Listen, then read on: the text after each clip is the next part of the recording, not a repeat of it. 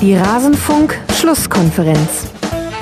Ich gebe jedem Verein drei Millionen. Glauben Sie, dass sich irgendetwas an der Qualität dieser Bundesliga verändern würde?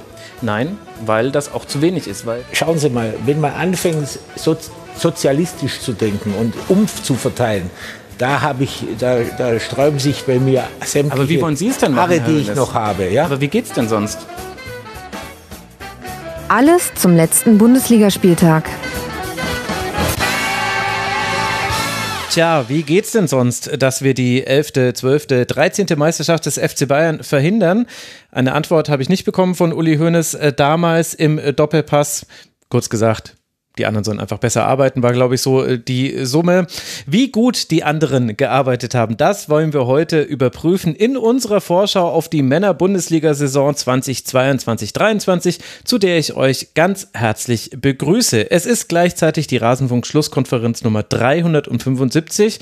Es ist Montagabend und am Montagabend, da konnte ich nicht anders, als eine gewisse Runde an Gästen hier einzuladen. Ich begrüße aus gegebenem Anlass äh, zum einen Lena Kassel, die Ed Kasselberger. Hallo Lena.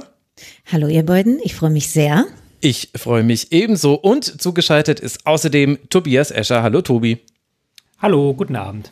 Ich freue mich, dass wir in dieser Runde wieder über Bundesliga sprechen dürfen. Es hat mir gefehlt, ein bisschen fehlt mir ehrlich gesagt auch euch zu sehen. Also da hatte ich mich schon so dran gewöhnt, dann immer so ein, ein Nicken zu sehen oder so ein leichtes Stirnrunzeln oder bei Tobi einfach nur der typische kritische Tobi-Blick, bei dem man nie wusste, ob man jetzt was total Falsches gesagt hat oder, oder, oder ob er zustimmt. Also es konnte auch sein, dass Tobi einen so anguckt und dann sagt, ja, ich sehe das ganz genauso. Aber ihr zwei habt ja nach dem Mainzer Keller noch richtig Karriere gemacht. Lena, herzlichen Glückwunsch auch nochmal on air zu deinem Live-Kommentar bei der Niederlande gegen Schweiz. Ich habe mich so darüber gefreut und es war so krass souverän. Also herzlichen Glückwunsch. Ja, vielen Dank. Und ich habe ja auch gehört, dass ich zwei neue Fans habe, ne? Deine beiden Töchter. Ja. Äh, das, das ist, mehr geht ja gar nicht, ne? Also mehr kann ich ja gar nicht mehr erreichen. Von daher vielen lieben Dank auch nochmal an die zwei. Ja, werde ich ausrichten. Sie waren unheimlich äh, begeistert. Äh, allein davon, dass du die Spielerinnen alle beim Namen kanntest. Das hatte ich schon angesprochen. Woher weiß die, wer das ist? Ich so, ja, naja, man bereitet sich dann vor und die haben so Nummern und die Positionen. Ja, aber die rennen doch so schnell. Ja, naja. Sehr niedlich. Ja, also wirklich äh, alle herzlichen Glückwunsch und das auch an äh, Tobi Escher, der äh, Doppelexperte sein durfte mit Sascha Bigalke, jetzt beim äh, Supercup. Welcher Cup war es denn eigentlich? Also Liverpool gegen Manchester City äh, bei der Zone. Tobi macht es also auch Karriere, was? Geht. Es war ganz nett, das mal zu machen. Aber äh, ist nicht mein Traumjob. War schön, das mal zu machen. Aber ich glaube, ich bin nicht zum Kommentator geboren. Ist doch auch sehr anstrengend auf Dauer. Was wäre Da denn zu dein sitzen und dann. Äh, mein Traumjob wäre, auf einer einsamen Insel zu sitzen und Fußballbücher zu schreiben. Okay. Gut. Haben wir das auch geklärt? Jetzt mein Traumjob. Angebote bitte per Post an mich. ja, genau, genau. Gut, ich meine, Fußballbücher schreibst du ja schon. Vielleicht müssen wir vor allem an der Location drehen. Oder die müssen noch, die Leute da draußen sollen sich noch mehr davon kaufen, damit die Insel näher rückt. Ich glaube, das ist das Wichtige. Also schön, dass ihr beide da seid. Ich freue mich unheimlich und bin sehr dankbar, dass ihr euch die Arbeit gemacht habt, alle 18 Teams vorzubereiten. Ich werde gleich erklären, liebe Hörerinnen und Hörer, wie diese Sendung vonstatten geht. Aber vorher muss ich mich natürlich noch bedanken. Und in dieser Folge bedanke ich mich bei Moritz, bei Klopstock, bei Philipp, bei David, bei Philipp Sicking, Nils B., Michael und Schmi. Sie alle sind Rasenfunk-Supporterinnen und Supporter. Der Rasenfunk bleibt Werbe-, Paywall- und Sponsorenfrei. Wir finanzieren uns ausschließlich über eure freiwillige Unterstützung und die eben genannten haben ge eben genau das getan. Wie ihr uns unterstützen könnt, erfahrt ihr auf rasenfunk.de slash supportersclub und schon kleine Beträge helfen. Also es gibt ganz viele Menschen, die uns ein Euro pro Monat überweisen, zwei Euro, drei Euro. Auch das summiert sich dann auf und es kommt nicht nur dem Rasenfunk zugute, sondern auch allen, die daran teilhaben. Also wir zahlen auch ein Honorar an unsere Gäste und das ist vor allem die Schraube, wo wir gerne raufdrehen würden. Also wenn ihr jetzt euch überlegt zu spenden, dann geht das nicht in eine Inselanschaffung äh, des Max Jakob Obst, sondern äh, dann, dann versuchen wir die Insel von Tobi Escher zu finanzieren, weil dann kann ich irgendwann die Honorare hochsetzen. Das muss das Ziel sein. Ihr könnt uns auch noch unterstützen, indem ihr unseren Merch kauft. Da gibt es jetzt eine Neuigkeit. Wir nehmen hier auf am Montag, den 1. August. Sehr wahrscheinlich, wenn, das ihr, wenn ihr das hört, am Dienstag gibt es unseren neuen, Achtung, Trommelwirbel, Hoodie im Kiosk. Den Hoodie Völler gibt es dann da zu kaufen unter kiosk.rasen.de. Wir haben unheimlich viel Zeit und Liebe in die Entwicklung dieses Hoodies gesteckt mit vielen kleinen Details. Äh, alles fair, alles nachhaltig. Wir haben es auch dokumentiert. Ihr könnt euch das genau nochmal angucken unter kiosk.rasen.de. Würde uns sehr freuen, wenn ihr euch jetzt schon für die kältere Jahreszeit einkleidet unter kiosk.rasen.de. Dann kann ich noch verkünden, dass die Tippspiele offen sind unter kicktipp.de slash Rasenfunk oder dann, wenn Rasenfunk voll ist, Rasenfunk die Ziffer 2, Rasenfunk 3, Rasenfunk 4 und so weiter. Gibt es Tippspiele zur Männer-Bundesliga, macht gerne dort mit und dort könnt ihr dann auch euren Tabellentipp abgeben. Das haben für diese Ausgabe 328 Tipperinnen und Tipper getan. Dieses Mal konnten die Kicktipp-Tipps nicht mit dabei sein, weil wir noch ein EM-Tippspiel laufen hatten. Also umso mehr herzlichen Dank, dass das über 300 Leute geworden sind, die wieder ihre Tabelle abgegeben haben. Ich habe hier wieder ausgedruckte Tabellen vor mir liegen. Es ist eine wahre Freude da. Tobi, dir würden die Träne kommen, wenn du sehen würdest, was hier gerade vor mir liegt. Es ist, es ist ein Traum. Richtig schöne Formeln habe ich da. Wieso kommen mir da die Tränen? Ja, du bist doch auch so ein Statistik-Nerd. Du magst doch auch das nichts stimmt. lieber als so eine riesige Excel-Datei oder bei mir in Google Spreadsheet. Ja, Excel-Dateien, das stimmt, ja, das stimmt. Aber ich bin kein äh, Internetausdrucker, möchte ich hier einmal ganz klar feststellen. ja, Meine Excel-Dateien bleiben auf dem PC. Gut, ich bin der Ältere von uns beiden. Ich muss tatsächlich, ich habe immer Angst, dass ich mich hier mit meinen ganzen, weil bei, jetzt habe ich wirklich sehr viele Tabs offen, weil ich ja alle 18 Vereine unter anderem offen habe. Da drucke ich dann, sogar ich drucke mir dann mal Sachen aus, weil ich dann immer Angst habe, Dinge nicht zu finden, während ich moderiere. Na gut, also, das soll es äh, gewesen sein. Ich möchte euch noch äh, kurz erklären, liebe Hörerinnen und Hörer, wie wir diese Sendung angehen werden. Wie immer haben wir alle 18 Teams versucht einzuordnen nach drei Kategorien. Stärker als im Vorjahr, ungefähr gleich stark wie im Vorjahr, schlechter als im Vorjahr. Daraus haben wir dann, jeder von uns hat das für sich gemacht. Ich habe dann daraus einen Konsens versucht zu bilden. Da gibt es ein bisschen Diskussionspotenzial an der einen oder anderen Stelle. Aber ganz generell, Lena, kann man sagen, es ist unglaublich schwierig. Es ist sowieso immer schwierig, die Männerbundesliga vorherzusagen, weil eben das Transferfenster noch offen ist.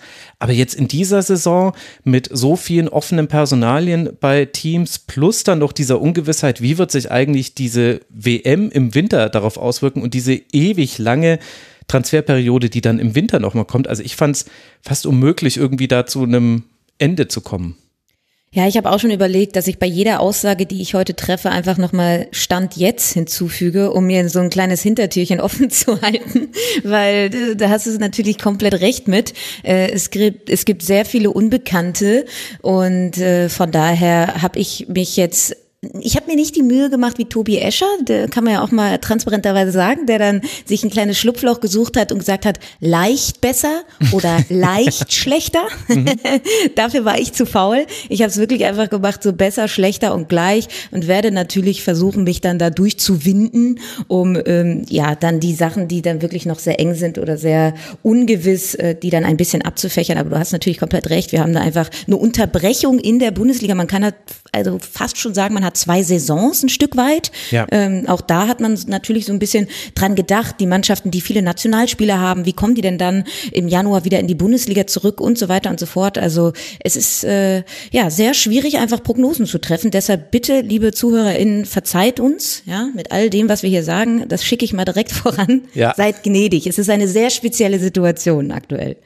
Ist es wirklich. Tobi, wie schwer oder leicht ist es dir gefallen, dich vorzubereiten? Also erstmal möchte ich natürlich sagen, dass ich einfach durch meine Erfahrung diverse Schlupflöcher hier gefunden habe. Ich bin ja jetzt zum wiederholten Male dabei nach mhm. den Jahren. Da findet man auch die Schlupflöcher in der Saisonvorschau. Ähm, ich muss sagen, dieses Jahr ist nochmal schwerer gewesen. Ähm, ich glaube, wir haben noch nie so früh eine Saisonvorschau aufgezeichnet. Normalerweise sind wir eher so mhm. Richtung Mitte, Ende August dran. Jetzt ist heute 1. August, wo wir aufzeichnen. Das ist natürlich nochmal ein Unterschied. Einfach die, das Transferfenster ist noch mal ein paar Wochen offen und es macht, wie du es gerade schon gesagt hast, bald wieder auf. Das heißt, vieles kann schon wieder obsolet sein in ein paar Wochen. Kann auch zum Beispiel der, durch diese extra lange Winterpause zu einem größeren Trainerbeben kommen, weil dann auch nochmal Teams sagen, okay, jetzt hat der neue Trainer dann aber wirklich Zeit. Mhm. Ich weiß gar nicht, wie da die Planungen genau sind bei den Vereinen, wie sie dann ihre Pause ansetzen, wann sie wieder ins Training gehen und so weiter und so fort. Also da sind da so, so viele Fragezeichen hinter, dass es dieses Jahr nochmal schwerer ist, gerade was den Tabellentipp angeht.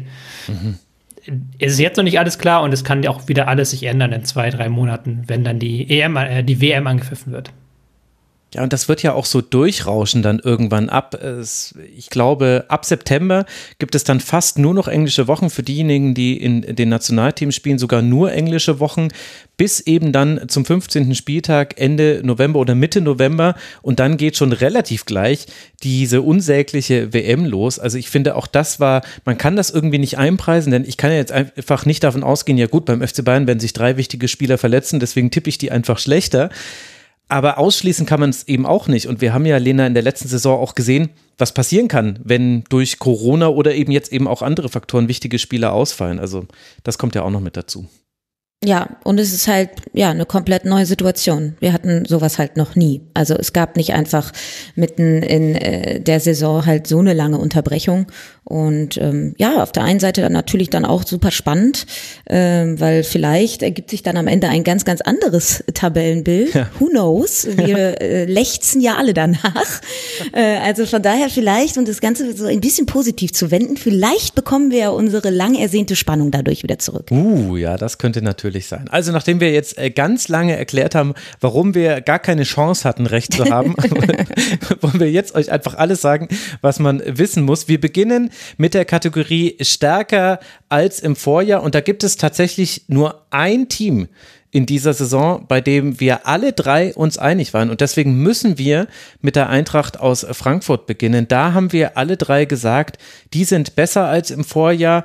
Tobi, du darfst mal anfangen. Wie bist du denn zu deinem Urteil gekommen? Es ist natürlich immer so eine Vergleichsfrage. Und bei der Eintracht hatten wir, wenn wir jetzt über eine Bundesliga-Vorschau reden, eine vergangene Bundesliga-Saison, die nicht überragend gut war. Klar, auch so ein bisschen unter dem Eindruck der Europa League, dass man dann irgendwann in der Bundesliga nicht mehr diese 100% gegeben hat. Aber auch davor gab es dann Spiele wie gegen Hertha, die man verloren hat. Man hat ähm, gegen Bielefeld äh, verloren. Man hat auch ähm, gegen, ich glaube, gegen Bochum war es auch nicht besonders gut ausgesehen. Also da waren viele Spiele dabei, die nicht gut waren. Hm. Und ich kann mir einfach vorstellen, dass wir in diesem Jahr eine konstantere Eintracht sehen und eine Eintracht, die ähm, auch auf dem Spitzenniveau die Leistung des letzten Jahres bestätigt. Weil ich glaube, dass die englischen Wochen mit Champions League sind mental vielleicht eine größere Belastung, aber sind körperlich einfacher. Das ist das, was ich aus dem Fußball immer öfter höre, dass halt Donnerstag, Sonntag was anderes ist als Dienstag, Samstag. Dass das ähm, auch was anderes ist von den Reisen her und so weiter und so fort.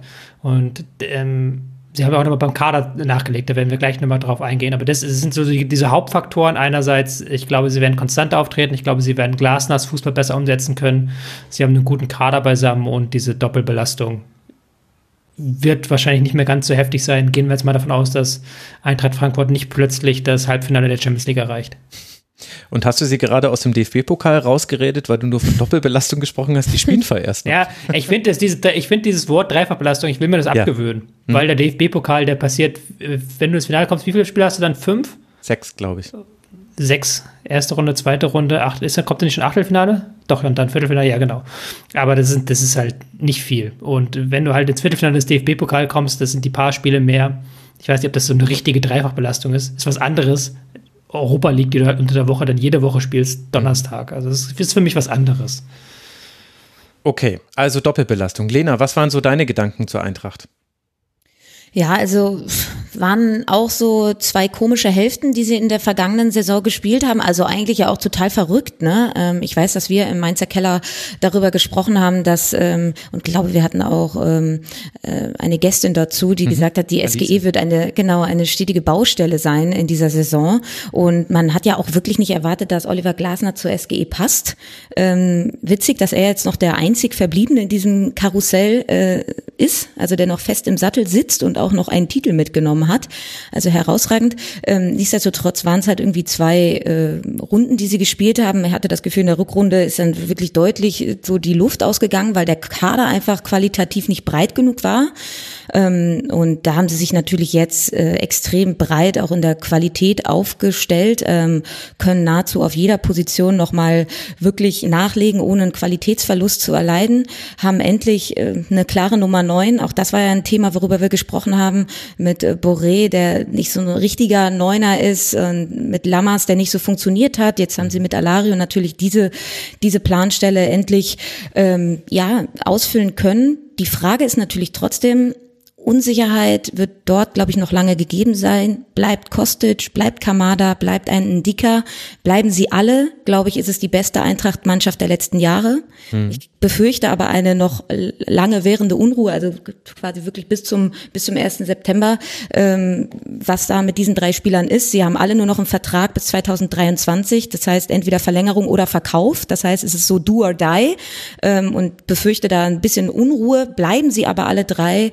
dann ist das wirklich ein herausragend guter Kader, der auf äh, zwei oder drei Hochzeiten, je nachdem, ob man jetzt Tobi Escher glaubt und sagt, der DFB-Pokal ist jetzt keine Hochzeit, auf der man tanzen muss, beziehungsweise es ist nicht so anstrengend, ähm, dann haben sie auf jeden Fall den Kader dafür, das äh, auf jeden Fall gut äh, belastungstechnisch ähm, aufzubereiten. Von daher gehe ich da sehr zuversichtlich in diese zweite Saison unter Oliver Glasner, weil sie auch einfach wirklich auf dem Transfermarkt mit Krösche sehr, sehr gute Arbeit geleistet haben. Um die Hörerinnen und Hörer mal kurz ins Boot zu holen, nenne ich mal die wichtigsten Transfers. Also man hat Jens-Peter Hauge fest verpflichtet von Milan. Lukas Alario hast du gerade schon angesprochen für den Mittelsturm. Mario Götze von PSW ist äh, gekommen fürs offensive Mittelfeld. Christian Jakic wurde fix verpflichtet. Äh, Smojcic aus Rijeka für die Innenverteidigung geholt. Kolo Muani aus Nantes ebenfalls für den Mittelsturm. Anderer Stürmertyp als Lukas Alario nach allem, was man so lesen konnte. Jerome Onguene, ein 24-jähriger Spieler ebenfalls für die Innenverteidigung. Aurelio Buta aus Antwerpen, 25 Jahre alt, für den Rechtsverteidiger Posten ablösefrei. Farid Alidou vom HSV für die Linksaußenbahn. Marcel Wenig vom aus der U19 des FC Bayern fürs zentrale Mittelfeld und eben die wichtigsten Abgänge Sam Lammers nach Atalanta zurück nach Ende der Leihe Steven Zuber zu Athen, Dominik Kor zu Mainz 05, Rodrigo Salazar zu Schalke, Danny da Costa auch zu Mainz 05, genauso wie Eamon Barcock. Also das scheint jetzt irgendwie so ein Ding zu sein, dass man die Spieler zwischen Mainz und Frankfurt hin und her schiebt. Ilsanka zu Genua und ich denke, wen man auf jeden Fall noch erwähnen sollte, ist Martin Hinteregger, der seine Karriere jetzt in Sirnitz weiter fortführt oder beendet. Das habe ich ehrlich gesagt nicht so ganz verstanden. Die ganze Hinteregger-Causa, sollte das an euch vorbeigegangen sein, liebe Hörerinnen und Hörer, ich verlinke in den Shownotes einen fantastischen Kommentar von Ehrenmund bei uns im Forum. Der hat das nochmal sehr gut zusammengefasst, sehr gut auch erklärt, auch unterfüttert mit Dingen, die man im Buch Hintereggers lesen kann. Das fand ich war eine tolle Aufbereitung. Deswegen glaube ich, müssen wir da jetzt gar nicht viele Worte noch zu verlieren.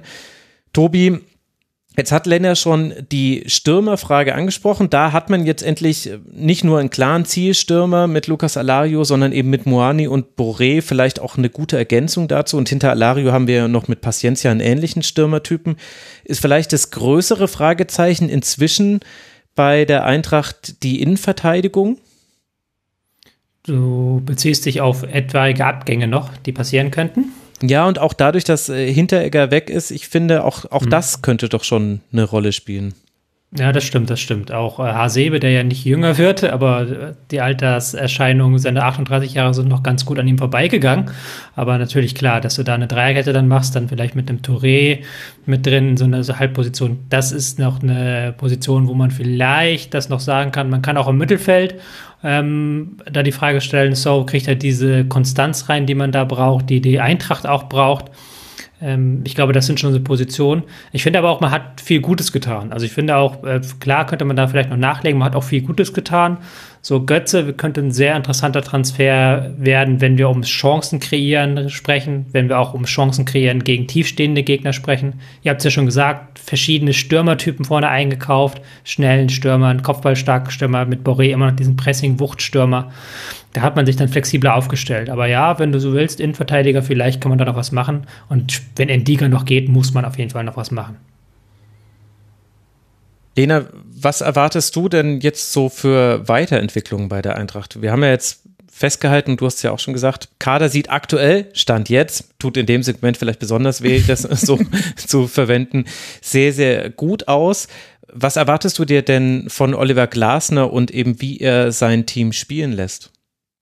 Ja, also ich glaube, wir haben in der vergangenen Saison dann trotzdem auch immer wieder diesen sehr linkslastigen Angriff gesehen ähm, über über Philipp Kostic natürlich. Ähm, ich äh, hoffe mir dadurch, dass du gerade im offensiven äh, Mittelfeld mit äh, Götze natürlich vorne ran äh, und jetzt einem wirklich erstarkten Jesper Lindström, äh, den Glasner wirklich hervorragend entwickelt hat, wenn er jetzt auch noch torgefährlicher wird, er ist ja leider so ein bisschen so ein Chancentod, ähm, hat äh, sehr viele Chancen liegen gelassen in der vergangenen Saison. hoffe ich mir einfach ein bisschen ein zentrumlastigeres Spiel und damit auch ein wenig unberechenbarer zu werden, anstatt immer ausschließlich über die linke Seite ähm, zu spielen. Ich glaube, Götze ist halt eben auch so ein Ballsauger, ja. Er will den Ball haben und ähm, kann damit eben auch vermehrt das Spiel zentrierter gestalten. Und ich glaube einfach, dass das der Eintracht sehr, sehr gut tun wird. Darüber hinaus ist er jetzt auch durch seine Weiterentwicklung bei äh, PSW eben nicht nur der reine Spielgestalter, sondern auch viel Laufarbeit, Spielaufbau stören, also passt total zu diesem Ansatz von Oliver Glasner. Also durch die Verpflichtungen auch von einem ähm, Moani, von dem ich mir sehr viel erhoffe. Er hat ja auf so einer halben Zehn gespielt, also eher hinter Alario. Ähm, ist wirklich ein ganz, ganz interessanter Spieler. Und damit hast du einfach mehrere Möglichkeiten, gerade im Spiel äh, mit dem Ball. Also erhoffe mir da sehr viel gegen tiefstehende Gegner. Das war in der vergangenen Saison ja auch immer ein Stück weit der Knackpunkt, mhm. wenn du eben nicht über die linke Seite schnell umschalten konntest oder ein Boré schicken konntest, dann ähm, war da ein wenig unkreative Ansätze zu erkennen. Jetzt hast du viel, viel, viel mehr Möglichkeiten und deshalb glaube ich, ist, wenn sie ähm, in diesem 3-4-3 spielen, das haben sie jetzt, glaube ich, die komplette Vorbereitung so gespielt in den Testspielen, dann äh, mit einer Spitze meist äh, Alario und dahinter die Doppelzehn, ob das dann ein Moani ist oder ein äh, Kamada mit Götze oder ein Lindström mit Moani, also da hast du so viele Möglichkeiten und das ist schon extrem spannend und darauf freue ich mich und ich glaube, das wird ein äh, riesiger Faktor werden, warum die Eintracht eine bessere Saison spielen wird. Mhm. Und gerade in der Bundesliga-Bilanz, da kann man sich ja auch relativ leicht verbessern. Der Saisonauftakt jetzt gerade oder ich weiß gar nicht, also relativ bald spielt während dieser Aufzeichnung die Eintracht gegen den ersten FC Magdeburg im DFB-Pokal. Dann beginnt man die Saison mit einem Heimspiel gegen den FC Bayern, bevor man dann im Supercup gegen Real Madrid antreten darf. Der Auftakt ist sicherlich relativ emotional, glaube ich, mit Magdeburg, Bayern und Real könnte aber tatsächlich auch einen ganz guten Push geben, wer weiß. Das wird definitiv eine interessante und spannende Saison und ich glaube, auf die, auf die Champions League-Spiele von Eintracht Frankfurt dürfen wir uns alle freuen. Was ich ja seit einigen Jahren im Rasenfunk auch immer mache, ist kurz zumindest über die Finanzkennzahlen der Bundesligisten zu sprechen, weil das immer so ein bisschen untergeht und dann eben aber doch ein wichtiger Faktor ist. Wie sieht es da bei der Eintracht aus? Man musste, man gehört zu den wenigen Vereinen, die eine Landesbürgschaft für einen Kredit aufnehmen mussten. Das hat allerdings mit dem Stadionausbau zu tun. Man hat, im April 21 außerdem 22 Millionen Eigenkapital hinzugefügt äh, mit einem neuen Aktionär, der Herzschlag Eintracht GmbH, die 5 Prozent der Anteile an der Fußballspielenden Kommanditgesellschaft, ne, es ist keine KKG, aber äh, also der, an Eintracht Frankfurt, an der Fußballabteilung. AG, oder? An der AG, genau, so ist es richtig. Danke, danke, Tobi. Der, sie haben aber weiter aufgerundet 68 Prozent Mehrwertanteile. Äh, und interessanterweise haben sie es äh, geschafft, obwohl die Erlöse auf dem Transfermarkt deutlich zurückgegangen sind, von über 100 Millionen Euro auf 26 Millionen Euro, haben sie es geschafft, im Bereich Werbung zu wachsen in der Pandemie und so konnten sie das ganz gut auffangen. Insgesamt hatte Eintracht Frankfurt äh, Corona-Verluste in Höhe von 75, 45 Entschuldigung, Millionen Euro bis Oktober 21. Das liegt vor allem an den Geisterspielen. Also man hatte 1920 im Heimspielbetrieb noch äh, fast 39 Millionen Einnahmen. In der Spielzeit darauf waren es dann 500.000. Also das hat richtig reingehauen bei der Eintracht. Aber man ist ganz gut durch diese Zeit gekommen und hat damit eigentlich ein ganz gutes Ergebnis erzielt, anders als so manche andere Vereine. Also ihr werdet das vor allem im Vergleich jetzt dann hören mit anderen Segmenten, liebe Hörerinnen und Hörer. Da kommen noch ein paar Zahlen zum Gruseln. Das kann man tatsächlich, muss man tatsächlich so sagen. Dann wollen wir mal über Borussia Mönchengladbach sprechen. Da waren wir uns nicht komplett einig, allerdings vermute ich, dass so weit die Meinungen dann gar nicht auseinandergehen. Tobi und ich hatten Borussia Mönchengladbach als stärker als im Vorjahr eingeschätzt, Lena als ungefähr gleich stark wie im Vorjahr. Ich denke, wir reden einfach mal darüber, was so bei Borussia Mönchengladbach passiert ist und wie wir dann zu unserem Ergebnis gekommen sind. Äh, Tobi, die die wichtigste Personalie hat sicherlich auf der Trainerbank stattgefunden. Nämlich Daniel Farke wird da jetzt äh, zur neuen Saison trainieren. Ist er auch für dich der Grund für deine positive Vorausschau? Ist es auch wieder der Vergleichszeitraum, der nicht so prall war bei Gladbach? Wie bist du zu deinem Urteil gekommen? Also es hat auf jeden Fall auch mit dem Trainer zu tun, ja klar. Also ähm, dass man da jetzt so einen radikalen Schritt gegangen ist, was Neues gewagt hat und auch gesagt hat, okay, diese Hütter-Geschichte hat nicht funktioniert. Dieser Neuanfang, den kann man jetzt leben und ich glaube auch, das ganze Umfeld ist sehr, sehr positiv gestimmt auf diesen Neuanfang, auf diese neue Saison. Ähm, ich glaube auch, dass Farke mit seinem relativ pragmatischen Stil, der von allen Facetten des Fußballs sich bedient, dass er gut funktionieren könnte mit dieser Mannschaft. Ähm, Viererkette hat jetzt in den Tests, soweit ich das gesehen habe, auch gut funktioniert im Pokal. Klar, es Muster ohne Wert gab es sehr, sehr schöne Kombinationen. Und das ist auch so ein bisschen, was man sich erhofft, dass wieder die Spielfreude zurückkehrt nach Mönchengladbach. Hm. Und wenn ich mir den Kader angucke, dann kann dieser Kader diese Spielfreude bedienen. Also da hat man ähm, Spieler, die noch vor einigen Jahren wirklich bewiesen haben, dass sie um Europapokal, um Champions League mitspielen können. Und ich glaube, dass die auch dieses Jahr wieder durchstarten können. Auch weil natürlich, ähm, erstens, ich hatte das Gefühl, dass so ein Neuhaus, ein Hofmann, ein Stendel, der jetzt sich leider verletzt hat, dass die sich wohlfühlen in diesem neuen System. Und ich glaube auch im, äh, bei Neuhaus besonders und bei Hofmann aber auch, dass die sich für die WM qualifizieren bzw. empfehlen wollen. Dementsprechend sehe ich da viele, viele äh, positive Zeichen. Also eine starke Hinrunde wird es auf jeden Fall geben von den beiden. Lena, du bist da ja anscheinend so ein bisschen zurückhaltender, wobei du hast dich ja auch knallhart an die drei Kategorien gehalten. Wie, wie blickst du denn auf die Borussia? Ja, natürlich erhofft man sich äh, mit, mit Farke auch so ein Stück weit die Rückbesinnung, ja, zu dieser dominierenden Borussia-Art. Also man hat ja versucht, so eine kleine Transformation hinzukriegen hinsichtlich der Spielweise. Man muss dazu sagen, es gab ja zwei Trainer mit RB-Vergangenheit hintereinander. Erst Rose, dann Hütter. Mhm. Hatte gerade dann bei Hütter irgendwie das Gefühl, dass ähm, die äh, dieses pressinglastige Spiel jetzt äh, gar nicht so so krass zum Kader gepasst hat. Ich glaube, das war ein grundsätzliches Problem. Ähm, dann auch durch den Abgang eben von Zakaria hat so ein klarer Sechser gefehlt. Den haben sie jetzt eben mit Itakura dazugeholt. Ähm, glaube ich, ein sehr sehr guter Transfer gewesen. Äh, nichtsdestotrotz habe ich so ein bisschen Bauchweh, was ähm, so die Offensive angeht. Ähm, hat man jetzt auch in den Testspielen gesehen. Sie hatten da sehr viel Ballbesitz aber eben kaum zwingende Torchancen. Das, das, das war jetzt auch beim letzten Test vom Pokal gegen Real Sociedad so. Ähm, da spielst du dann eben in der Offensive immer noch kann positiv wie negativ sein, aber ich sag mir so immer noch mit Stindel, Hofmann, Tyram, Player und ich habe irgendwie das Gefühl, dass da teilweise gerade in der Offensive so sehr verkrustete Strukturen sind. Ich hätte mir da so ein Impuls noch von außen gewünscht, einen jungen, hungrigen, temporeichen Spieler, der vielleicht noch mal mit wirklich Bock und so ein bisschen unbelastet kommt. Ähm, kann natürlich auch positiv sein, dass diese Mannschaft jetzt fast zwei Jahre nahezu unverändert ist. Äh, kann aber eben auch in ja negativ sich auswirken. Und das ist eben so dieser Drahtseilakt, den ich sehe.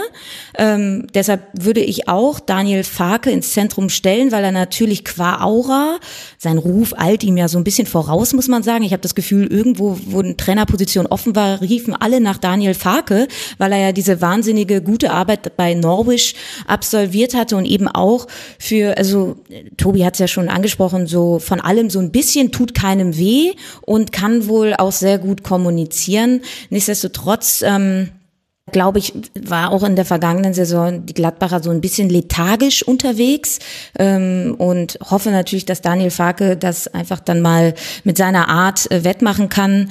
Ja, ich bleib bei einem offensiven Gedanken, der hätte mir ein Impuls von außen äh, noch gut gefallen. Den, den sehe ich jetzt nicht so. Und von daher wird sehr spannend, ob sie eben nicht nur viel Ballbesitz können, sondern auch die zwingenden Aktionen im letzten Drittel. Und da haben sie mit äh, Embolo jemanden verloren, wo ich dachte, dass er noch die eheste Physis, diese Körperlichkeit, diese Spritzigkeit hat. Denke da auch an dieses wirklich Weltklasse-Spiel im DFB-Pokal. Also die guten Momente, die Gladbach in der vergangenen Saison hatte, gerade offensiv, die sind über Embolo gelaufen und über natürlich Jonas Hofmann. Und ähm, einer davon ist jetzt weg und ähm, bin sehr gespannt, ähm, wie das dann jetzt äh, in die in der neuen Saison aussehen wird und ob dann eben Spieler wie Stindel, wie Plea, wie Tyram fit bleiben. Das ist auch ein großer Aspekt. Sie sind halt schon sehr alt und ähm, ob sie dann nochmal einen zweiten Frühling erleben. Ich würde es ihnen wünschen, ähm, habe da aber eben ein wenig Bauchweh. Ich möchte in einem Punkt etwas widersprechen, weil ich finde nicht, dass der Kader zu alt ist. Also ich finde nicht, dass du zu verkrustete Strukturen hast, weil ein Tyram zum Beispiel ist ja auch nur 24 in Anführungszeichen. Du hast aber auch noch viel junges Potenzial, gerade auf den Ausverteidigerpositionen mit Netz und Scully, die ja beide noch 19 sind, die beide ja jetzt den nächsten Sprung machen wollen und auch so ein bisschen Leiner und Benzebaini verdrängen wollen. Da hast du einen positiven Konkurrenzkampf. Du hast einen Kone, der auch nochmal einen Sprung machen kann, ähm, mhm. wenn er wieder fit ist.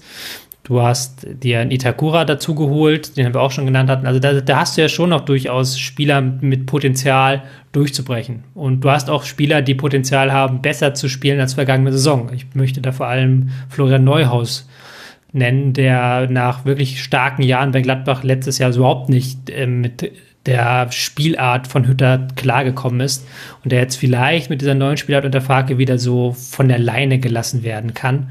Und ich glaube schon, dass das, dass wenn das mit einer guten Kontrolle mischt, ja, vielleicht hast du recht, Lena, vielleicht manchmal zu kontrolliert dann, aber es ist ja auch ein bisschen das Gladbacher Spiel, wie wir es kennen und lieben. Und wenn du es irgendwo machen kannst, dann in Gladbach. Ähm, ich bin da schon positiver Dinge. Hm. Meine, meine vielleicht nur noch als Korrektur auf jeden Fall ähm, die off, also Frische in der Offensive, wirklich in diesem letzten ja. Drittel. Ähm, das meine ich nur, wenn ich da wirklich an Player, Stindel, Hermann denke. So gefühlt denke ich mir, ach, die kenne ich doch schon jetzt seit drei, vier Jahren und irgendwie äh, fehlt mir da so ein, so noch so ein frischer Wind, äh, so ein bisschen Tempo, was Junges, was Neues. Ähm, also in diesem letzten Drittel. Ähm, du hast vollkommen recht, die Außenverteidiger mit Netz und Scully und auch Manu Kone, wenn er fit ist. Äh, das ist frisches, junges Blut, aber gerade in der Offensive, ah, da fehlt mir dann eben, gerade wenn sie so viel Ballbesitz haben, nochmal das, das Überraschungsmomentum. Äh, ja, hm. das, das, daran denke ich eben einfach. Vielleicht kommt ja Borges Sanchez groß raus dieses Jahr. Ja, ja, genau, das muss man natürlich auch noch erwähnen, ne? Klar, ja. Und ich hoffe auf Rocco Reitz, allein deshalb, weil er klingt wie ein Charakter, der bei Manta Manta mitgespielt hat. Das ist einfach ein mega geiler Name, das muss ich einfach sagen. Äh, aber äh, in, in, unter diesem Aspekt fand ich tatsächlich, äh, dass man Laszlo Benes an den HSV abgegeben hat, etwas schade. Also ich, ich kann es verstehen und er hat sich jetzt auch nie so nach vorne gespielt, wie man es vielleicht aufgrund seiner technischen Anlagen hätte erwarten können. Aber als ich diesen Transfer gesehen habe, hatte ich ähnliche Gedanken wie du, Lena, dass ich mir dachte, ach, das könnte doch so eigentlich so jemand gewesen sein, den du in der 70. Minute einwechselt und der dann gegen einen tiefstehenden Gegner wirklich nochmal für Probleme sorgt. Aber vielleicht steckt man nicht drin. Äh, vielleicht hat ja Farke auch noch welche im Kader oder sie haben eben noch Plan, jemanden zu holen und wir wissen es jetzt, stand jetzt noch nicht. Mit Gerüchten wollten wir uns jetzt nicht aufhalten, weil das bringt ja so eine Vorschau auch nicht weiter. Ich wollte nur noch einen Aspekt noch mit reinwerfen, weil wir jetzt so viel über die Offensive gesprochen haben und auch äh, über das Für und Wider von Spielkontrolle. Es ist natürlich schon auch eine der Hauptaufgaben für Daniel Farke, dass er die Defensive stabilisiert. Also ich glaube, in dem Kicker-Saisonheft habe ich gelesen, dass sie 117 Gegentore in den letzten beiden Spielzeiten zusammengenommen kassiert haben. Jetzt hatte man mit Matthias Ginter auch einen zwar planbaren Abgang, den man mit Marvin Friedrich ja auch schon ein bisschen begegnen konnte. Der ist allerdings auch äh, gerade verletzt, aber das will ich nicht so komplett untergehen lassen, wenn allein die Defensive stabilisiert wäre oder werden würde durch Farke, dann wäre schon einiges für Gladbach gewonnen. Denn was ja vor allem die letzte Saison so kaputt gemacht hat, war, waren diese lethargischen Phasen, in denen man Gegentore bekommen hat und eben so ganz, ganz schmerzhafte Niederlagen in den Derbys äh, gegen den ersten FC Köln, äh, beim 0 zu 6 zu Hause gegen den SC Freiburg. Sowas, sowas soll sich nicht wiederholen. Und dafür könnte ja erstmal ein bisschen Kontrolle helfen und dann wäre 0-0 auf jeden Fall schon mal besser als ein 0-4 kann mich auch noch daran erinnern, dass sie ähm, immer auch in der zweiten Hälfte enorm eingebrochen sind. Ja. Ne? Also auch ähm, Stichwort Körperlichkeit, Physis, ähm, äh, glaube hatten mitunter die schlechtesten Laufwerte ähm, und, und das muss, glaube ich, auch noch ist auch noch ein Riesenpunkt. Diese Spritzigkeit. Vielleicht denke ich auch einfach nur, dass sie alt und langsam sind, weil sie eben nicht fit waren, nicht so austrainiert, haben, ja. weil sie einfach nicht so gespielt haben. Also von daher so eine Spritzigkeit mit einer guten körperlichen Grund Basis, den Sie sich jetzt angeeignet haben in der Vorbereitung, das, würde, glaube ich, auch viel helfen. Ja, ich glaube, das ist aber auch ein nicht zu unterschätzender Faktor, den du gerade ansprichst. Weil eigentlich sind ja, sind ja Tyram, gerade ja. Tyram ist ja eigentlich ein super dynamischer Spielertyp und eigentlich haben sie da auch genug, gerade über die Außen. Aber vergangenes Jahr war ja auch körperlich die Mannschaft nicht auf der Höhe. Und ich bin jetzt einfach mal ganz naiv davon ausgegangen, dass sie das Problem angehen und dass sie jetzt auch in, hinter den Kulissen das Problem angegangen sind und dementsprechend wir nicht wieder eine halbfitte Gladbacher Mannschaft erleben werden. Mhm. Das wird ein ganz wichtiger Punkt werden. Mit Chris Domogala hat auch äh, Daniel Farke einen Athletiktrainer mitgebracht, der das bisherige, äh, bisherige Athletiktrainerteam noch ergänzen wird. Vielleicht wird das ein wichtiger Faktor. Definitiv äh, braucht Borussia Mönchengladbach eine sportliche Verbesserung. Die Borussia ist ein ganz guter Stellvertreterverein für das, was Corona in den letzten drei Jahren mit den Männerbundesligisten gemacht hat. Das Rohergebnis ist um 40 Millionen Euro gesunken. Das ist ungefähr so im Gleichschritt mit der Liga. Also das ist wirklich ungefähr der Durchschnitt, in dem es bei allen runtergegangen ist. Der Personalaufwand ist aber ungefähr gleich geblieben bei 98 Millionen Euro. Auch das ist ganz, ganz typisch für diese Saison und vor allem bei den Vereinen, die es getrennt aufschlüsseln, Personalaufwand für die Fußballabteilung und Personalaufwand für Geschäftsstellen, Mitarbeitende und andere. Da sieht man, also bei den Spielergehältern, da hat sich nichts getan. Da hat man natürlich auch andere Planungszyklen, aber da könnte sich ein Problem aufbauen. Äh, Stefan Schippers, mit dem es ja auch ein Tribünengespräch mal gab hier im Rasenfunk, hat gesagt, die Borussia sei dennoch kein Patient, man sei nicht krank, sondern gesund auch wenn das alles ziemlich viel Kraft gekostet hätte, man hat es auch geschafft, die Verbindlichkeiten unter anderem um 9 Millionen Euro zu reduzieren, obwohl eben die Erträge um 50 Millionen runtergegangen sind. Aber man musste eben manche Dinge jetzt verschieben, unter anderem der seit längerem geplante Bau des Profigebäudes. Der wird erst später umgesetzt. Also bei Borussia Mönchengladbach hat man sich das ein bisschen abgespart und zukünftige Investitionen ja jetzt nicht in Angriff genommen, um eben diesen zurückgegangenen Erträgen zu begegnen. Ganz anders ist die Situation beim VfL Wolfsburg. Wisst ihr was? Da fange ich jetzt gleich mit den Finanzkennzahlen an. Einfach weil das so ist. Das ist halt einfach der Kontrast. Der VfL hat seinen Sugar Daddy, den großen Autokonzern, im Hintergrund. Da hat man nie große Probleme. Das Ergebnis nach Steuern der Saison 2021, wo eben die letzten Finanzkennzahlen der DFL genannt wurden, da hat man 18 Millionen Euro Verlust gemacht, war damit im deutschen Männer-Profifußball auf Rang 33. Das Konzernergebnis sind dann aber, so wie bei Leverkusen zum Beispiel auch, 0 Euro. Da liegt man dann auf dem neunten Platz. Das heißt, VW hat das einfach aus seinem Milliardenbetrieb hat das äh, ausgeglichen. Allerdings muss man auch sagen, dass es durchaus den, den den Plan gibt und äh, das Vorhaben bei Wolfsburg, den Personalaufwand zu reduzieren. Der ist immer noch sehr hoch, immer noch Rang 5 in der Liga. 123 Millionen Euro hat man ausgegeben. Man hatte allerdings auch ein Rohergebnis von fast 200 Millionen Euro, was wirklich auch ein guter Wert ist in der Liga. Insgesamt aber unheimlich hohe Verbindlichkeiten, 171 Millionen Euro, viele davon so so wie man es recherchieren kann, viele davon gegenüber dann eben VW. Ganz ähnlich ist es bei Leverkusen. Aber das zeigt sich eben. Wir haben einmal Gladbach, die sagen, okay, wir kommen irgendwie durch Corona durch, also mutmaßlich jetzt, wenn wir jetzt nicht nochmal eine Verschlimmung haben in der nahen Zukunft. Aber dafür können wir eben zum Beispiel notige Investitionen in Gebäude nicht machen. Und bei Wolfsburg ist es so, ja, also wir haben uns Kruse geholt im Winter, um nicht abzusteigen und VW gleicht schon aus. Und das ist eben einfach diese Schieflage, die es in wirtschaftlicher Sicht in der Männerbundesliga gibt und die darf man auch nie so komplett vergessen. Nichtsdestotrotz müssen wir ja auch und wollen wir ja auch sportlich über Wolfsburg reden. Da hast du, Lena, sie klar besser als im Vorjahr. Tobi und ich waren da ein bisschen äh, zurückhaltender. Ich kann auch gleich sagen, woher meine Zurückhaltung kommt. Wir haben sie als leicht besser. Lena, nachdem du jetzt hier dann die grüne Verfechterin des VfL bist, was, was gefällt dir denn mit Blick auf Wolfsburg? Nun ja, also gerade äh, haben wir über Gladbach gesprochen und ich glaube, wir können ein bisschen äh, Parallelen dazu finden, denn ähm, auch die Wolfsburger waren in der vergangenen Saison ja eine ja, teilweise wirklich lauffaule, lethargische Mannschaft, wirkte sehr unfit und all das, was sie sich irgendwie unter Glasner angeeignet hatten, ne? also wirklich äh, sehr diszipliniert, harte Arbeit, stabile Defensive, hohe Physis, all das haben sie so ein Stück weit verloren und auch sie wollten wollten ja eine Transformation äh, des Spielstils irgendwie so durchlaufen. Deshalb haben sie Van Bommel verpflichtet. Sie wollten mehr Ballbesitz, sie wollten mehr Spielkontrolle haben. Das ist äh, wirklich sehr gescheitert, muss man ja dann leider sagen, ging relativ schnell dann zu Ende für ihn. Und ich glaube einfach, dass jetzt mit Nico Kovac, äh, der ja schon auch ein Stück weit für harte Arbeit steht, sehr seriös ist, ähm, macht diese Mannschaft körperlich wieder fit und Ich glaube einfach, äh, dass sie gute Transfers getätigt haben, die dieser Mannschaft, und das fehlt mir bei Borussia Mönchengladbach, ähm, ja, ein bisschen Jugendlichkeit gibt, ein bisschen Hunger, ein bisschen Tempo. Wenn man mal sich anschaut mit den Transfers von U21-Nationalspieler Kilian Fischer, der aus Nürnberg kommt für die rechte Abwehrseite, Jakub, Kaminski, 20 Jahre alt von Lech Posen, Bartol Franjic, 22 Jahre alt von Zagreb oder eben Patrick Wimmer, 21 Jahre alt von Arminia und eben auch noch der Rückkehr von Omar Mamouche, der ja ausgeliehen war an Stuttgart und jetzt wieder da ist und auch gleich im Pokal getroffen hat. Und ich glaube, gerade diese beiden letztgenannten, Wimmer und Mamouche können einen ganz, ganz großen Unterschied machen, ähm, wenn wir über Lösungen im Eins gegen Eins sprechen, wenn wir über Tempowechsel und Kreativität und Leichtfüßigkeit äh, sprechen, was in der vergangenen Saison oft abgegangen ist. Das sind die Hoffnungen, die ich mit Nico Kovac und den Transfers verbinde. Und deshalb bin ich eigentlich sehr zuversichtlich, weil sie hatten schon einen guten Grundstock im Kader und haben ihn halt eben punktuell sehr gut ergänzt, sinnvolle Transfers getätigt und von daher glaube ich, dass sie eine bessere Saison spielen werden als die Letzträger. Also tatsächlich sehr, sehr auffällig, wenn man sich die Zugänge anguckt, dann hat man keinen Spieler, für den man Geld bezahlt hat, der älter ist als 23 Jahre.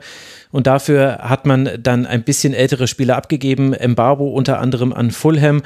Gut, und ich weiß jetzt nicht, ob ich Xaver Schlager mit seinen 24 wirklich als älter bezeichnen möchte. Ich als 37-Jähriger sollte da mal lieber ganz ruhig sein. Aber Tobi, das ist ja tatsächlich ein interessanter Abgang, weil Schlager war ja durchaus in diesem Mittelfeld mit Arnold gemeinsam ein wichtiger Faktor.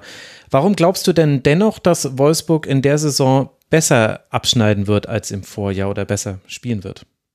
Mhm. Also ich habe sie als leicht besser, was aber auch an der Ausgangslage liegt. Es ist ja nicht mhm. so schwer, nach der vergangenen Saison besser zu sein als Wolfsburg.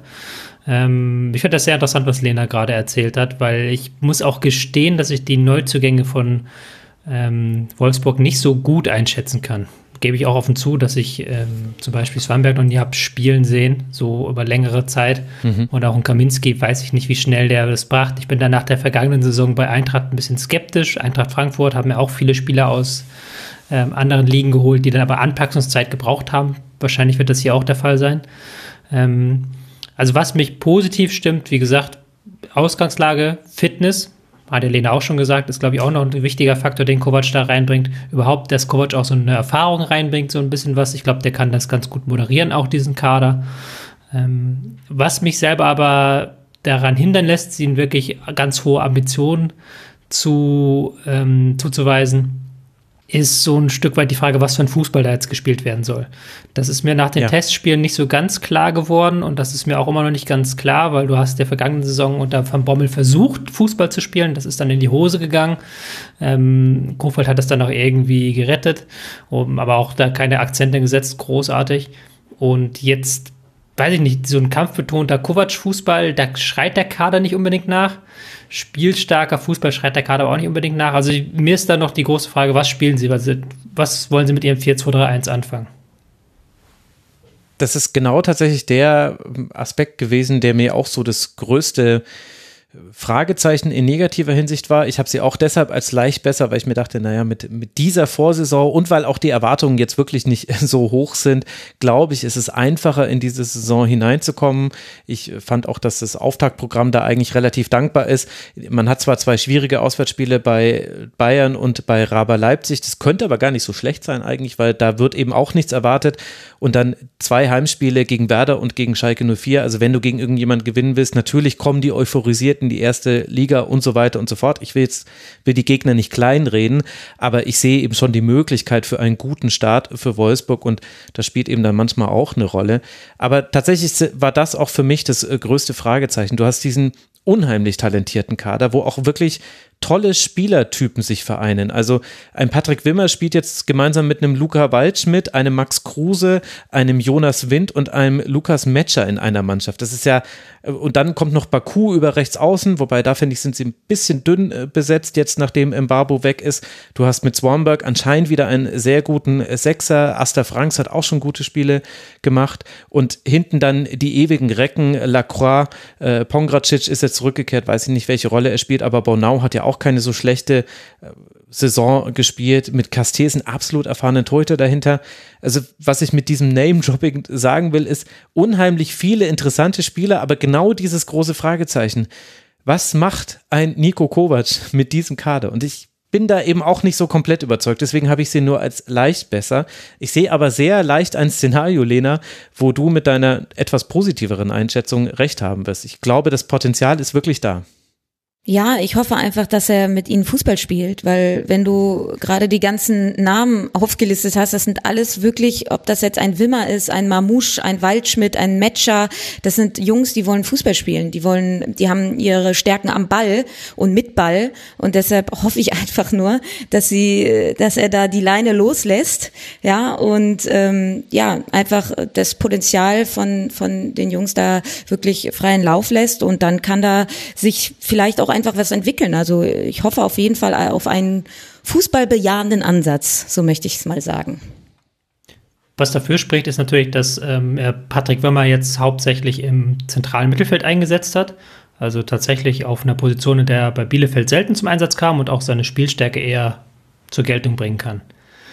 Was ich vielleicht noch kritisch bemerken würde, ist, dass der Kader, finde ich, relativ groß ist. Und ich ja. weiß halt nicht, ich bin im Gerüchte-Game immer nicht ganz so dolle drin. Ich weiß nicht, wer da noch gehen soll oder ob da noch jemand gehen soll. Aber momentan musst du da viel moderieren. Und da kann es dann auch sein, dass da sehr viele Leute Zähneknirschen sind. Zumal man mit Max Kruse einen Profi hat, der anders als das meiste, was in Wolfsburg passiert, wenn der auf die Bank gesetzt wird, schlägt das auch überregional Schlagzeilen so. Ähm, dementsprechend da ist ein bisschen Moderation gefragt oder vielleicht noch einen oder anderen Spieler abgeben, weil momentan hätte man bestimmt ein paar unzufriedene Spieler weil man ohne, ohne Doppel- oder Dreifachbelastung beziehungsweise die gar nicht alle einsetzen kann. Ja, das ist auch ein spannender Aspekt, ne? Hast du natürlich komplett recht. Dadurch, dass sie ja in der vergangenen Saison äh, auf dem zwölften Platz, glaube ich, ne, äh, gelandet sind, ähm, spielen sie jetzt eben nicht international und haben aber sich eigentlich einen Kader dafür gebaut. Äh, das ist natürlich echt schwierig zu moderieren dann. Ähm, ist ein sehr, sehr wichtiger Aspekt. Also sie müssen den Kader ausdünnen. Wenn man dann auch sieht, ne, dass sie dann auch noch so einen Gilavogi äh, für das defensive Mittelfeld haben, der war mal Kapitän in der Mannschaft, ne? Mhm. Also ähm, auch ein Roussillon und so. Also haben eigentlich da echt äh, sehr, sehr viele Spieler, die auch da durchaus mal zum Stammpersonal gehört haben. Und das wird auf jeden Fall noch spannend sein, inwiefern sie das moderiert bekommen. Aber ich glaube auch, wenn es einer schafft, dann Nico Kovac. 33 Spieler sind es aktuell zweitgrößter Kader hinter Hertha BSC. Ich bin auch nicht so im Gerüchtegame drin, aber zum Glück habe ich Dennis aus dem Rasenfunktionsteam, der hat mir aufgeschrieben, Gila Vogi, Steffen Roussillon, Brekalo und Pongracic gelten zusammen mit Rex Bitschei, der ist ja inzwischen schon gewechselt zu Augsburg als Kandidaten, die noch abgegeben werden können. Und das soll auch das Ziel sein. Also sprich, das wird vermutlich noch adressiert.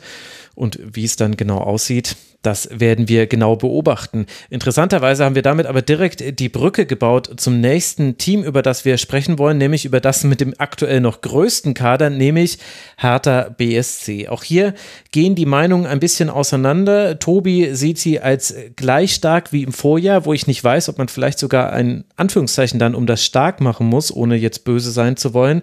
Lena und ich sehen sie als leicht besser beziehungsweise als besser.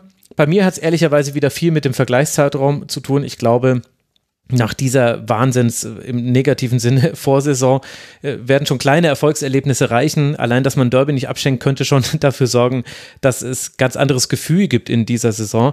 Lena, jetzt wissen wir ja, dass du auch sehr nah dran warst an der Hertha in der letzten Saison oder in den letzten Jahren sogar. Was erwartest du denn jetzt mit Blick auf die neue Saison?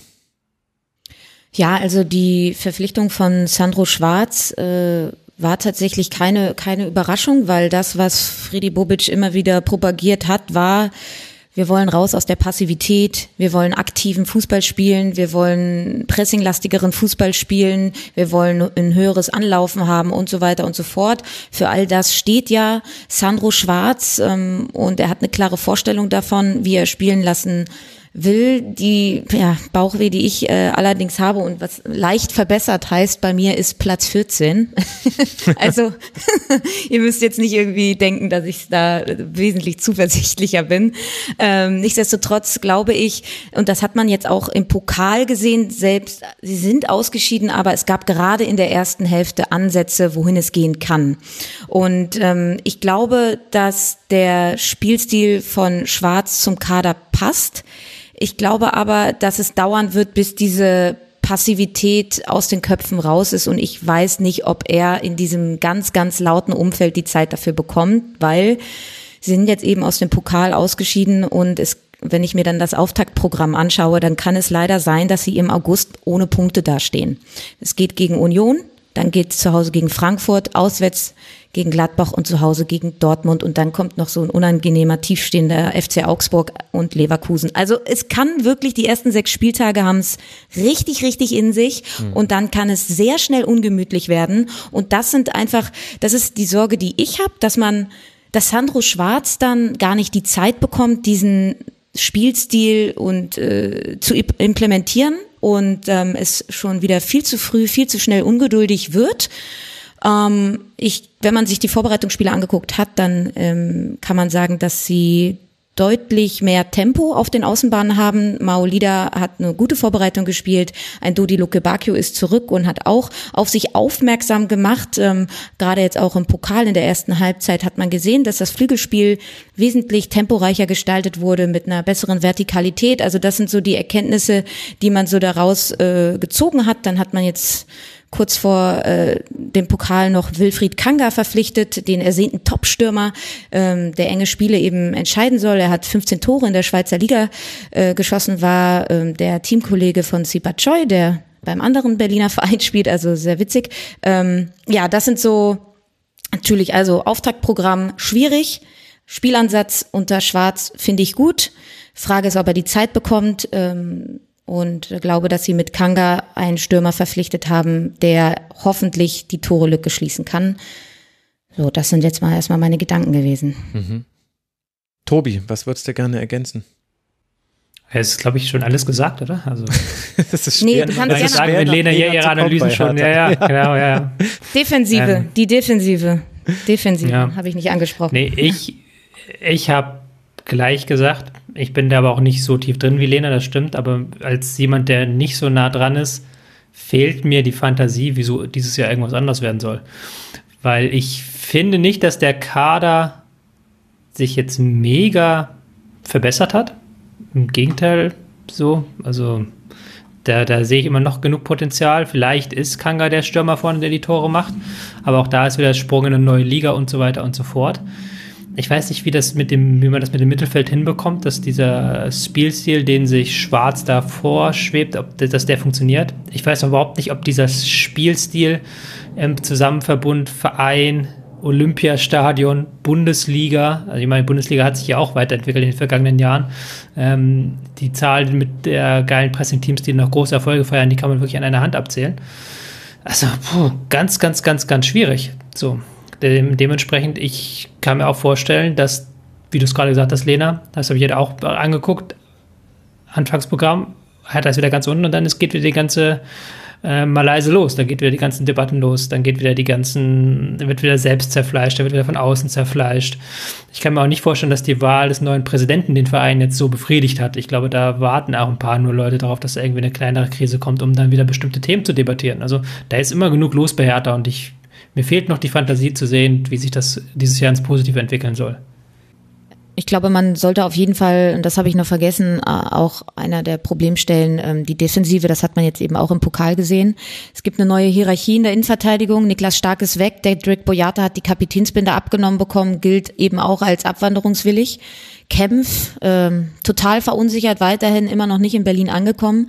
Dann hast du eben noch einen Linus Gechter und einen Marton Dardai, zwei junge Eigengewächse und ähm, auch die bringen nicht das nötige Tempo auf der letzten Linie mit und dieses Selbstbewusstsein und das Selbstverständnis. Also auch die Defensive war ja in der vergangenen Saison wirklich ähm, die große, große Problematik und da hat man sich eben auch nicht äh, stabilisiert. Ähm, Oremovic, der neu verpflichtete Innenverteidiger, war auch angeschlagen und ähm, das sind all das, das sind keine guten Voraussetzungen, um äh, in eine Saison zu starten, gerade mit diesem Auftaktprogramm und noch ein weiteres Ding für mich auf so einer weichen Ebene, ähm, besteht halt weiterhin ein Führungsvakuum. Ich habe mich total gewundert, dass Marvin Plattenhardt den, der wirklich kein Fürsprecher ist, jetzt der neu gewählte Kapitän ist, also der die Mannschaft aufrichten soll, wenn es mal schlecht läuft. Und das Wichtigste ist eben, dass die Mannschaft eine mentale Festigkeit bekommt, um auch so einer sportlichen Wankelmütigkeit vorzubeugen. Und mhm. das sehe ich einfach nicht. Und das ist für mich auf so einer weichen Ebene auch vielleicht ein Stück weit das Fundament, um überhaupt gegen Widerstände anzukommen. Und das ist, glaube ich, auch ein Punkt, der nicht ähm, ja, behoben ist, einfach eine gesunde Hierarchie zu haben, jemanden, der vorangeht. Und ähm, ja, das sind sehr, sehr viele Baustellen und man befindet sich erneut. Also es ist wie eine Kassette, die man immer wieder neu reinlegt. Und von daher glaube ich, erwarte auch ich eine sehr, sehr turbulente Hertha-Saison. Also wir haben noch nie so früh in einer Männer-Bundesliga-Saisonvorschau so negativ dann letztlich doch über ein Team gesprochen also gerade das mit der, mit der Defensive, das ist schon ein sehr, sehr richtiger Punkt von dir, vor allem, weil man da ja auch die Torhüterposition noch mit reinnehmen muss, finde ich. Also man geht jetzt in diese Saison mit äh, Christensen und Jahrstein und wir wissen ja in der letzten Saison, welcher Faktor auch das war, plus eben dann die Innenverteidigung, was du auch gerade schon angesprochen hast, Lena. Also diese Probleme, die sehe ich schon auch. Irgendwie hatte ich aber trotzdem, ja, das ist aber jetzt auch nur ein Gefühl, ich hatte in der Vorbereitung den Eindruck, Sandro Schwarz bekommt das moderiert, denn er ist jemand, der gut kommunizieren kann, jetzt nicht herausragend gut, aber gut. Ich finde, er kann Dinge gut erklären und ich glaube, die Erwartungshaltung ist halt wirklich so, ja, so wie du es beschrieben hast, Lena. Ich glaube, kein harter Fan macht sich gerade irgendwelche Illusionen darüber, wie super knackig dieses Anfangsprogramm ist. Gerade auch mit dem Derby an der alten Försterei am allerersten Spieltag. Und ich glaube, das kann sich aber vielleicht auch zum Positiven verdrehen, indem du eben einfach in einem dieser, Spiele, wenn Harter überrascht, dann in Anführungszeichen reicht das schon, um etwas Positives äh, vorzutragen, weil alle sehen ja, wie gut die Gegner sind und wie schwierig dieses Auftaktprogramm ist. Und das war so ein bisschen, vielleicht ist es auch eine Hoffnung meinerseits, ich weiß es nicht, aber das war ein Gedanke, den ich hatte, als ich sie als leicht besser eingestuft habe. Weil, leicht besser, weil in der Vorsaison war es so schlecht und ich glaube eben, schon ein Erfolgserlebnis relativ früh in der Saison könnte da, könnte da ein Faktor sein, der diesmal was Nachhaltigeres auslöst. Vielleicht wünsche ich mir das aber auch nur. Ich weiß es nicht. Ergänzend vielleicht noch, ich glaube auch, dass Schwarz, das ist das, was man positiv benennen muss. Ich glaube, Schwarz wird erstmal so einen Vertrauensvorschuss bekommen. Und ich mhm. glaube auch, dass die Fans sich dann nicht direkt gegen Schwarz wenden würden, wenn es schief gehen würde. Ich glaube, da gibt es ein paar andere Namen. Ähm, Gerade Bobic wird ja auch nicht unkritisch mittlerweile gesehen unter den Fans. Da gibt es dann, glaube ich, andere Leute, die dann erstmal ins Kreuzfeuer der Kritik geräten. Ich glaube schon, dass Schwarz zumindest bis zur WM Zeit bekommt. Und vielleicht, vielleicht fruchten ja seine Ideen dann auch. Wir werden es äh, beobachten und werden es sehen. Ich bin sehr gespannt auf unseren Tabellentipp am Ende. Jetzt, während Lena gesprochen hat, habe ich schon überlegt, ob ich die Hertha wieder weiter runtersetzen muss. Aber ich weiß gar nicht, oh aber ich weiß gerade gar nicht, wie weit runter ich sie noch setzen kann. Ich, ich habe meinen Tabellentipp zwar vorhin gemacht, aber schon wieder alles komplett vergessen. Wir, wir werden es ganz am Ende dieses Segments wissen.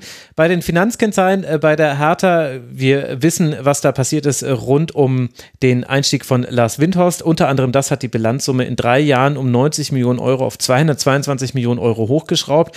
Bilanzsummen haben jetzt erstmal fiskalisch nicht so die große Bedeutung gegeben, aber so ein ungefähres äh, Gefühl für die Umsatz- und Erlöskräfte, die ein Unternehmen haben kann. Das Eigenkapital ist entsprechend auch äh, gestiegen. Allerdings hat man auch Verbindlichkeiten in Höhe von 100 Millionen Euro und vor allem, was das Wichtige ist, weil man hatte ja einen Cashflow in den Verein hinein. In den letzten drei Jahren hat man 157 Millionen Euro Verlust eingefahren. Da ist eben ganz viel von diesem Geld wieder hingeflossen. Das Ergebnis nach Steuern in der Saison 2021 war katastrophal. 78 Millionen Euro Verlust. Da gab es im ganzen deutschen Männerprofifußball, ich glaube, nur zwei Teams, die noch schlechter waren. Ja, wobei ich bin mir gerade gar nicht sicher, nee, es dürfte eigentlich gar keine schlechteren gegeben haben. Da gab es geteilte Plätze. Da ist man auf äh, Platz 36. Also das haben wir ja auch schon mal thematisiert im Rasenfunk und das wird definitiv auch wieder ein Thema bei Hertha BSC sein, dass dem so ist. Das Rohergebnis, also das Potenzial, was man aktuell an Einnahmen äh, aktivieren kann, das liegt bei 103 Millionen Euro. Damit ist man auf Rang 14 in der Bundesliga. Und das ist aktuell eigentlich so die Kenngröße, an der man sich vielleicht ein bisschen orientieren sollte für Hertha. Das ist quasi das nicht durch externes Fremdkapital gewachsene Potenzial von Hertha und ist dann doch ernüchternd. Also klar hat man jetzt nicht erwarten können, dass das jetzt so schnell steigt. Das ist mir schon auch klar, aber das muss man sich, glaube ich, immer klar machen. Also im deutschen Profifußball liegt man da auf Rang 14 mit 103 Millionen Euro Einnahmen, auch wenn da natürlich Corona mit eine Rolle spielt. Das ist die Hertha.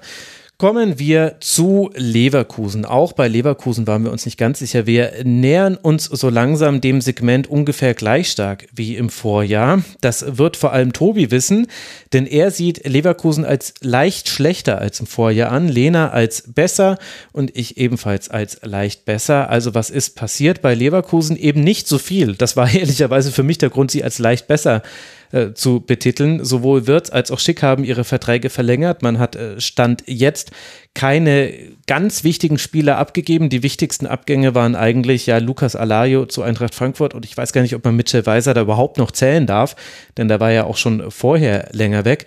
Dafür hat man nochmal sich verstärkt mit Adam Lotzek von Sparta Prag, einem 19-jährigen Spieler, der als Wunderkind gilt, hat tolle Scorerwerte und vor allem ist vielseitig einsetzbar, kann sowohl Mittelstürmer als auch, als auch links außen und hängende Spitze spielen. Ich glaube, das ist schon eigentlich der wichtigste Zugang. Man versucht auch noch einen Rechtsaußen von Schachtjo Donetsk zu bekommen. Das gestaltet sich allerdings gerade eher als Hängepartie und hat aber andere Gründe als rein sportliche. Lena, mit welchen Gedanken blickst du auf Leverkusen? Ja, also mit ähnlichen wie du. Ich habe äh, mir natürlich auch den Kader angeguckt und fand es gut, dass es verhältnismäßig ruhig geblieben ist, denn äh, das bedeutet eben auch, dass sie die Leistungsträger äh, behalten haben mit Diaby und Schick, sogar die Verträge verlängert und das ist eben anders als in den Vorjahren zuvor. Das muss man ja bei Leverkusen auch immer dazu sagen. Brandt, Havertz, Volland, Bailey. Äh, in den Jahren zuvor gab es eben immer äh, punktuell eben Abgänge von Leistungsträgern. Das ist in äh, ja, dieser Saison eben nicht so stand jetzt.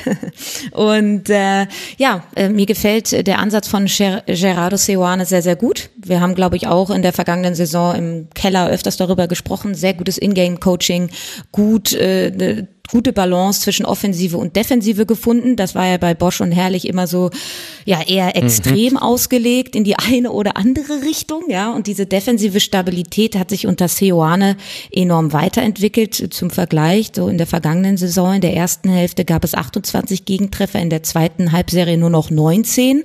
Also man kann sagen, sie haben sich da defensiv besser aufgestellt da ist für mich ein Schlüsselspieler definitiv Robert Andrich ähm, und äh, der dort für defensive Kompaktheit gesorgt hat. Du hast ähm, Lotzek schon angesprochen, sie haben sich sogar punktuell noch verstärkt. Ich glaube aber auch, und das hat der Pokal eben auch gezeigt, er wird Anlaufzeit benötigen. Er hatte bei Prag eben alle Freiheiten, ja, konnte alles machen. Jetzt muss er sich so ein bisschen an so ein mannschaftstaktischeres System gewöhnen.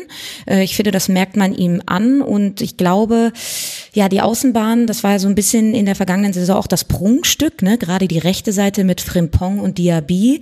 Frimpong kommt aus einer langen Verletzung, Diaby jetzt in den Testspielen und auch im Pokal jetzt noch nicht so auf seinem absoluten Leistungspeak wie in der vergangenen Saison und dann eben die linke Seite äh, mit Bellarabi und Lotzek und ein Adli, der noch aus einer Verletzung kommt. Paulinho soll abgegeben werden. Also ich glaube, sie müssen noch was nachlegen auf den Außenbahnen, um richtig, richtig, richtig gut aufgestellt zu sein. Ähm, und ich hoffe, dass sie da zur alter Stärke auch ein Stück weit zurückfinden. Also diese Außenpositionen waren für mich wirklich einzigartig. Und mhm. ähm, ja, also ich klammer, ihr habt ja mir jetzt beigebracht, den Pokal, den schließt ihr nicht ein. Dann lasse ich jetzt auch mal die Niederlage gegen Elversberg und wirklich diesen desolaten Auftritt äh, lösche ich aus meinen Gedanken und von daher liege ich dann hoffentlich auch mit meiner Saisonprognose, dass sie da unter den äh, Platz zwei oder drei mitspielen, äh, komplett richtig. Ich, ich weiß übrigens nicht, ob wir das im Vorgespräch gemacht haben oder ob da schon die Aufnahme lief. Bei mir verschwimmt alles. Äh, also kann sein, dass wir im Vorgespräch darüber gesprochen haben, dass der DFB-Pokal manchmal diese erste Runde den Eindruck ein bisschen verfälscht. Ich habe da erzählt, wie ich mal nach dem Ausscheiden von Frankfurt in Ulm komplett meine Prognose umgeschmissen habe. Und ich glaube, das war die Europapokal äh, bis äh, Chelsea-Saison. Also Darum geht es. Tobi, was hat dich denn dazu gebracht, weniger gut auf Leverkusen zu blicken? Mhm. Ähm, Lena hat jetzt wieder gerade sehr viel gesagt. Ähm, ich, das stimmt auch alles, kann ich auch alles nicht widersprechen. Ich kann eigentlich nicht viel zufügen. Ich kann es halt nur noch ein bisschen kritischer aus, äh, kritischer bezeichnen. Ähm, ich glaube, dass ein Klotzek Anlaufzeit braucht. Ich weiß nicht, ob ähm, nicht einer der Schlüsselspieler sich noch verletzt. Die Schick ist ja gerade sehr verletzungsanfällig, aber auch ein Diaby, wenn der sich verletzt, ist das nicht gut. Mir fehlt noch eine zentrale Achse. Also in der Vorbereitung wurde da viel probiert. Wer ist jetzt in Verteidigung? Kusuno und Tapsoba haben gegen Elversberg gespielt. Das hat aber auch nicht besonders gut funktioniert. Ähm, wer, wer spielt da? Wie sieht die Doppelsechs aus? Auch da wurde viel probiert. Auch da mhm. hat sich jetzt für mich noch keine ganz klare Variante ähm, herauskristallisiert. Aranguis und Andrich haben jetzt gespielt gegen Elversberg, waren beide wie gewohnt sehr aggressiv, aber haben dadurch auch Lücken gelassen. Also da auch wieder so die Frage, okay, wie sieht die absolute Stammelf aus? Es kann ja ein Vorteil sein, wenn du flexibel bist, aber oft ist es auch ein Vorteil, wenn du einfach eine absolute Stammelf hast, die sich einspielen kann. Das hat, das hat Leverkusen noch nicht. Und Champions League ist natürlich auch wieder eine Ablenkung, das kommt hinzu. Champions League, die großen Spiele, das kann, kann wieder ein Stück weit ablenken. Und bei Seoane, den kann ich auch nach einem Jahr immer noch nicht ganz greifen. Also ich habe jetzt ein Jahr ihn verfolgt, es sind tolle Spiele dabei gewesen, es sind Spiele dabei gewesen, die nicht so toll waren. Sehr, sehr aggressiver Stil, aber auch ich habe auch noch kein System dahinter entdeckt, wann er mit Dreierkette, wann er mit Viererkette spielt. Da habe ich auch noch nicht so ganz raus. Mhm. Und vielleicht unterschätze ich ihn da auch einfach. Aber mein Bauchgefühl war, ja, Platz drei und so weiter vorne Angreifen, wie man es vielleicht ein bisschen vor der Saison postuliert hat, das kann ich mir nicht vorstellen. Ja, also das mit den Zentralen, mit der Doppelsechs, äh, da habe ich auch länger drüber nachgedacht. Da hat auch, glaube ich, Torres 1991 heißt er, glaube ich, äh, einen tollen Beitrag im Forum geschrieben, kann ich nur empfehlen der hat auch äh, das nochmal sehr, sehr gut herausgearbeitet. Also die Fragezeichen hatte ich auch genauso wie die Innenverteidigung. Das war allerdings im letzten Jahr der Grund, warum ich Leverkusen als wesentlich schlechter vorhergesehen hatte, weil ich eben einfach den Abgang der, von äh, Lars Bender zum Beispiel äh, da oder der Bender Zwillinge kann man ja so sagen, eben als einen klaren Verlust gesehen habe, was eben die Führung der Abwehr angeht. Und das hat dann doch besser geklappt und das hat, glaube ich, auch Seoane mit weggecoacht. Also das war jetzt nicht Zufall, dass Leverkusen auch nach der Verletzung von Florian Wirtz da nicht eingebrochen ist oder wesentlich schlechter gespielt hat, sondern ich glaube, das war eben schon dann seine Leistung und diesen, diesen Bonus, den habe ich Ihnen jetzt quasi in dieser in dieser Saisonvorschau dann mit draufgegeben bei meiner Prognose, dass ich eben finde, allein, dass man keinen großen Abgang hat, das ist eben dann schon als leicht besser zu bewerten. Man muss allerdings noch dazu sagen, Florian Wirtz äh, fällt noch eine ganze Weile aus, da weiß man nicht, wie lange das noch andauern wird, ist ja eine schlimmere äh, Verletzung äh, gewesen. Und das ist generell, finde ich, ein Thema und vielleicht noch bei Leverkusen mehr als bei anderen Teams, weil man eben viele von diesen sprintstarken und sehr schnellen Spielern hat habe ich zumindest den Eindruck, dass Verletzungen auch häufig dann schlimmere Verletzungen sind, weil sie im höheren Tempo geschehen. Weiß nicht, ob das jetzt nur selektive Wahrnehmung ist, und da gibt es schon Spieler, die sollten sich eigentlich nicht verletzen. Also wenn jetzt Musa Diaby noch etwas passiert, das wäre fatal. Auch ein Jeremy Frimpong, finde ich, ist deutlich vor Fosumensa, der ja auch gerade noch eine Verletzung auskuriert auf dem rechten Flügel. Ein Mitchell Bakker wurde komischerweise immer noch nicht von Sinkgraben so wirklich äh, ja herausgefordert auf dieser Position. Da hat man auch in der letzten Saison gesehen, was gefehlt hat. Da wurde ja dann Hinkapier rausgezogen auf Linksverteidiger, was dann gut funktioniert hat, aber eben komplett diese Rolle der Außenverteidiger ein bisschen weggenommen hat, die eigentlich Seoane zumindest am Anfang hat spielen lassen. Also das finde ich ist schon ein größeres Fragezeichen bei Leverkusen als bei anderen Teams. Was passiert, wenn sich da einzelne Spieler verletzen? Ist ein wichtiger Punkt, glaube ich, auch mit der Doppelsechs. Du hast da quasi ja zwei 1A-Besetzungen, ne? Mit äh, Arangis und Andrich und Palacios und Demir bei. Und ähm, ja, ähm, da muss Seoane auf jeden Fall gut gut moderieren. Ähm, gerade auch äh, Arangis, glaube ich, hat ja auch mal so, ist jetzt 33 Jahre alt, ähm, ist ein Routinier, ob er sich dann in so ein paar Spielen dann auch auf die Bank setzt, also könnte auch so ein bisschen Unruheherd sein. Und wenn man jetzt mal sich anschaut, ähm, und dann kann ich dir auch nur beipflichten, Max äh, Adli verletzt, Bellarabi, der äh, Professor für Muskelfaserrisse und so weiter, also da hast du natürlich einen springenden Punkt, äh, dass das ein sehr äh, körperlich anfälliges Spiel über die Außenbahnen ist. Ja, wir werden sehen. Tobi, hast du noch was auf dem Herzen? Ich glaube nicht, nein. Also ähm, vielleicht noch das Thema WM. Das ist ja auch ein Faktor, mhm. der da reinspielt mit Doppelbelastung und WM. Kann ich mir schon vorstellen, dass ein paar Teams von oben das eher trifft, die ein paar WM-Fahrer mehr haben. Und dass dann vielleicht ein Union oder ein Freiburg nicht so doll betroffen sind von. Mhm.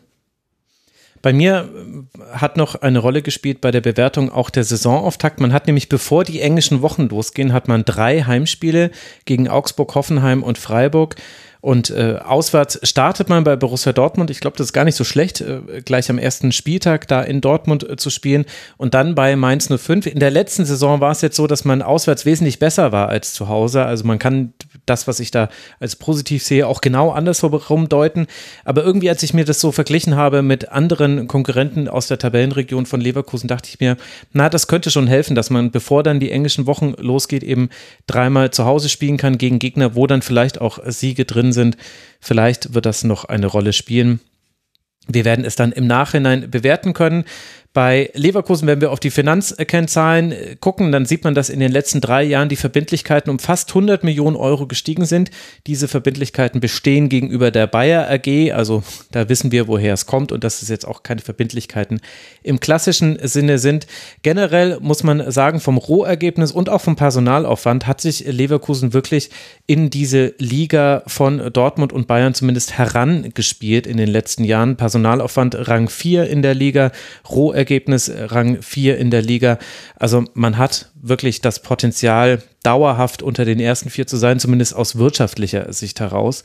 Und zur Not, wenn es so läuft wie jetzt in der Saison 2021, wo man 14 Millionen Euro Verlust macht, dann gleicht das eben Leverkusen aus und man kommt wieder auf einer schwarzen Null raus. Und was liebt der Deutsche mehr als die schwarze Null? Ich weiß es auch nicht. Vielleicht den VfB Stuttgart. Das war eine komische Überleitung, aber wir wollen jetzt über den VfB sprechen. Das letzte Team, das es gerade noch in die stärker als im Vorjahr Kategorie geschafft hat, da waren wir uns allerdings uneinig. Lena sieht sie schwächer als im Vorjahr, Tobi stärker, ich leicht stärker und so kommt eben dann in Summe ein leicht stärker gerade noch so heraus. Wir erinnern uns an die dramatische Rettung vor dem Abstieg in der Vorsaison. Tobi, was ist denn für dich die Grundlage dessen gewesen, dass du jetzt so positiv auf den VfB blickst? Naja, das ist natürlich wieder eine Frage von, wo kommen sie her? Also mhm. klar, ähm, eine VfB hat eine katastrophale Saison gespielt und wenn sie keine katastrophale Saison spielen, ist es eine Verbesserung. Ähm, ich kann mir aber auch vorstellen, dass ähm, viele der Faktoren, die in diese katastrophale Saison reingespielt haben, jetzt ähm, behoben werden könnten. Also einerseits das Verletzungspech, das man hatte, das ja schon fast ähm, epische Ausmaße genommen hat ähm, kann ich mir vorstellen, dass man das vielleicht die Saison ein bisschen besser moderiert, dass man das besser hinbekommt. Man hat Spieler, die vielleicht jetzt, wenn der Druck von dieser ähm, schweren Saison weg ist, dann vielleicht tatsächlich den nächsten Sprung machen können. An und für sich gefällt mir der Kader auch ganz gut. Man kann wieder diese Spielidee von Matarazzo so ein Stück weit spielen lassen mit Silas, mit einem offensiven Links auf links und dann die rechte Seite ein bisschen tiefer. Vielleicht kann man das wieder mehr, mehr reinbringen. Gerade wenn, und das ist jetzt das große, große Wenn, Fragezeichen in diesem Stuttgart-Segment, ähm, was passiert mit Sosa, mit Kalajdzic? Bleiben sie, gehen sie, wechseln sie? Wir wissen es nicht. Also, und ähm, Silas vielleicht noch als Spieler, dass du dann vorne, wenn jetzt beide gehen sollten, dass du dann trotzdem eine Alternative hast, mit links Silas reinzukommen und dann eher schnellen Stürmern. Ja, deswegen, lange Rede, kurzer Sinn. Ich glaube, kann mir vorstellen, dass sie ein bisschen besser in die Saison reingehen und ein bisschen ähm, eine stabilere Saison spielen. Lena, wie viele Abgänge hast du denn ein, eingerechnet bei deiner Prognose? Ach, ich glaube, ähm, ich habe es jetzt mal so ein bisschen frei von Kalajdzic und Sousa betrachtet.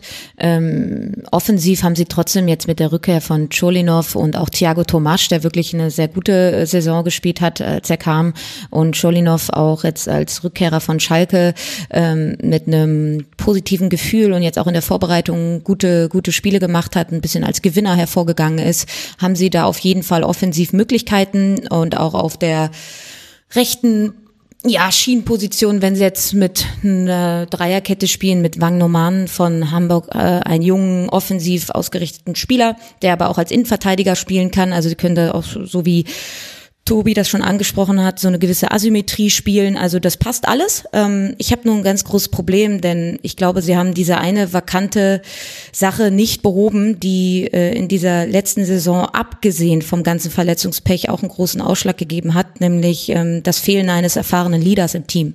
Hm. Und ich bin der Auffassung, dass sie eigentlich eine relativ ähnliche Saison spielen könnten. Offensiv super. Wir werden alle wieder begeisternd davon reden, dass sie tollen Fußball spielen, dass sie total viel Spaß machen machen, dass sie sechsmal die Latte treffen und äh, zwei rote Karten irgendwie in der letzten Linie bekommen. Ähm, und trotzdem fehlt da mir ein bisschen ähm, der Spieler oder die Spieler, die resilient sind, die widerstandsfähig sind, die eventuell das Spiel auch mal beruhigen. Also es ist auch weiterhin super viel Talent da, aber wenig Führung. Und ich glaube, sie haben oder ich befürchte, dass sie die ähnlichen Probleme haben wie in der vergangenen Saison. Also die fehlende gesunde Balance in der Altersstruktur und der hinsichtlich der Erfahrung. Und sie konnten halt einfach ähm, kein Castro und auch kein Didavi aus den vergangenen Saisons ähm, ersetzen. Und ähm, das, das fehlt mir so ein bisschen und deshalb habe ich einfach ähm, das Gefühl, dass es ähm, eine ähnliche Saison werden könnte. Offensiv toll, klare DNA, wenig widerstandsfähig. Ja, schwer dagegen zu argumentieren.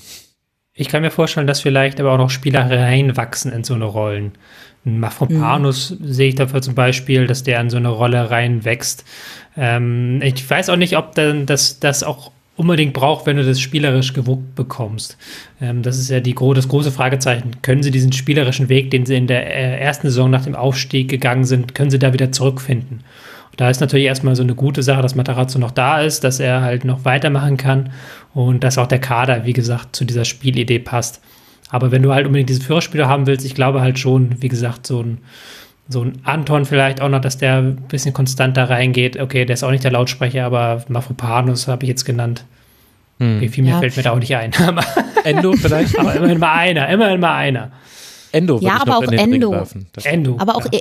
Aber auch er ist natürlich, er ist ja Kapitän gewesen. Ähm, er ist halt als auch nicht der Fürsprecher, der laute Kommunikator. Und gerade wenn wir jetzt auch bedenken, Karazor, weiß man nicht, was mit ihm ist mhm. im defensiven Mittelfeld. Also ich denke da auch so ein bisschen an die Rückwärtsbewegung, ähm, Restverteidigung, Absicherung. Ähm, oh, da mhm. hast du halt Endo im defensiven Mittelfeld, dann hast du noch einen jungen Ahamada, der ist 20 äh, und dann wird's dünn. Also dann wird's wirklich dünn. Wenn man sich den Kader anschaut, da ist nicht mehr viel. Und auf dieser Position fehlt mir da einfach was. Einerseits, du hast halt so viel Potenzial da noch drin schlummern. Chris Führig, der, wenn er mal fit bleibt, eine richtige ähm, Wucht sein kann. Thiago Thomas, habt ihr schon gesagt. Also da sind halt noch ganz, ganz viele, die müssen einfach mal nur ein paar Spiele hintereinander ein bisschen Selbstvertrauen und dann kann das auch ein, so ein richtiger Stein sein, der ins Rollen kommt. Mhm das war tatsächlich so ein bisschen mein Gefühl. Also zum einen Spieler, von denen ich mir sehr gut vorstellen könnte, dass sie eine viel bessere Saison spielen. Da würde ich auch noch einen Iglov mit reinnehmen, einen Klimovic, einen Clement, die alle eben auf diesen Achterpositionen spielen, die ja auch so wichtig sind fürs Stuttgarter Spiel. Dann der Faktor Silas, dass er wieder da ist, auch wenn man jetzt noch nicht genau weiß, wann er wieder im Vollbesitz seiner Kräfte sein wird, aber er wird zumindest sehr, sehr viel früher wieder eine Rolle spielen. Und ich habe ein bisschen drauf gesetzt, aber ich gebe zu, dass ich da dann vielleicht etwas naiv bin. Aber bisher war es immer so, dass diejenigen, die zum äh, VfB geholt wurden und die dann eine wichtige Rolle gespielt haben, die habe ich mit Ausnahme von Mafropanos meistens vorher nicht gekannt und dachte mir, okay, cool, der ist jung, der kommt aus Japan, keine Ahnung, gucken wir mal. Und dann auf einmal hat Ito eine super Saison gespielt. Und auch dieses Jahr gibt es wieder Zugänge. Juan José Perea von Paes Giannina, warte, ich habe mir noch aufgeschrieben, ah, er ist aus Griechenland. Ja, du, keine Ahnung. Also, ich weiß noch nicht, ob, also da fühle ich mich auch leicht hilflos in der Saisonvorschau, weil ich mir denke, ja toll, soll ich jetzt jeden von diesen Spielern noch scouten? Ich weiß es nicht, was der kann. Und ich habe mich jetzt drauf verlassen, aber wie gesagt, es kann auch naiv sein dass eben dann doch wieder ein oder zwei Spieler davon eine wichtige Rolle spielen, die vorher keiner kannte, wo wir dann nach der Saison sagen, Mensch, das waren echt gute Verpflichtungen und das habe ich da noch einfließen lassen, aber ich gebe zu, dass das ein sehr schwaches Argument ist. Es gibt halt ein paar Mannschaften, wo man schon so eine sehr klare Vorstellung hat, wo sie hinkommen und es gibt halt den VfB Stuttgart. weil das ist schon, da ist schon sehr, sehr viel im Fluss. Aber ich, ich möchte es ja auch einfach positiv sehen. Vielleicht, das ist halt meine Form von Fußballromantik. Ich fand das ja sehr schön, dass wir Matarazzo festgehalten haben, dass sie auch im Saisonendspurt Fußball gespielt haben teilweise, haben sie manchmal hinten anstellen müssen, aber haben sie doch ähm, nicht komplett diesen Weg verlassen. Und das finde ich halt schön. Und ich würde es jetzt schade finden, wenn man das, wenn das jetzt so schief gehen würde. Aber es kann natürlich immer sein. Habt ihr natürlich auch recht, hat Lena auch ganz recht. Ähm, Kader ist ungleich besetzt. Zwar Wagnermann für rechts geholt, aber du hast immer noch diese halbrechte und ganz rechte Seite ist immer noch nicht wie die linke. Ähm, fehlt im Zentrum was. Gerade ähm, finde ich schöner, wenn Endo höher spielen könnte, aber das geht nicht immer, weil er eben tief spielen muss aufgrund der Zwänge. Also ja, es sind ein paar Probleme im Kader, aber ich wünsche es mir. Vielleicht ist da der Wunsch Vater des Gedanken bei mir. Und gegebenenfalls, wenn eben Kalajdzic und Sosa gehen, das sind für mich eben dadurch, dass du auf der linken Seite Silas hast und einen Cholinov und oh, vorne auch einen Tomasch, die das durchaus toretechnisch kompensieren könnten, sind das für mich, so hart das klingt, aber erwartbare Abgänge und die auch verzichtbar sind, ob der äh, offensiven Qualität, die in diesem Kader schlummert. Ähm, und dann hast du eben auch finanzielle Möglichkeiten, dann vielleicht irgendwie fürs, fürs defensiv zentrale Mittelfeld irgendwen zu holen. Wenn du, äh, Tobi, jetzt gesagt hast, dass du Endo dir ein bisschen offensiver wünscht, dann möchte ich doch auch, dass dieser Wunsch erfüllt wird. Deshalb, vielleicht haben sie ja dann auch einfach finanzielle Möglichkeiten und sich dann einfach einen defensiven, erfahrenen Abräumer zu holen, der einfach äh, sich davor parkt und alle offensiven Bemühungen covert. Und natürlich, ich würde es mir auch wünschen, dass dieser Ansatz ähm, an Pellegrino festzuhalten und an diesem tollen Spielstil, dass der belohnt wird. Na klar, klar, lieber soll der FC Augsburg absteigen, ist doch sicher. ja, ja, ja, aber ja, ich verstehe, was du meinst. Ich muss sagen, ich habe schon, als der Mangala-Wechsel feststand zu Nottingham Forest, da habe ich noch mal kurz drüber nachgedacht, ob ich jetzt was anpassen muss in meiner in meiner Bewertung generell, die, die Abgänge sollte man jetzt nicht komplett vergessen. Also Erik Tommy ist weg, Philipp Förster ist weg, Roberto Massimo ist weg, TBD ist jetzt erstmal verliehen worden, also Massimo auch verliehen, Entschuldigung, allerdings äh, zum Rogon-Projekt äh, nach Portugal, ganz eigenes Thema. Mo Sanko, von dem man ja viel erhoffen konnte, der sich so fürchterlich verletzt hatte, gleich zu Beginn der Saison, die sind alle gegangen. Also das, da habe ich noch mal kurz eben aus diesem Stabilitätsgedanken heraus äh, auch nochmal drüber nachgedacht, aber wie gesagt, ich vertraue dann drauf, dass es einfach wieder Menschen, Spieler gibt, die ich gar nicht kenne, vielleicht auch aus dem eigenen Nachwuchs.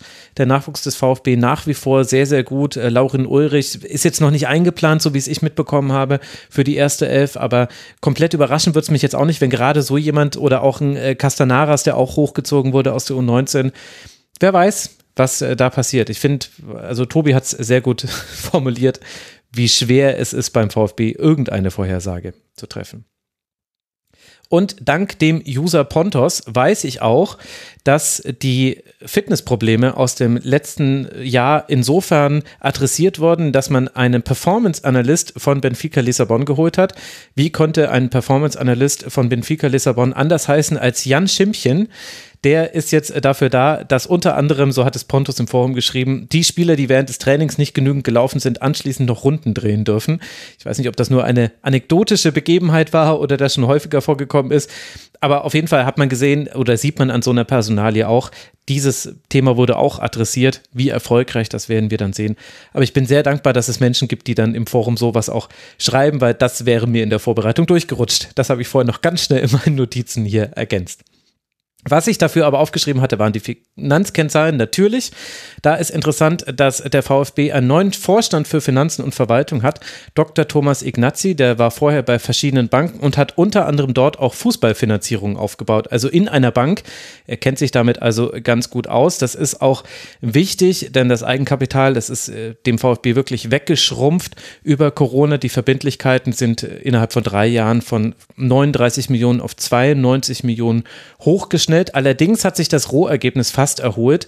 Da ist man äh, von 166 äh, auf 92 und wieder zurück auf 143 Millionen Euro äh, gesprungen. Das hängt auch mit dem Verkauf von Gobel und Kobel und Gonzales zusammen. Generell werden Transfererlöse weiter eine wichtige Rolle beim VfB spielen müssen.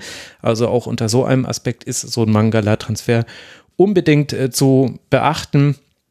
Aber durch diese Transfers hat es der VfB auch besser als so manch anderer Verein geschafft, durch Corona bisher durchzukommen, auch wenn die Lage weiter angespannt bleibt. Da dürfen wir uns alle keine Illusionen machen und gerade die VfB-Fans machen das sich vielleicht am allerwenigsten. Wir wechseln die Kategorie. Wir kommen jetzt zu den Teams, die ungefähr gleich stark sind wie im Vorjahr. Da gibt es so manchen Härtefall. Ich bin sehr gespannt auf die Diskussion jetzt gleich. Ein erster davon ist der FC Bayern. Da waren Lene und ich uns einig, dass wir gesagt haben, ungefähr gleich stark wie im Vorjahr. Und Tobi sieht sie als leicht verbessert an. Tobi, warum? Der ist schon fast, fast ketzerisch, oder? Der FC Bayern verliert seinen äh, 40 Tore, 41 ja, vor allem Tore das ausgerechnet sag, sie werden du, besser. Das ausgerechnet du, wenn Lewandowski wechselt, du, der mir über Jahre hinweg bei jeder Bundesliga Top 11, die wir hier im Rasenfunk gemacht hat, erzählt hast, dass auch eine Maschine wie Lewandowski, äh, also dass man sich da nicht zu sehr dran gewöhnen darf, dass bei ihm irgendwie Tore ja. rausfallen wie bei uns beiden Exit-Tabellen. Dass ausgerechnet du jetzt da eine Verbesserung siehst, das musst du nochmal erklären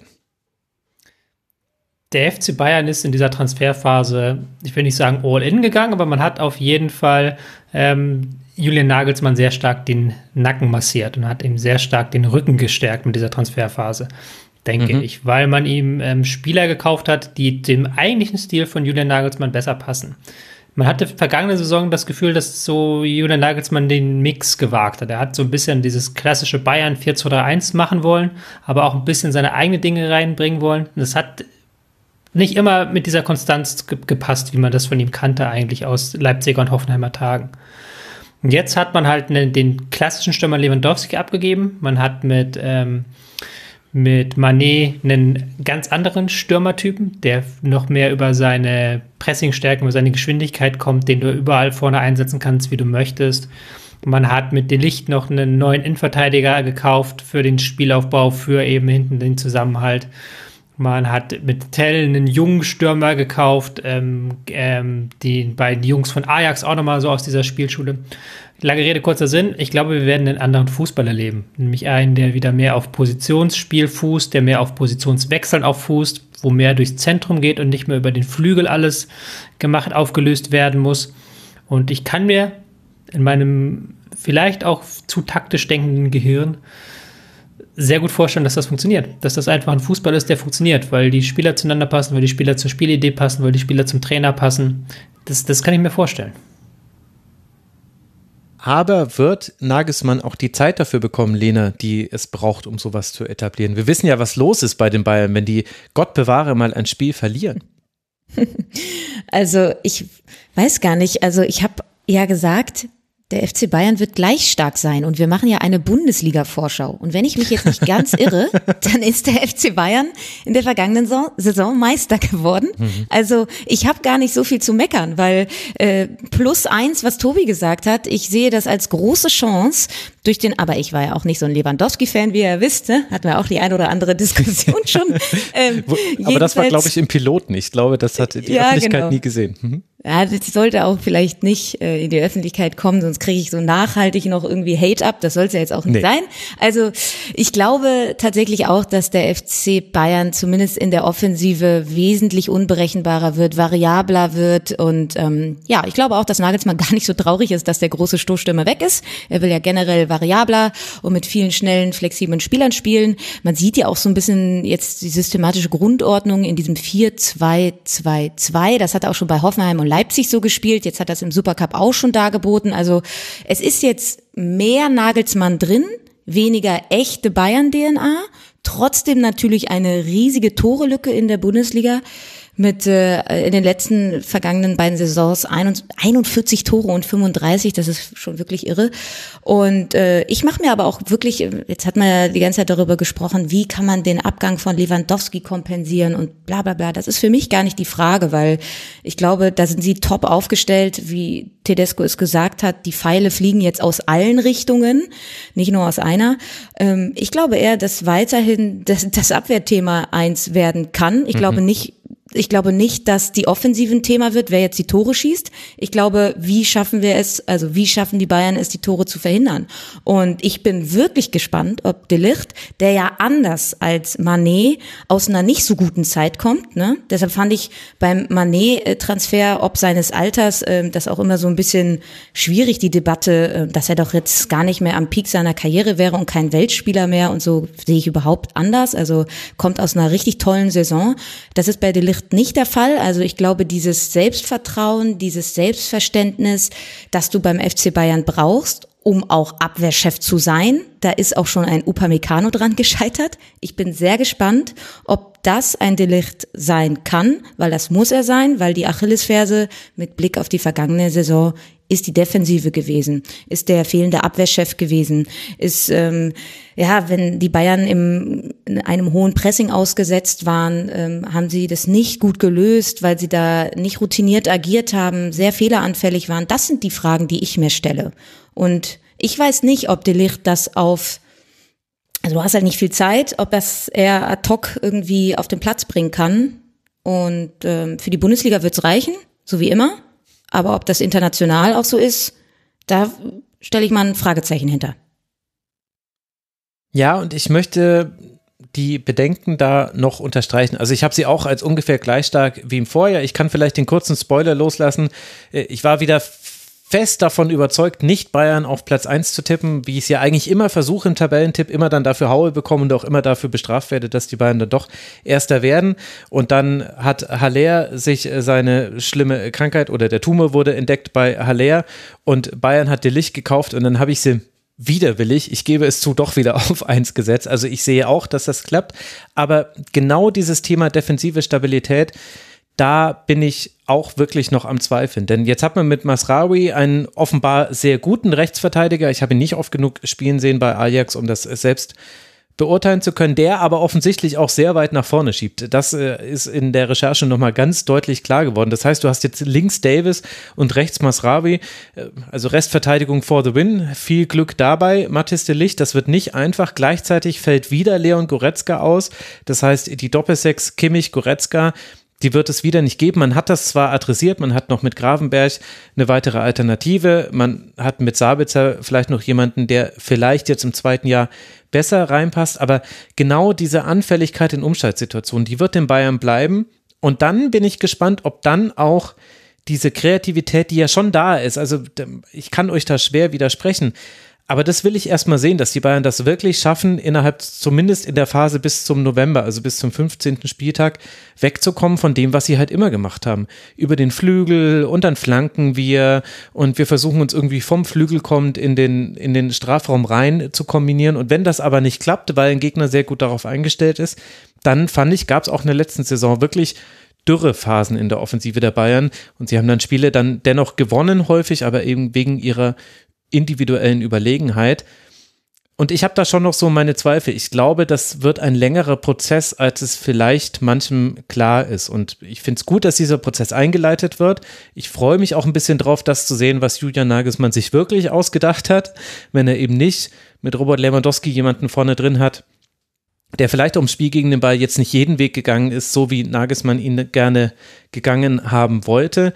Ich glaube allerdings, dass es nicht so reibungslos laufen wird. Ich glaube, es wird eine turbulente Bayern-Saison. Hm. Ähm, das Problem ist, dass wir bei der Defensive immer nur über dann die Defensivspieler reden. Aber mhm. gerade bei den Bayern geht die Defensive ja ganz vorne los. Da möchte ich nochmal das unterstreichen, was du gerade gesagt hast. Nämlich, dass die Defensive bei Manet vorne losgeht. Und der ist für alles, was du in diese Richtung machen willst, Pressing, einer der besten auf der Welt. Und der ist für alles besser. Nicht, ich will nicht sagen, jetzt ist es ein schwerer Vergleich, aber das ist anders, als du kannst da andere Dinge machen, als du es mit Lewandowski gemacht hast. Du kannst mit äh, Grafenberg und mit Masraoui eine andere Form von hohem Pressing spielen, als du sie vielleicht vorher konntest, weil die das kennen aus Ajax, weil die halt dieses Vorwärtsdenke haben. Auch die Licht hat diese Vorwärtsdenke. Und ich glaube, dass du da sehr, sehr viel über Pressing lösen wirst müssen. Und das können die Bayern ja auch. Das ist ja auch klar bei einer Mannschaft, die immer 70 Prozent Ballbesitz hat, dass die da, dass sie das ähm, Teil der Defensivstrategie sein muss. Und ich glaube, dass man da eine Verbesserung sogar erwarten könnte, wenn die neuen Spieler das schnell genug begreifen, wenn da vielleicht ähm, auch nicht die Rückschläge kommen. Aber ich kann mir schon vorstellen, dass man das eher versucht, über so ein Team-Ding abzufangen und nicht halt sagt, okay, wir haben jetzt den, hm. den und den neuen Spieler in der Verteidigung. Ich weiß, wir wollten uns nicht an Gerüchten beteiligen, aber gehen wir jetzt mal von dem Fall aus, dass auch noch Leimer kommt, ne? Dann hat man ja eben auch noch in ähm, der Zentrale eine richtige Pressingmaschine, ne? Und dann hast du da schon eine Achse und ähm, dass, dass du das auf mehreren Schultern dann eben verteilst, ähm, sehe ich auch. Und du hast ja, wie schon angesprochen, auch eine niederländische Achse, ne, mit Delicht, Gravenberg, Masraoui, die kennen das irgendwie alle und auch ein Manet kennt es. Ähm, also es ist einfach auf vielen Schultern verteilt und finde es auch eine gesunde Marschrichtung, nicht nur die Offensive auf vielen Schultern zu verteilen, mhm. so soll es ja dann jetzt auch sein, sondern eben auch die Defensive. Ne?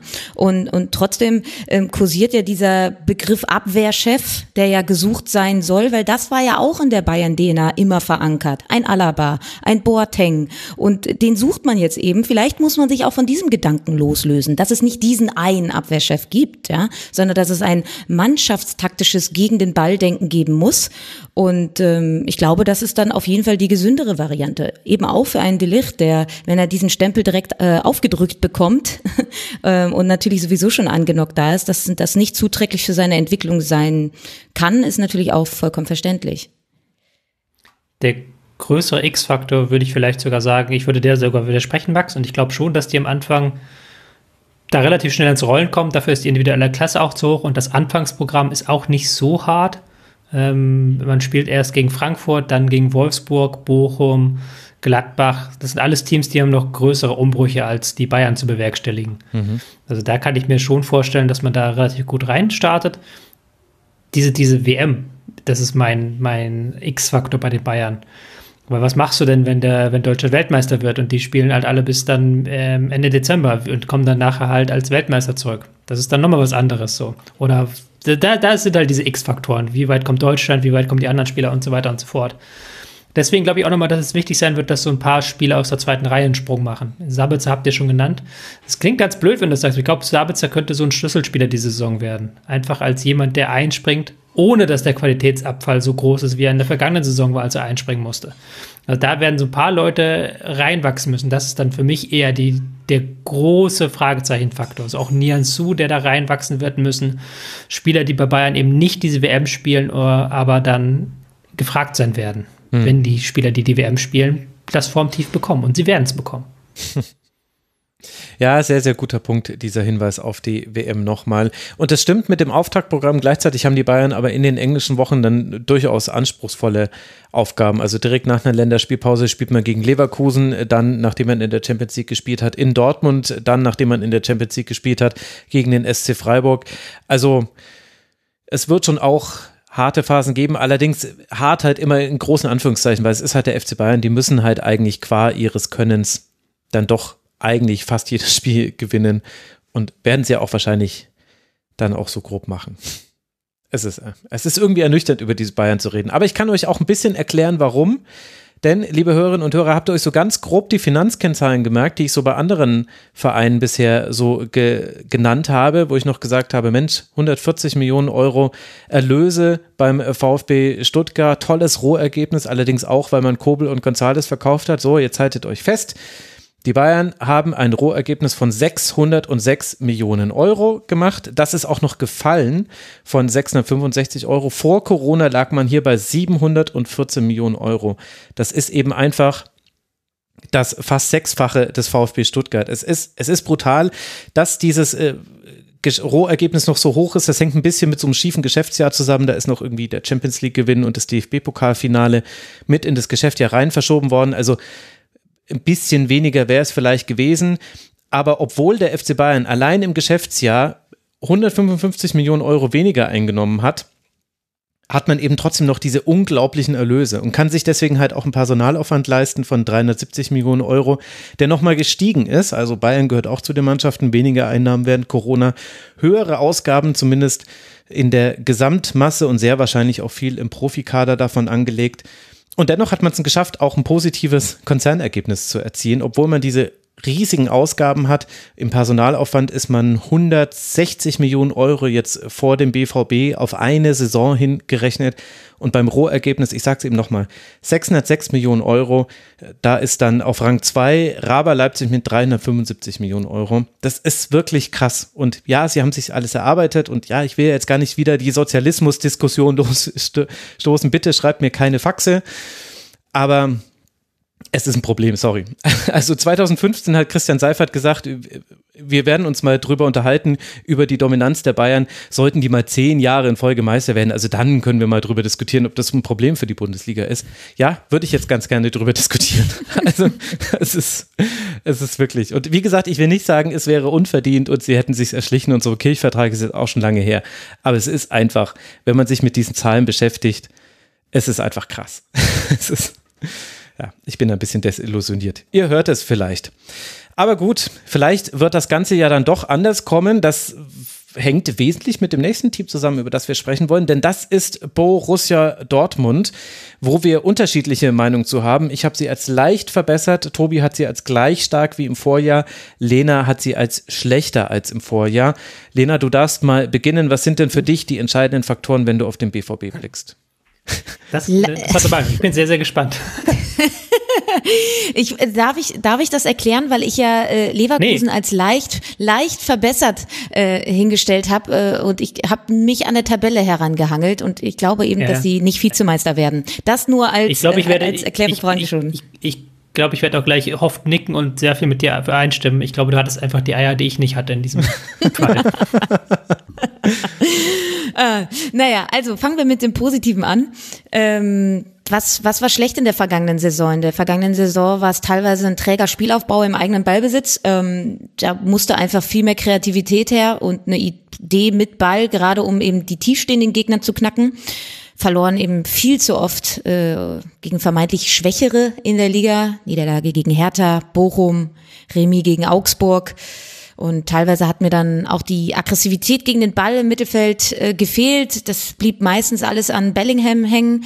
Und ähm, ich finde, da haben sie nachgerüstet. Natürlich allen voran, wenn wir jetzt ähm, den trägen Spielaufbau und das Knacken von tiefstehenden Gegnern bedenken, dann haben sie da eben mit Adeyemi einen Spieler, der da durchaus die Situation lösen kann. Auch ein Daniel Mahlen, der jetzt vermehrt anzukommen scheint, der diese 1 gegen 1 Qualitäten eben auch besitzt. Sie haben im Mittelfeld sich mit Sali Özcan verstärkt, ähm, der, glaube ich, für das, was er gekostet hat, ein Riesenzugewinn ist. Jetzt ist er leider auch äh, muskulär äh, draußen gewesen im Pokal und zum Ende der Vorbereitung sehr ärgerlich. Ähm, hoffentlich wird er schnell fit, weil ich glaube auch, diese Aggressivität gegen den Ball und diese sehr ehrgeizigen Spieler, die braucht der BVB, die gibt es oder gab es zu wenig im Kader. Ähm, hab äh, Jude Bellingham als einzigen angesprochen, der das so wirklich äh, zu 100 Prozent verinnerlicht hatte. Und ähm, ich glaube, dass wenn alle fit bleiben, und da kommen wir dann eben zum springenden Punkt, dann äh, bin ich davon ausgegangen, dass äh, sie auch wirklich äh, ja verbessert in diese neue Saison starten werden. So ist es aber ja nicht geblieben. Und ähm, ich glaube natürlich, äh, das Schlüsselding mit Alea, dass er verletzt oder erkrankt jetzt erstmal monatelang ausfallen wird. Auch ein Ötschan jetzt angeschlagen ist, ein Niki Süle eine Muskelverletzung hat und so weiter. Das sind schon wieder dieselben Probleme und Baustellen, die der BVB irgendwie ständig hat. Und ähm, schade eigentlich, weil diese Transferphase eine richtig gute und gesunde Balance hatte zwischen erfahrenen Spielern, wie es eben ein Süle, ein Alea und auch ein Ötschan ist, der viel gespielt hat in der vergangenen Saison und eben Entwicklungsspielern wie einem Adeyemi, das hat mir gut gefallen. Ich glaube aber, dass diese Vorbereitung jetzt äh, vor Saisonstart alles andere als gut gelaufen ist und dass sie daran zu knabbern haben werden und schwierig in die Saison kommen ähm, und es ist noch lange ein Thema sein wird, wer jetzt der Ersatz für Aller ist. Und ich glaube, das wird ähm, Einfluss haben auf diese ja doch sehr fragile Mannschaft, ähm, die der BVB leider ja ist, qua Struktur, qua Aura und qua DNA. Hm. Es fällt wirklich, also Tobi hat es genau richtig gecallt. Man kann, man kann nur nicken und nichts dagegen argumentieren. Vielleicht äh, dadurch, dass ich mich quasi am deutlichsten von deiner Vorhersage unterscheide, kann ich mal meine Gedankengänge darlegen und dann darf Tobi den Mediator geben. Ich hatte sie ja als leicht besser eingeordnet. Ich muss allerdings zugeben, dass ich äh, rund um die Haller-Erkrankung dann nochmal sehr ins Überlegen gekommen bin. Aber für mich war mit das Hauptthema beim BVB die Defensive, dass man eben zu oft, doof gesagt, beim FC Augsburg verloren hat. Und dass man zu oft Spiele hergegeben hat, die man nicht hätte verlieren dürfen. Man hat auch bei Hertha zum Beispiel verloren in der letzten Saison. Und ich will jetzt nichts Böses gegen Hertha sagen, aber das ist jetzt nicht vielen Teams passiert, dass sie gegen die Berliner verloren haben. Und da sehe ich eben dann schon bei allen Problemen, die es trotzdem noch gibt, also dass Niklas Süle sich hin und wieder verletzt, ist jetzt, da ist niemandem das Monokel vor Schreck in den Kaffee gefallen, als er das gelesen hat in der morgendlichen Postille. Aber dass man sich mit Nico Schlotterbeck einen der vielleicht talentiertesten deutschen Innenverteidiger der letzten Jahre geholt hat, das fand ich einen irre starken Move. Man kann sich den Luxus erlauben, dass Mats Hummels wahrscheinlich eher hin und wieder mal von der Bank kommen wird oder jetzt eben dann Süle vertreten darf. Äh, man kann sich den Luxus erlauben, dass man Manuel Kanji anscheinend signalisiert, äh, du kannst ruhig noch gehen. Also man beruft ihn ja zum Teil gar nicht mehr ins Team und lässt ihn gar nicht mehr spielen. Gleichzeitig haben wir, wenn wir dann von der Innenverteidigung weggehen, links ein Rafael Guerrero, der muss eigentlich besser spielen als in der letzten Saison, denn das war unerklärlich, warum er da manchmal, also er hat ja nicht schlecht gespielt, aber manchmal hat er einfachste Fehler gemacht, die überhaupt nicht zu ihm zu passen schienen. Auf der rechten äh, Verteidigerposition hat man äh, einen Meunier, der jetzt hoffentlich wieder fit ist äh, und vielleicht auch ja mit Morey jemanden, der ihm da Druck machen kann. Plus, man, klar, Ötschern jetzt, die Vorbereitung war nicht optimal. Auch Chan ist ja teilweise ausgefallen. Das darf man definitiv nicht ignorieren. Da hast du schon recht, Lena.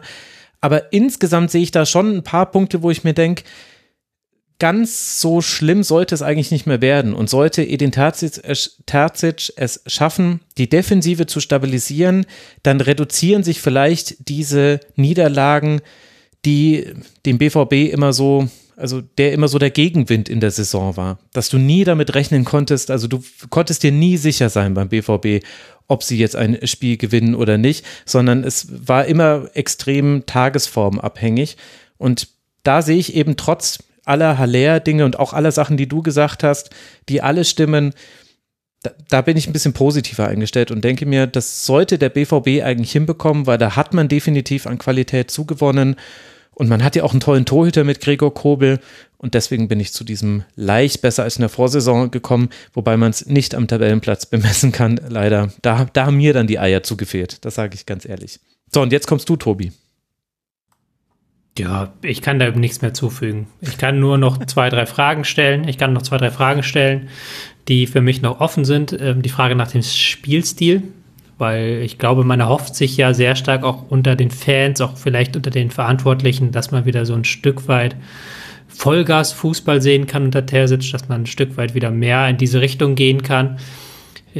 Wird natürlich im Alltag Liga sehr, sehr schwierig werden, weil du natürlich viele Gegner hast, die das nicht zulassen werden. Und ähm, bei Terzic auch die Frage, ich bin noch nicht sicher, wie er spielen lassen will. Man hat jetzt so ein 4-3-3 gesehen. Ich fand das im Pokal sehr, sehr schön, wie dann die Außenstürmer ähm, häufig in die Mitte gezogen sind, auch mit Dribblings. Das war ein sehr schönes Element. Bin ich gespannt, wie man das forciert. Aber auch da noch die Frage, ich bin noch nicht ganz hundertprozentig sicher, was Terzic da macht, weil seine erste Amtszeit auch sehr stark davon gelebt hat, dass ein Sancho durchgestartet ist, dass ein Haaland neu dazugekommen ist. Das waren da so die Faktoren. Hm, Du hast aber auch noch viele Talente, wo du auch nicht weißt. Vielleicht ein Bino Gittens, äh, Bino Gittens. Bino Gittens? Bino Gittens, mhm. Bino Gittens, ja. Dass der jetzt mal dann mehr Spielzeit bekommt, als man vielleicht am Anfang der Saison erwartet. Das ist ja auch möglich. Ähm, deswegen, da habe ich noch ein paar Fragezeichen. Auch hier das Thema WM wieder ein Fragezeichen, weil auch da ist ja Dortmund sehr, sehr stark betroffen von. Ich glaube, der September ist so ein Make-or-Break-Monat für den BVB weil sie da wirklich in, ähm, innerhalb von drei Wochen Hoffenheim, Leipzig, Schalke und zwei Champions League-Spiele haben. Mhm. Und da kannst du halt so den Mut für die Saison setzen, die Stimmung. Da kannst du ja die Stimmung ordentlich versauen in diesen Wochen, wenn du da nicht performst. Man muss dich einfach lieben für deinen Optimismus, Tobi. Aber du hast natürlich völlig ja. recht. Nein, du kannst natürlich, ja klar, wenn du halt Schalke besiegst und Leipzig besiegst und Hoffenheim besiegst, dann ist auch gute Stimmung. Du kannst ja auch so rumdrehen. Aber klar, du verlorenes Derby so früh in der Saison. Hm. Da ist der Vertrauensvorschuss für Terzic bei den Fans, glaube ich, schon wieder aufgebraucht. Max, dein Hoffnungsschimmer war äh, die Verstärkung in der Defensive, hm. ähm, natürlich durch die Verpflichtung von Schlotterbeck und ähm, Niklas Süle. Ähm, wenn wir aber jetzt auch mal noch ein bisschen auf die Außenverteidigerposition schauen, dann ist das eben doch durchaus sehr, sehr dünn rein von der Qualität her besetzt. Ne? Du hast auf der linken Seite einen Guerrero, dann hast du noch einen Nico Schulz und einen jungen Tom Rote, der 17 Jahre alt ist. Und auf der rechten Seite eben Morey, der aus einer wahnsinnig langen Verletzung kommt mhm. und ein Felix Passlack. Und ich hätte mir tatsächlich, gerade weil du drei so gute Innenverteidiger hast, mit Hummels, Süle und Schlotterbeck, mit Süle und Schlotterbeck zwei sehr offensiv vorwärts verteidigende Innenverteidiger, die auch sehr viel für den eigenen Spielaufbau machen. Hätte mir tatsächlich gewünscht, um auch vielleicht ein bisschen taktisch variabler zu sein, vielleicht mal mit einer Dreierkette zu spielen. Das haben sie jetzt in der Vorbereitung auch, glaube ich, einmal gemacht. Im äh, Test gegen Villarreal haben dann 2-0 verloren, haben da in so einem 3-5-2 gespielt, dass du dir auf den ähm, Außenpositionen dann noch die ein oder andere Möglichkeit holst, weil da haben sie mhm. auf der linken Seite mit Guerrero und dann auf der rechten Seite mit Meunier gespielt, der das ja bei Belgien auch so gespielt hat, ähm, auch meiner Meinung nach sehr gut gemacht hat, weil er dann seinen Offensivdrang mehr ausprobieren kann, weil er eben noch einen Innenverteidiger hinter sich weiß. Ähm, also ich glaube, auf diesen Außenpositionen hätten sie noch den ein oder anderen nachlegen müssen, meiner Meinung nach. Eben auch, um vielleicht mal mit einer Dreierkette spielen zu können. Und da fehlt mir ein bisschen die Kadertiefe. Ja, das ist natürlich absolut richtig. Das stimmt. Und, und gleichzeitig ist es interessant, dass wir so lange über den BVB gesprochen und der Name Erling Haaland äh, ist noch kein einziges Mal gefallen, obwohl wir schon so lange gesprochen haben. Der muss ja auch ersetzt werden, auch wenn man da ja die von dir beschriebenen vorhin Schritte gegangen ist. Was bei mir noch so mit reinkam, aber das ist jetzt auch ein sehr weicher Faktor, das muss ich zugeben. Aber man hat sich den Co-Trainer Peter Hermann mit dazu geholt, von dem ich immer nur gute Dinge gehört habe in allen Mannschaften, in denen er war.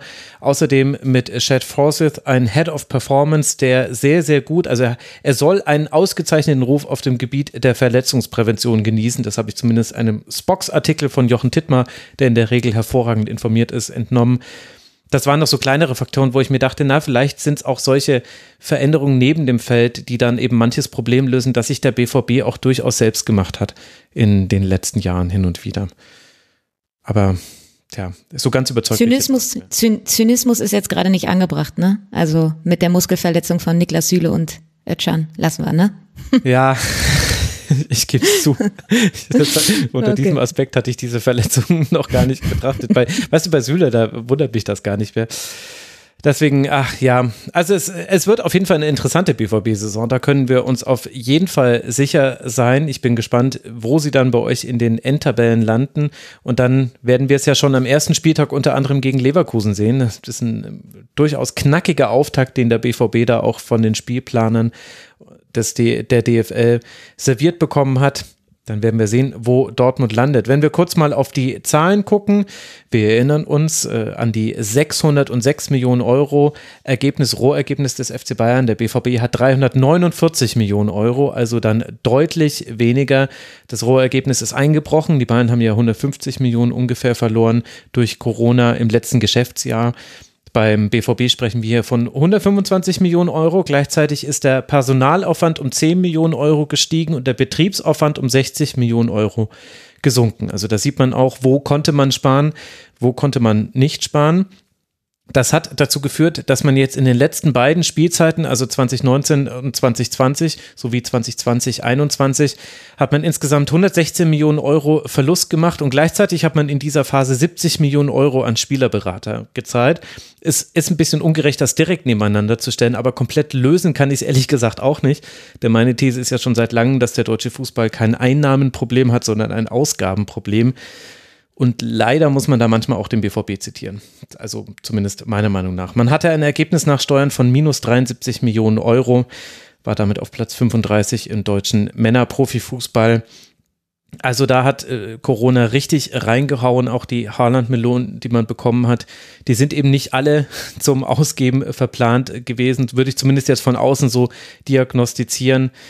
Das ist alles äh, höchst schwierig, auch für Sebastian Kehl, der ja auch schon angekündigt hat, es wird noch mehrere Transferperioden dauern, bis man vielleicht ein anderes Gesicht des BVB sieht. Man möchte vielleicht auch weggehen von den reinen Talenten, sondern eben auch mal gestandenere Spieler holen, wie eben einen Haller, wo wir an der Stelle vielleicht noch sagen sollten, natürlich alles Gute bei der Genesung. Das war natürlich eine auf allen Ebenen schockierende Nachricht und äh, gar nicht und gar nicht zuerst auf der sportlichen, sondern erstmal einfach ist eine solche Diagnose Hohenkrebs eben etwas, was einen innehalten lässt. Hoffentlich erholt er sich davon und kehrt dann vielleicht auch wieder zurück, aber das Wichtigste ist erstmal, dass er wieder gesund wird.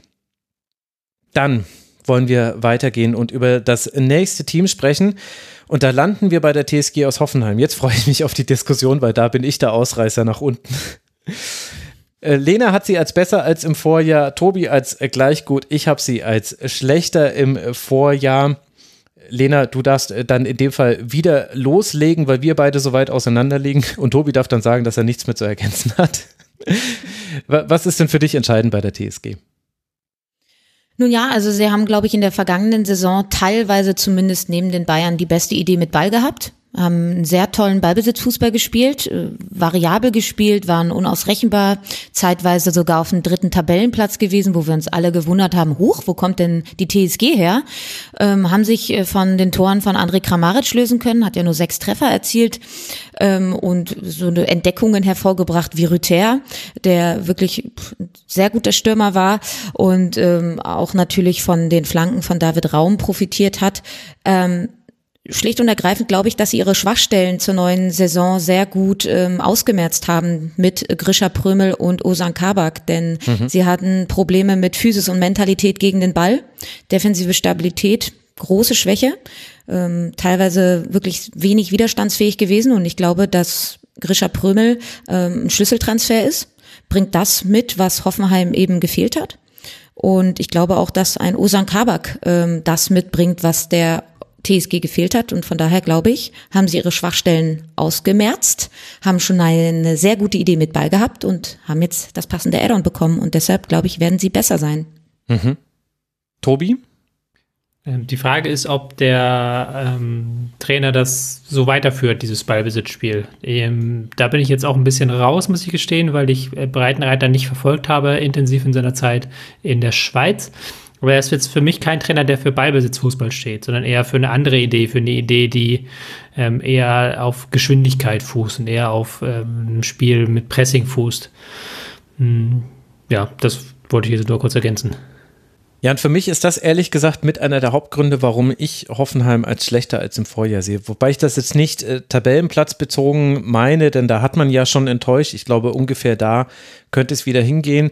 Ich habe André Breitenreiter auch nicht verfolgt. Ich stütze mich jetzt nur auf das, was ich von ihm in der Bundesliga gesehen habe. Ich bin nicht überzeugt. Es tut mir leid. Also ich, ich sehe es einfach nicht. Ich, ich sehe es nicht. Ich sehe auch nicht, wie ein, ein gegen den Ball auf Tempo basierender Fußball mit diesem Kader funktionieren soll. Ich sehe da nicht die Pressingmaschinen, auch wenn Grisha Prömel da sicherlich eine gute Verpflichtung war. Ich sehe stattdessen das Abgehen von Qualität. David Raum jetzt zu Raber Leipzig gewechselt. Eventuell kommt Angelino zurück. Da haben wir jetzt dann ein kleines Gerüchte-Ding. Verstehe ich aber ehrlich gesagt aus beiden Seiten nicht. Also ist der vielversprechendste Spieler bei den einen und geht äh, zu den anderen. Du hast mit Florian Grillitsch einen Spieler abgegeben, der sich auch bisschen verzockt hat nach allem, was man so hört mit äh, dem eigenen Vater als Berater. Das hat er jetzt wieder aufgehoben. Aber wenn ich über positive Dinge bei Hoffenheim in der letzten Saison nachdenke, dann war eben Grillitsch häufig ein wesentliches Element. Ich weiß nicht, ob Osan Kabak äh, besser geworden ist darin, diese Schnitzer rauszubekommen, die er leider immer mal wieder in seinem Spiel drin hatte. Ich sehe bei der Fülle an Innenverteidigern, die Hoffenheim hat, da aber auch eine Fülle an Spielern, bei denen ich Fragezeichen sehe. Also das sind für mich irgendwie die sieben Fragezeichen, die sieben Innenverteidiger, die sie da hinten drin haben. Und all das macht mich gar nicht so optimistisch, was Hoffenheim angeht. Und dann eben über all dem dann André Breitenreiter, wo ich mich ganz ehrlich gefragt habe, was das, also nein, ich will jetzt nicht despektierlich ihm gegenüber sein, aber das ist so ein bisschen wie Marc von Bommel in der letzten Saison, wo wir alles hätten sehen können, dass das nichts wird, den Spielstil einmal so komplett umzudrehen. Und ich weiß nicht, ob er jetzt komplett es umdrehen möchte, aber anders spielen wird er es, glaube ich, schon lassen. Oder André Breitenreiter hat sich krass verändert, seitdem ich ihn nicht mehr gesehen habe im Schweizer Fußball. Und ich kann mir das einfach nicht vorstellen. Es tut mir leid. Nee, da war es auch nicht kein, also das so viel habe ich schon noch gesehen, dass ich weiß, dass es kein Ballbesitzansatz ist. Wobei ich schon noch sagen würde, dass du, wenn du es eine gute Mischung hinbekommst, ist der Kader, da könnte dazu passen. Also es muss schon eine gute Mischung sein. Ähm, dann hast du halt durchaus vorne Bebu, auch ein Rother, die das, die das könnten, glaube ich, mit Tempo da rangehen in Pressing und auch ähm, ohne Pressing. Samaseko könntest du vielleicht noch einbinden. Ja, also schwierig. Was man vielleicht aber auch nochmal erwähnen muss, ähm, dass die TSG ja tatsächlich, ich würde sagen, der einzige Bundesligist ist, der seinen absoluten Schlüsselspieler verloren hat. Weil David Raum war in der vergangenen Saison der absolute Schlüsselspieler. Gerade auch in Phasen, wo es nicht lief, war halt immer die Lösung, irgendwie David Raum in den Raum zu schicken. Mhm. Und dann macht der schon eine Flanke oder irgendwie was. Und das hast du jetzt nicht mehr. Und da verlierst du halt auch schon massiv an Qualität. So. Das hast du ja bei vielen anderen Bundesligisten, da hast du zwar auch Verlust, aber so einen krassen Schlüsselspielerverlust hast du eigentlich selten in dieser, in diesem Jahr. Ich finde halt, die können das halt ähm, mit Sko sehr, sehr gut auffangen, weil er hat einen ähnlichen Spielstil. In seiner ersten Saison hätte er sich nicht verletzt, er hatte diese ganz schlimme Verletzung. Ähm, war das für mich ein Spieler, der total herausgeragt hat. Und äh, ich glaube schon, dass er diese linke Seite ähm, durchaus vielleicht nicht gleichwertig, aber es wird nicht diesen krassen erwarteten Leistungseinbruch geben auf dieser linken Seite, weil das äh, auch Sko in der Vorbereitung wirklich hervorragend gemacht hat. Sie sind ähm, ungeschlagen in der Vorbereitung gewesen. Ähm, ein Kramaric hat äh, seine Torgefahr wiedergefunden. Also ich glaube, da gibt es auch noch ein paar Spieler. Ähm, würde da auch ein Kader Schabek äh, noch mit in den Ring werfen, der lange verletzt war, ähm, aber auch so ein Key-Spieler immer war auf dieser rechten Seite bei der TSG. Also dass da viele Spieler auch noch mal besser sind als in in der vergangenen Saison. Würde da auch ein Brün Larsen mit reinwerfen, der auch in der Vorbereitung sehr, sehr gut gespielt hat. Ähm, und dann sind da eben ein paar, drei, vier Spieler, ähm, die sich jetzt nochmal hervortun und ähm, auch zeigen, was für eine Kadertiefe da ist. Und würde dir insofern widersprechen, Max, mit deinem Marc von Bommel-Vergleich, dass André Breitenreiter wirklich in der Schweizer Liga souverän Meister geworden ist. Das konnte ein Marc von Bommel eben nicht vorzeigen in dieser mhm. Form. Ähm, und äh, ja, er gilt ja als sehr kommunikativer Typ auf so einer weichen Ebene, ja, kann, glaube ich, dann doch auch schon eine Mannschaft elektrisieren und vielleicht für eine eigene Idee überzeugen. Ähm, Tobi hat äh, ein, ein Bebu angesprochen, ein Samaseko auf einer Sechserposition, der durchaus auch ähm, gut, gutes Pressing spielen kann. Ähm, also ja, ich bin nicht ganz so negativ. Ich bin eher sehr gespannt und glaube tatsächlich, dass die TSG, wenn da vieles zusammenpasst, ähm, auch mit Hinblick auf diese wirklich sehr gute Vorbereitung, die sie gespielt haben, dass sie überraschen könnten und dass uns ähm, ein André Breitenreiter mehr überrascht, als wir denken. Ja, also mich kann er auf jeden Fall überraschen, weil da ist die Fallhöhe am höchsten. Genau. Die Sprunghöhe in dem Fall eigentlich tatsächlich eher. Ja, ja, das kann schon alles so kommen. Und definitiv hat äh, Hoffenheim einen interessanten Kader. Ich fand auch die Verpflichtung von Finn Ole Becker äh, noch flankierend zu der von Grisha Prömel interessant. Also man hat da ganz unterschiedliche Ansätze. Du hast noch einen Christoph Baumgartner, auf den ich mich sehr freue. André Kramaric, der eine gute Saison gespielt hat und trotzdem irgendwie unglücklich dabei war. Also er hatte viele Abschlusschancen, hat aber nicht die Tore erzielt wie sonst und war ja dann auch ein bisschen verletzungsgebeutelt. Und das kommt vielleicht noch mit dazu.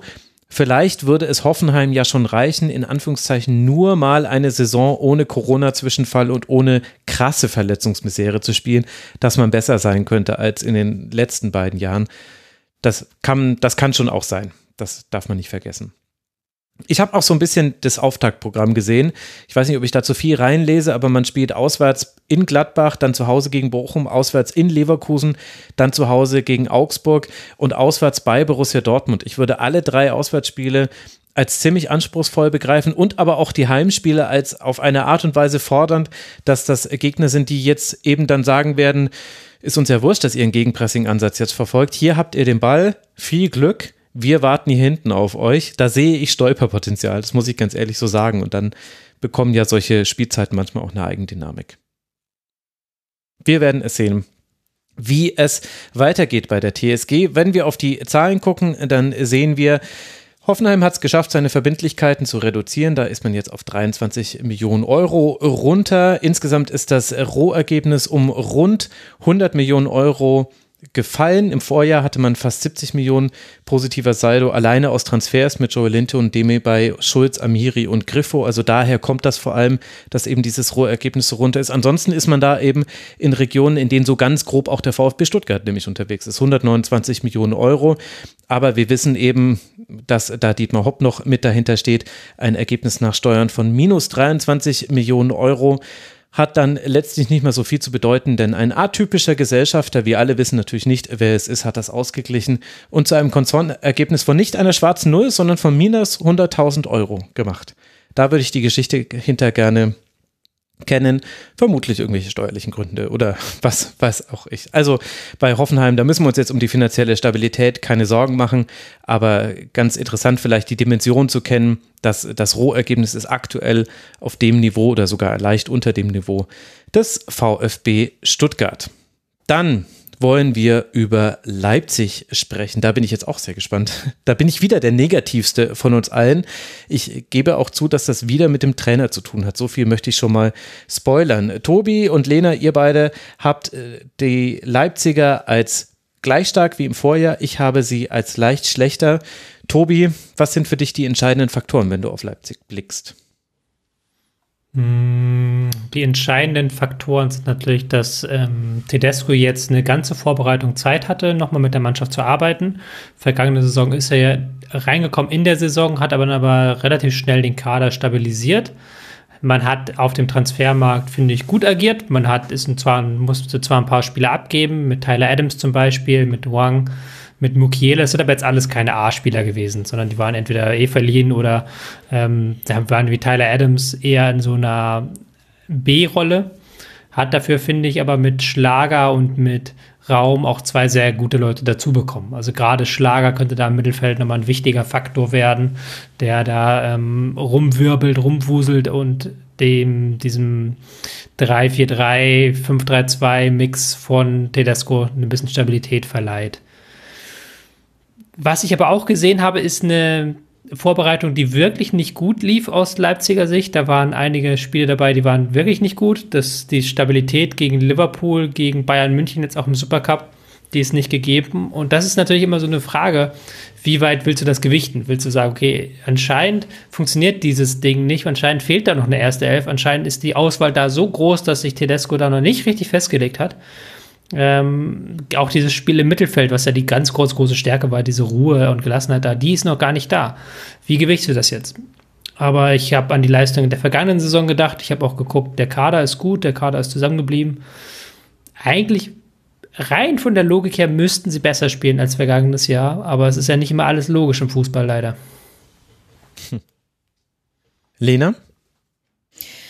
Ja, eigentlich wenig hinzuzufügen. Ich hatte ähnliche Gedanken, war, muss ich aber auch sagen, ob der Wankelmütigkeit gerade im Supercup äh, überrascht, weil eben, glaube ich, kein Neuzugang auf dem Platz stand bei RB. Und das war eigentlich auch so mein Gedanke, ähm, als ich sie jetzt für die Saison irgendwie einordnen sollte. Ich habe keinen Grund gesehen, warum sie jetzt einen krassen Leistungseinbruch erleben sollten. Deshalb habe ich sie als gleich wie letztes Jahr äh, bewertet. Sie haben sich ja eher noch verstärkt mit einem Raum, finde ich, und, und Schlager ähm, und haben halt eben wenig Leute abgegeben. Deshalb haben mich diese 5 zu 0 Niederlage gegen Liverpool und auch wieder diese fünf Gegentreffer gegen Bayern, ist ja schon, äh, sind ja schon deutliche Niederlagen, haben mich schon überrascht. Überraschend auch, dass ähm, dann als Tedesco im Supercup auf eine Viererkette umgestellt hat, es besser gelaufen ist, auch gerade mit der Hereinnahme von Olmo äh, und Silva, das hat besser funktioniert. Ähm, bin gespannt, welche Lehren er jetzt daraus zieht, weil er in den anderen Spielen eigentlich auf ein 3-4-3, 3-5-2, so wie Tobi das auch angesprochen hat, eigentlich gesetzt hat. Also bin da gespannt, ob er da an der Linie weiter festhält oder dann doch eventuell mit einer Viererkette vermehrt aufläuft. Und ja, sie leben natürlich oder haben auch enorm von den Toren von Nkunku gelebt in der vergangenen Saison. Das ist noch so eine Unbekannte, ob er jetzt nochmal wirklich so eine Saison spielt mit der Torgefahr und mit ähm, der Zulieferung, das ist eine Unbekannte. Da waren sie schon ein Stück weit abhängig, weil ein André Silva und auch ein Dani Olmo viel torgefährlicher sein müssten. Auch ein Schoboschleu. Da ist, glaube ich, noch Luft nach oben. Das kann positiv wie negativ sein, weil wenn ein Kunku diese Tore nicht mehr liefert, dann bin ich gespannt, wer sie ad hoc schießen soll. Hm. Das ist noch so ein Gedanke, den ich habe. Ähm, und sie haben auch immer noch einen sehr breiten Kader, was auch die Offensive anbelangt. Sie hatten viele, viele Leihspieler, 14 Stück ähm, hatte RB in der vergangenen Saison so viele wie kein anderer.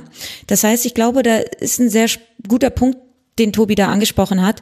Äh, die erste Elf, also diese Stammelf, ist die überhaupt gefunden? Ist die da? Äh, dann hat sich ein Paulsen verletzt, ein Sirlot kommt zurück, ein Silver äh, hat dann irgendwie nicht von Anfang an gespielt, aber ein Kunku, also ein großer, großer Kader, der vielleicht noch nicht seine Achse und seine Hierarchie gefunden hat.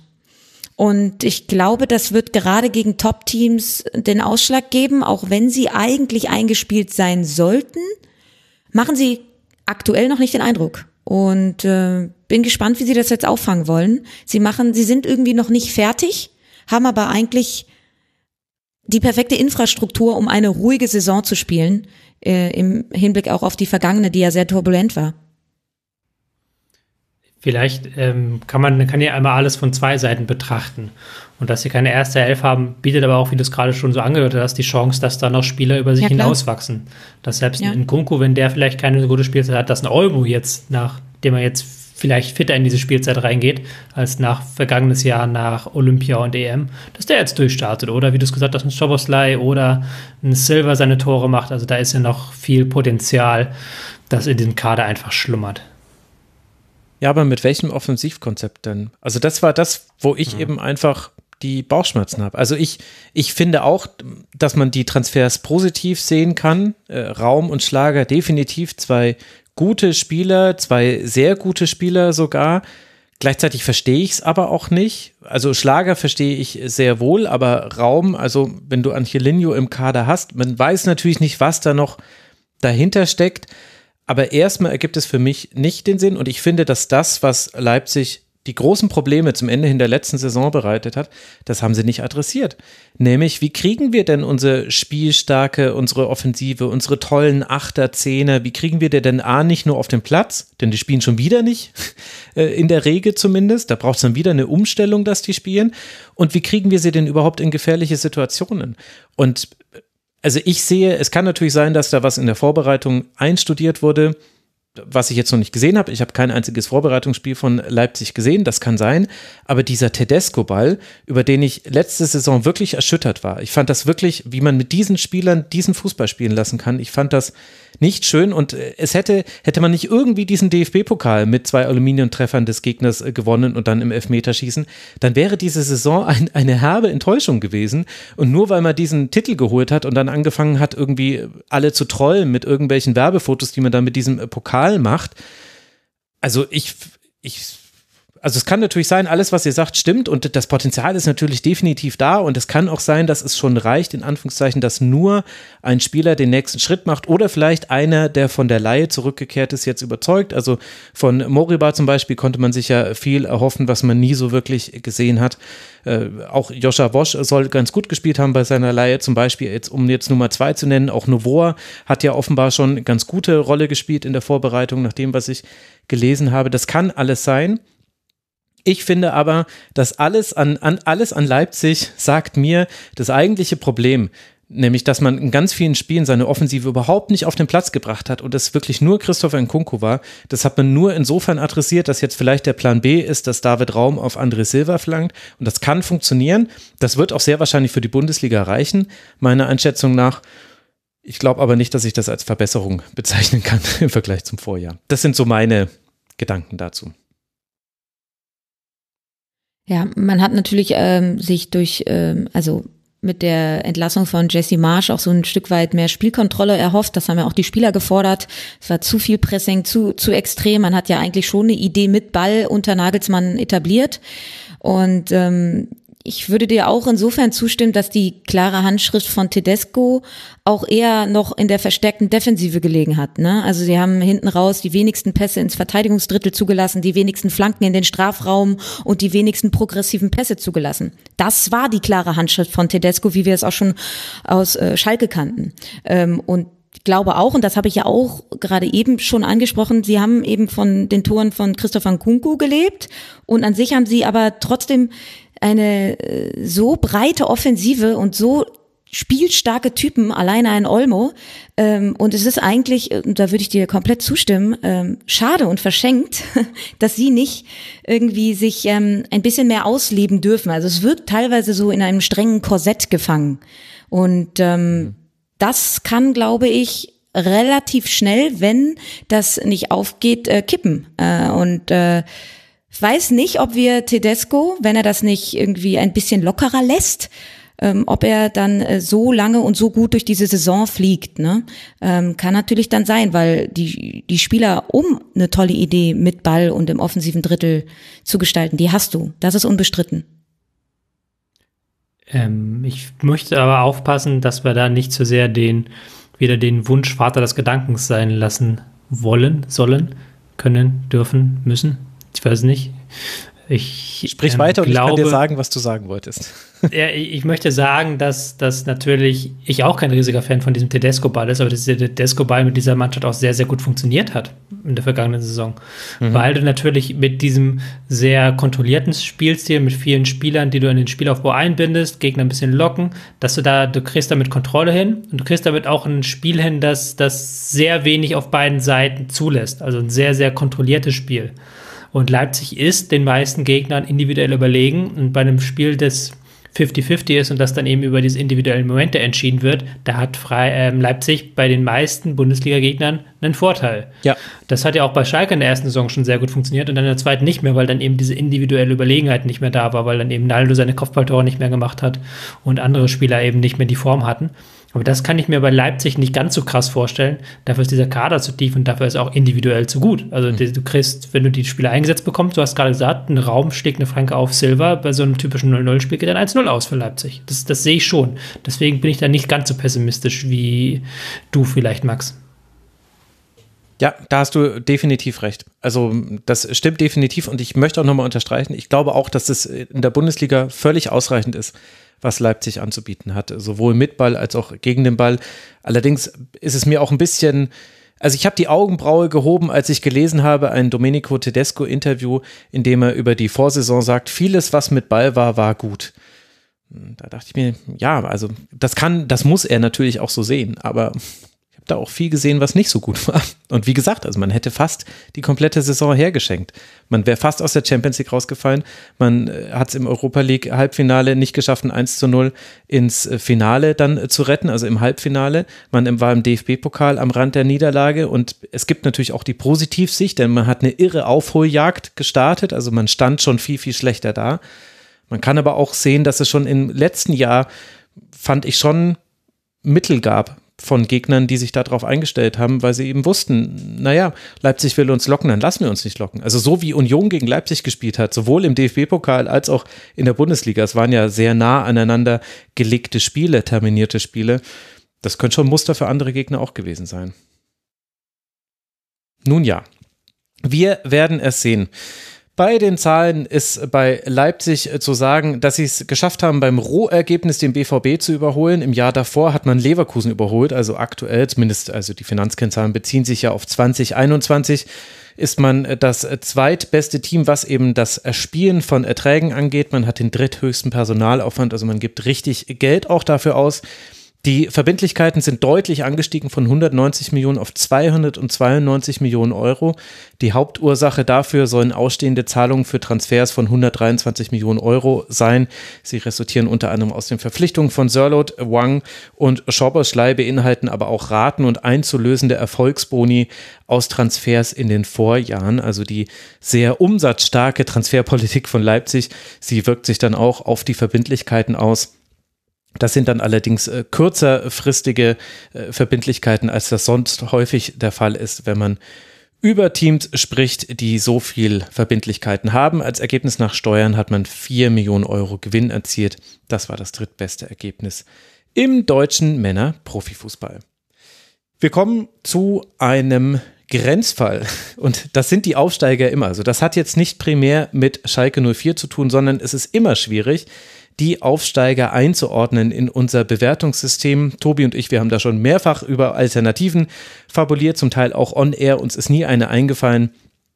Deswegen, deswegen ordnen wir Schalke jetzt einfach hier an als ungefähr gleich stark wie im Vorjahr. Und ihr könnt euch das grob so vorstellen, wir nehmen uns jetzt diese drei Kategorien, stärker als im Vorjahr, gleich stark wie im Vorjahr und schlechter als im Vorjahr und bewerten das ungefähr nach den Chancen, die wir Schalke 04 geben, in der Liga zu bleiben. Also wenn man, wenn sie ein stärker gewesen wären, dann hätten wir gesagt, also sie haben sehr gute Chancen oder gute Chancen zumindest, ungefähr gleich stark wie im Vorjahr. Naja, äh, es kann klappen, wird aber eng und schwächer als im Vorjahr wäre dann eben eine negative Prognose. Und warum erkläre ich das so vielsagend? Weil wir alles hier vertreten haben in dieser Runde. Lena sieht sie als äh, schlechter als im Vorjahr, also gibt ihnen weniger gute Chancen. Tobi sieht sie als äh, stärker als im Vorjahr, also blickt positiver drauf und ich bin dann der Langweiler, der auf ungefähr gleich stark wie im Vorjahr geblieben ist. Äh, Tobi, leg doch mal los. Was macht dich denn so positiv überzeugt von Schalke 04? Das wird ja alle Schalke-Fans freuen, die da draußen zuhören. Ja, du musst natürlich immer gucken, Aufsteiger, hast gerade schon gesagt, ist immer schwierig, weil ähm, da geht es ja auch immer um die Frage, wie glauben wir, dass sie sich an die neue Liga anpassen. Und ich glaube, dass das eine gute Spielzeit werden könnte für Schalke weil man aus der Aufstiegssaison eine Aufbruchsstimmung mitbringt, weil man wirklich das Gefühl hat, okay, dieser Verein hat so ein bisschen was gelernt daraus. Man hat es, glaube ich, auch so an dieser Itakura-Verpflichtung, die möglich gewesen wäre, ja gemerkt, dass man gesagt hat, nein, wir haben das Geld nicht, wir machen keine unvernünftigen Dinge mehr, wir gucken, dass es mhm. ähm, so bleibt. Auch bei der Trainerpersonalie, die ja sehr, sehr umstritten war auf Schalke, hat man aber auch dann sehr deutlich kommuniziert, man möchte einen Trainer, der für einen defensiv stabilen Fußball steht, der so für so bestimmte Kampfelemente auch im Mittelfeld steht, für ein bestimmtes Pressing, für diesen, was man in einem äh, gemeinhin als Abstiegskampffußball bezeichnet. Und diesen Trainer hat man jetzt mit Frank Kramer geholt. Der hat ähm, in Bielefeld in der ersten Saison gezeigt, dass er eine defensiv starke Mannschaft ausstellen kann, in der zweiten Saison nicht so. Und ich glaube, dass sie das, das könnten mit dem Faktor Umfeld, Faktor Trainer, Faktor Mannschaft, dass sie so einen kampfstarken, wir ringen den Gegner nieder, wir holen uns den Konter, wir holen uns den Ball und geben dann Gas, dass sie so einen Fußball spielen könnten, also dass das gelingen könnte. Ich habe jetzt sehr viele Konjunktive benutzt. Aber ich glaube schon, dass du da auch eine Jugendlichkeit im Kader hast, eine Geschwindigkeit auch im Mittelfeld, ähm, die du dann nutzen kannst. Und da bin ich sehr, sehr gespannt, ob sie das hinbekommen. Lena, wie blickst du auf Schalke? Also ich glaube, die Bauchschmerzen, die ihr bei André Breitenreiter hattet, ähm, die habe mhm. hab ich bei Frank Kramer. Ich finde jetzt irgendwie nicht, dass er äh, bisher in der Bundesliga eine hohe Reputation hat. Also er hat jetzt noch nicht sonderlich nachgewiesen, ähm, dass er ja einfach eine Mannschaft wirklich nachhaltig stabilisieren kann und mit einer klaren Idee ausstatten kann. Und du hast von der Euphorie gesprochen. Tobi, die hat er natürlich nicht miterlebt, ne? weil er hat den Aufstieg nicht klar gemacht. Ich glaube, das ist ein großer, großer Aspekt, ähm, der da auch noch mit einspielt. Ähm, was kommt dazu? Natürlich das oberste Ziel für Schalke Klassenerhalt und ähm, relativ früh natürlich irgendwie viele Punkte sammeln, um den Druck, der ja bei Schalke, bei so einem großen Verein auch medial immer sehr, sehr groß ist und natürlich auch bei den Fans, relativ schnell so klein wie möglich zu halten. Allerdings ist die Mannschaft ja oder befindet sich in so einem wirklichen XXL-Umbruch. Also wieder 20 Transfers in diesem Sommer. Das ist schon irre. das muss man sich fast vorstellen. Ähm, als Beispiel im Pokal war Yoshida, der gerade erst neu kam, direkt Kapitän. Also ich glaube, sie befinden sich zu einer Unzeit im Umbruch. Du denkst, als Aufsteiger kommst du eigentlich mit einer gefestigten Mannschaftsleistung und mit einem eingespielten Team in die neue Liga. Da sprechen wir dann auch gleich nochmal äh, als direkten Vergleich über Werder Bremen sicherlich, die das mhm. mitbringen, meiner Meinung nach. Und Schalke hat das eben nicht. Und ich glaube, ähm, sie brauchen natürlich Eingewöhnungszeit mit diesem frischen Kader in dieser neuen Liga. Und ich weiß nicht, ob sie nicht äh, relativ schnell dann in diesen Druck kommen, dass sie da ein wenig kopflos äh, agieren. Dazu kommt es, du hast es angesprochen, Frank Kramer will irgendwie einen defensiv kompakten Fußball spielen. Wenn sie dann aber selber tief stehen und eventuell auf Kontersituationen lauern, dann haben sie dafür in der Offensive nicht die Spieler. Also weder Polter noch Terodde haben ihre Stärken im Tempo und im Umschalten. Sie können tiefstehende Gegner selber knacken mit ihrer Körperlichkeit und ihren körperlichen Vorteilen, aber mit ihnen kannst du, wenn du selber tief stehst und erstmal defensiv kompakt sein möchtest, nicht unbedingt die Torgefahr ausstrahlen. Du kannst viel über Standards natürlich machen, klar, mhm, aber ja. aus dem Spiel heraus, glaube ich, wird es schwierig. Und das sind einfach die Bauchweh, die ich habe zumal du auch mit gerade mal 40 Millionen Euro Etat nicht unbedingt die Möglichkeiten hast, im Saisonverlauf noch nachzubessern, wenn sich jemand verletzt, wenn es doch nicht so läuft. Du bist einfach sehr, sehr eingeschränkt. Und ich komme zu meinem letzten Punkt und dann höre ich auch auf, wenn wir die Aufsteiger von den letzten Jahren betrachten, ob das ein Bochum, ob das Bochum war oder Bielefeld, sie alle hatten einen verdammt guten Keeper.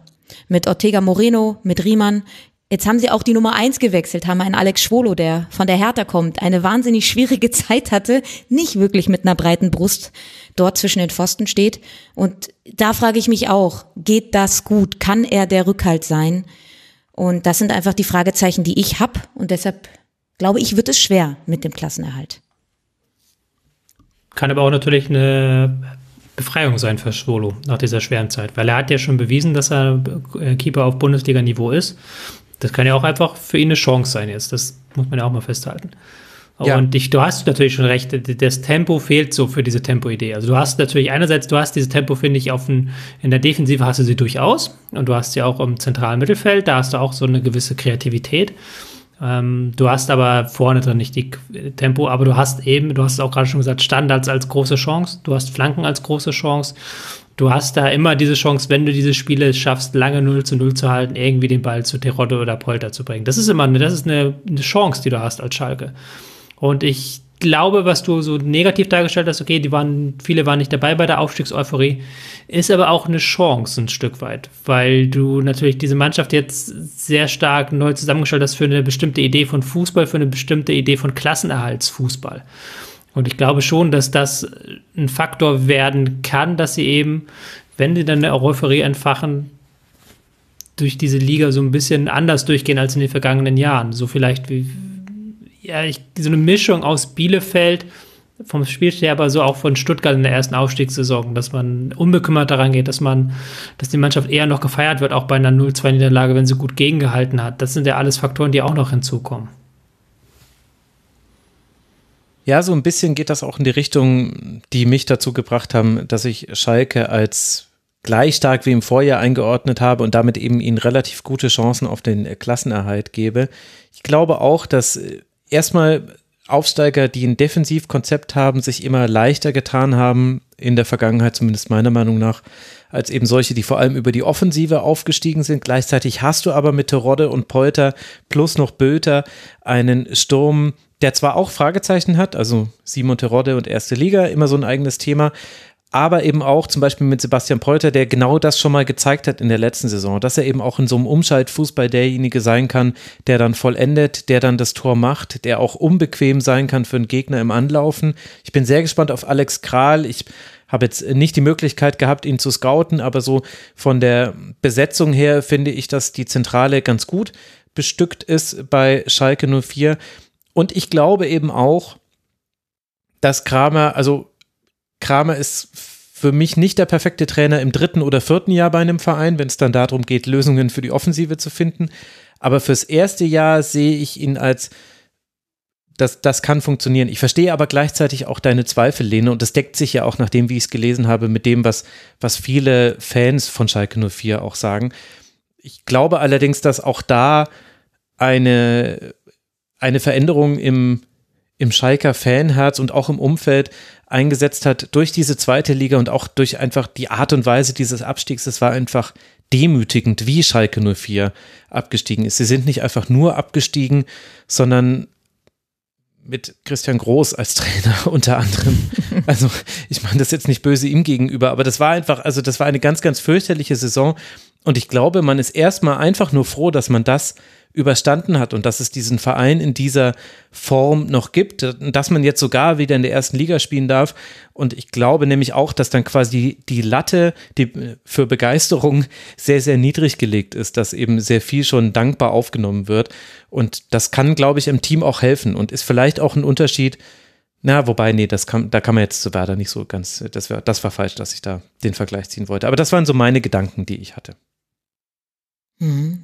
Kommt natürlich noch on top äh, dazu, dass du, wenn wir jetzt mal auf die Neuzugänge gucken oder auf die Transfers, äh, viele Spieler hast, die die Bundesliga noch nicht kennen.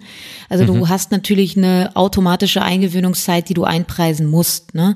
Und ähm, ich bin echt gespannt, inwiefern sich dieser Verein auch hinsichtlich seiner medialen Präsenz, seiner Fans, und da war ja auch immer viel Unruhe, inwiefern sie wirklich da gereift sind. Weil wenn du eben schwer in die Saison startest, du hast diesen Umbruch, du hast die Spieler, die die Liga noch nicht kennen, das heißt, es braucht vielleicht eine Anlaufzeit. Inwiefern mhm. wirklich Schalke ein ruhiges Umfeld darbieten kann, weil das braucht es natürlich. Und wenn das gegeben ist, dann klar, können da auch neue Schalker Helden geboren werden. Da bin ich äh, sehr, sehr offen und positiv gestimmt, dass das so sein kann. Ich habe nur meine Zweifel, dass da wirklich nach einem Jahr in der zweiten Liga draus gelernt wurde. Und ähm, ja, Yoshida, äh, Kraus, Moyer, Mohr, das sind alles Spieler, die die Bundesliga noch nicht kennen. Mhm. Und ich glaube, man muss Schalke Zeit geben und ich hoffe einfach, dass sie die auch bekommen. Ja, sehr richtiger Aspekt. Können natürlich auch relativ früh eine Euphorie entfachen. Und der Spielplan, würde ich auch sagen, kommt ihnen eher entgegen dadurch, dass halt so Spiele wie Bayern und Leipzig sind erst sehr spät, teilweise sogar erst nach der WM, glaube ich, gegen Leipzig. Mhm. Dann hast du dann im September eine Phase, wo du halt Bochum spielst, du spielst Schalke, du spielst Augsburg danach. Dortmund meinst äh, du? Schalke sage ich schon, du spielst Dortmund, meine ich so. Du spielst Bochum, spielst Dortmund, spielst Augsburg. Da kannst du so eine Euphorie entfachen, da kann halt was entstehen, so durch, durch diesen Spielplan. Und, und ich hätte nie gedacht, dass ich das mal sagen würde, du hast die Flanken von Ovejan und den Kopf von Sebastian Polter. Also ich glaube, das wird mir persönlich nicht immer Freude machen, Schalke zu gucken, aber vom, das kann ganz gut funktionieren. Und es ist wirklich interessant, wie sich das inzwischen herauskristallisiert bei Männerbundesligisten, dass sie über die linke Seite Flanken schlagen wollen und die dann reinköpfen wollen. Egal, ob du nach Leipzig jetzt mit äh, Raum guckst, ob du nach Frankfurt mit Kostic guckst, ob du nach Stuttgart mit Sosa guckst. Also offenbar ist es gerade so das Ding dass man reinflanken will auf einen klaren Zielstürmer. Gut, wir werden es sehen. Bei Schalke 04 sind natürlich die, die Finanzkennzahlen nochmal von der ganz eigenen äh, Brisanz. Das Anlagevermögen ist von 192 auf 95 Millionen runtergegangen. Das ist jetzt erstmal nur eine bilanzielle Größe, aber da steckt unter anderem der immaterielle Wert der Spieler, die über Transfers verpflichtet wurden, drin. Das heißt, wenn man einen Spieler kauft, dann wird das einmal ins immaterielle Anlagevermögen reingeschrieben und dann abgeschrieben über die Laufzeit des Vertrages. Da sieht man also einen Werteverlust, der sich auch im Kader eben ablesen lässt, auch wenn es erstmal nur eine bilanzielle Größe ist. Und da eben auch manche Spieler, wie eben zum Beispiel Jugendspieler, die kommen da nicht mit rein. Also man muss da ein bisschen vorsichtig sein im Fußball. Im Geschäftsjahr 2021 hatte man rund 8 Millionen Euro weniger Erlöse und 18 Millionen Euro Verlust. Dass die, der Rückgang der Erlöse nur so gering war, ihr erinnert euch, liebe Hörerinnen und Hörer, da habe ich schon ganz andere Zahlen genannt in diesen äh, vor, vorherigen Stunden. Das war durch hohe Transfererlöse möglich und man hat im Lizenzbereich den Personalaufwand um, Achtung, rund 75 Prozent gesenkt. Also krasse Sparmaßnahmen. Man hat 2020 53 Millionen Euro Verlust gemacht, im Jahr darauf noch 18 Millionen Euro äh, Verlust mit einer Fananleihe, die rund 50 Millionen Euro einbringen soll, soll wieder Geld erlöst werden. Dennoch gehört Schalke zu den Clubs, die eine Landesbürgschaft in Anspruch genommen haben, rund auf rund um äh, Corona. Landesbürgschaften, die nimmt man immer dann auf, wenn man einen Kredit nicht mehr von der Bank bekommen würde, weil man nicht mehr kreditwürdig genug ist. Also natürlich nicht immer, also möchte ich eine kleine Klammer drum machen, aber es ist äh, naheliegend, dass das vielleicht hier ein der Fall war. Deshalb ähm, hatte man, also es war eine sehr harte Zeit jetzt für Schalke, unter anderem auch, weil Transfererlöse nicht in dem geplanten Umfang realisiert werden konnten. Spieler wie eben Harid zum Beispiel oder Kabak wurden erst, äh, erst vor, kurz vor Ende der Wechselfrist über Leihgeschäfte transferiert, also in der Transferperiode, über die ich jetzt noch hier spreche. Das sind alles Themen. Gleichzeitig hat man aber auch die Verbindlichkeiten abbauen können um 33 Millionen Euro. Und man hat auch das ganze Hauptsponsorenthema vielleicht besser gelöst bekommen, als man es erwarten hätte können. Ihr habt es äh, sicherlich mitbekommen. Wir haben es auch hier irgendwann im Rasenfunk schon mal thematisiert. Bei Schalke 04 sind die, sind die Zahlen immer ein großes Thema. Sie sind aber nicht, ganz nicht mehr ganz so furchteinflößend wie früher. Es sind immer noch hohe Verbindlichkeiten, 184 Millionen Euro. Aber man hat krass krass eingespart. Man hat äh, viel, viel Tafelsilber, wenn man so möchte, verkauft. Schalke 04 tut wirklich viele schmerzhafte Schritte und auch darunter, glaube ich, sollte man diesen Wiederaufstieg bewerten und vielleicht auch das, was man jetzt dann in der kommenden Saison von Schalke 04 sehen kann.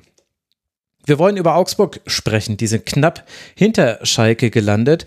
Bei Augsburg äh, handelt es sich um das letzte Team, das es noch in das gleich stark wie im Vorjahr-Segment geschafft hat. Lena ist diejenige, die da agrees to disagrees. Also sie ist sich da uneinig mit Tobi und mir. Wir haben sie beide gleich stark. Lena sieht sie als schlechter als im Vorjahr. Augsburg ich glaube auch sehr viel, Lena wird da wieder über die Trainerposition kommen. Auch das hat es, finde ich, in dieser Vorschau schwer gemacht. Also wir haben jetzt schon über Breitenreiter gesprochen, wir haben jetzt schon über Frank äh, Kramer gesprochen, über Daniel Farke haben wir gesprochen. Jetzt sprechen wir über Enrico Maaßen, der für Markus Weinziel gekommen ist. Tja, keine Ahnung, was davon zu halten ist. Aber hat es dann bei dir auch eine Rolle gespielt bei deiner Bewertung, die ja ein bisschen pessimistischer ist für Augsburg? Oder woher kommt die? Ja, schon ein Stück weit war eine äh, Melange aus zwei Sachen, aber kann natürlich erstmal auf Enrico Maaßen eingehen. Ähm, hat einen Dreijahresvertrag direkt bekommen.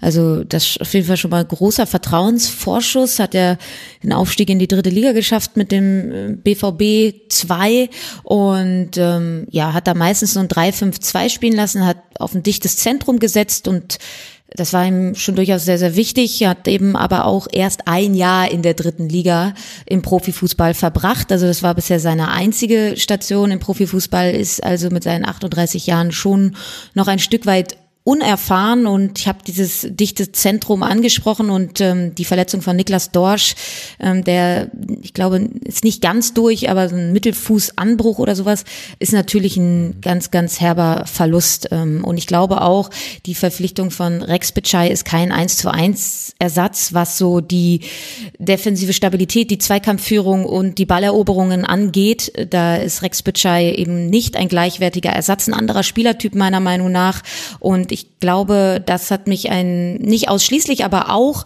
dazu äh, leiten lassen, ein bisschen kritischer mit dem FCA ins Gericht zu gehen.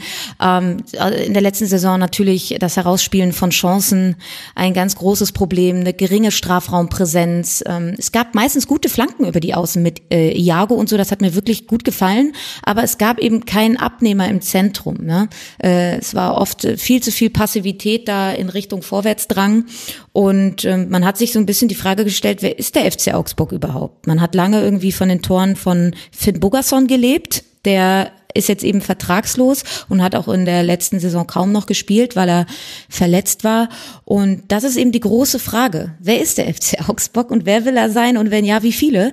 Und ähm, jetzt haben sie eben mit äh, Demirovic ähm, diese Stürmerposition gefüllt, haben ja dieses Tauschgeschäft mit Gregoritsch gemacht und Demirovic äh, ja, kam ja auch aus einer schwierigen Phase äh, beim SC Freiburg, hat nicht viel gespielt, wollte immer mehr spielen und ist jetzt eben auch nicht ein Spieler, der über so viel Tempo verfügt. Ähm, und ich glaube, das ist nun ein ganz springender Punkt, was die offensiven Bemühungen beim FC Augsburg angeht. Dieses Tempo im letzten Drittel, das hat mir oft total gefehlt. Und ich glaube, dass sie das jetzt auch nicht äh, gefüllt haben, dieses Loch.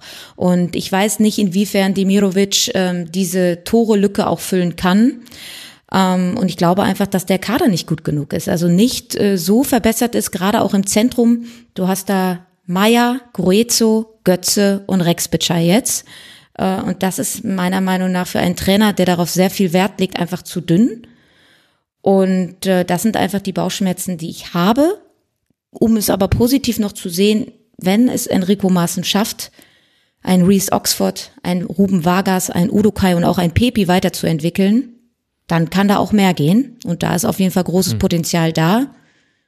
Weiß halt nicht, ob das, ob er es hinbekommt. Tobi, wie sind deine Erwartungen an Enrico Maaßen? Ja, ich habe keine Erwartung an Enrico Maaßen, muss ich gestehen.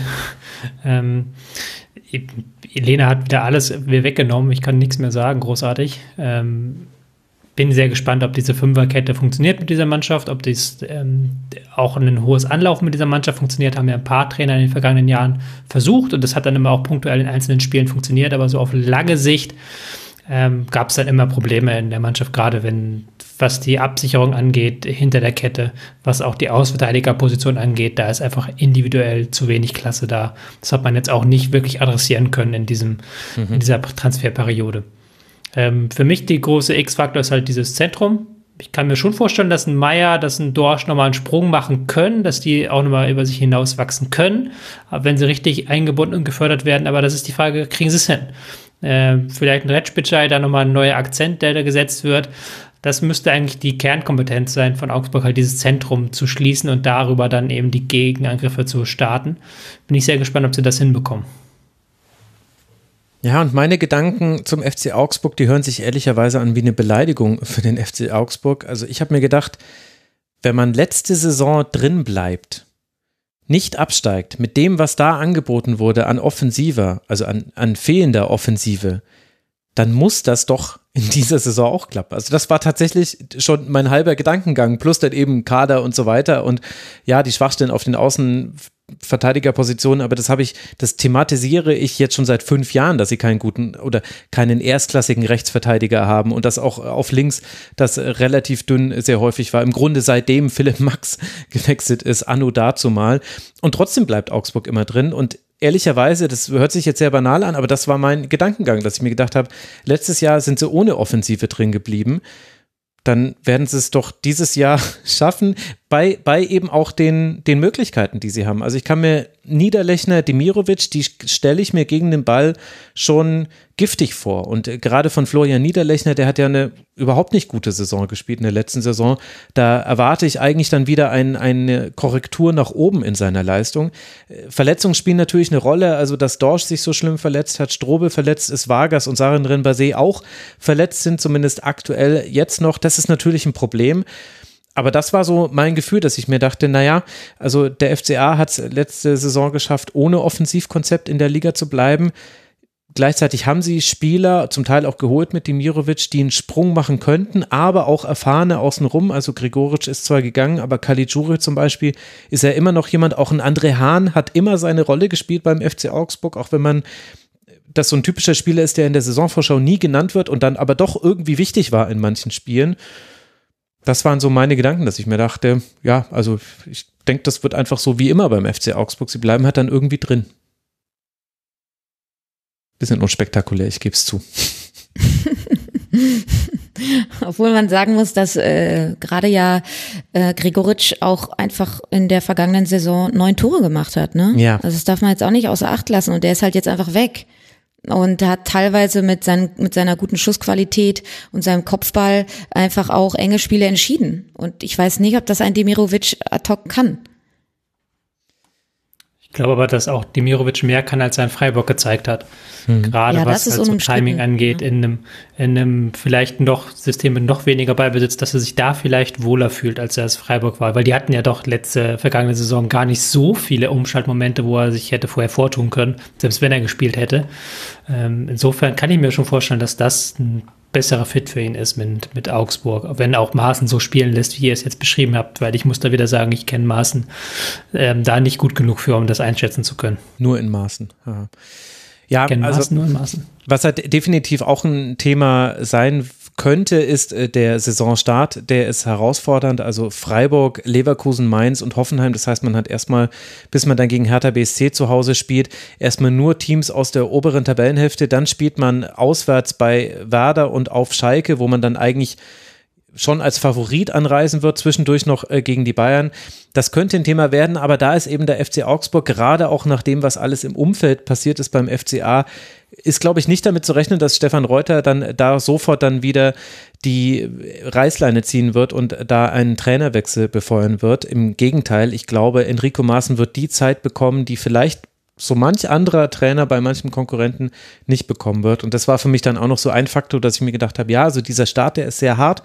Das könnte auch sehr schmerzhaft werden mit Blick auf die Tabelle. Aber ich rechne eben nicht damit, dass das Maßen nicht zum Beispiel wenigstens über den Winter hinaus arbeiten kann. Und dann finde ich, gibt es da schon Ansatzpunkte in diesem Kader. Und dann kommt ja irgendwann auch Niklas Dorsch zurück. Ja, so kam ich dann zu meiner Bewertung. Wir werden es sehen. Es wird auf jeden Fall ein interessantes Jahr beim FC Augsburg.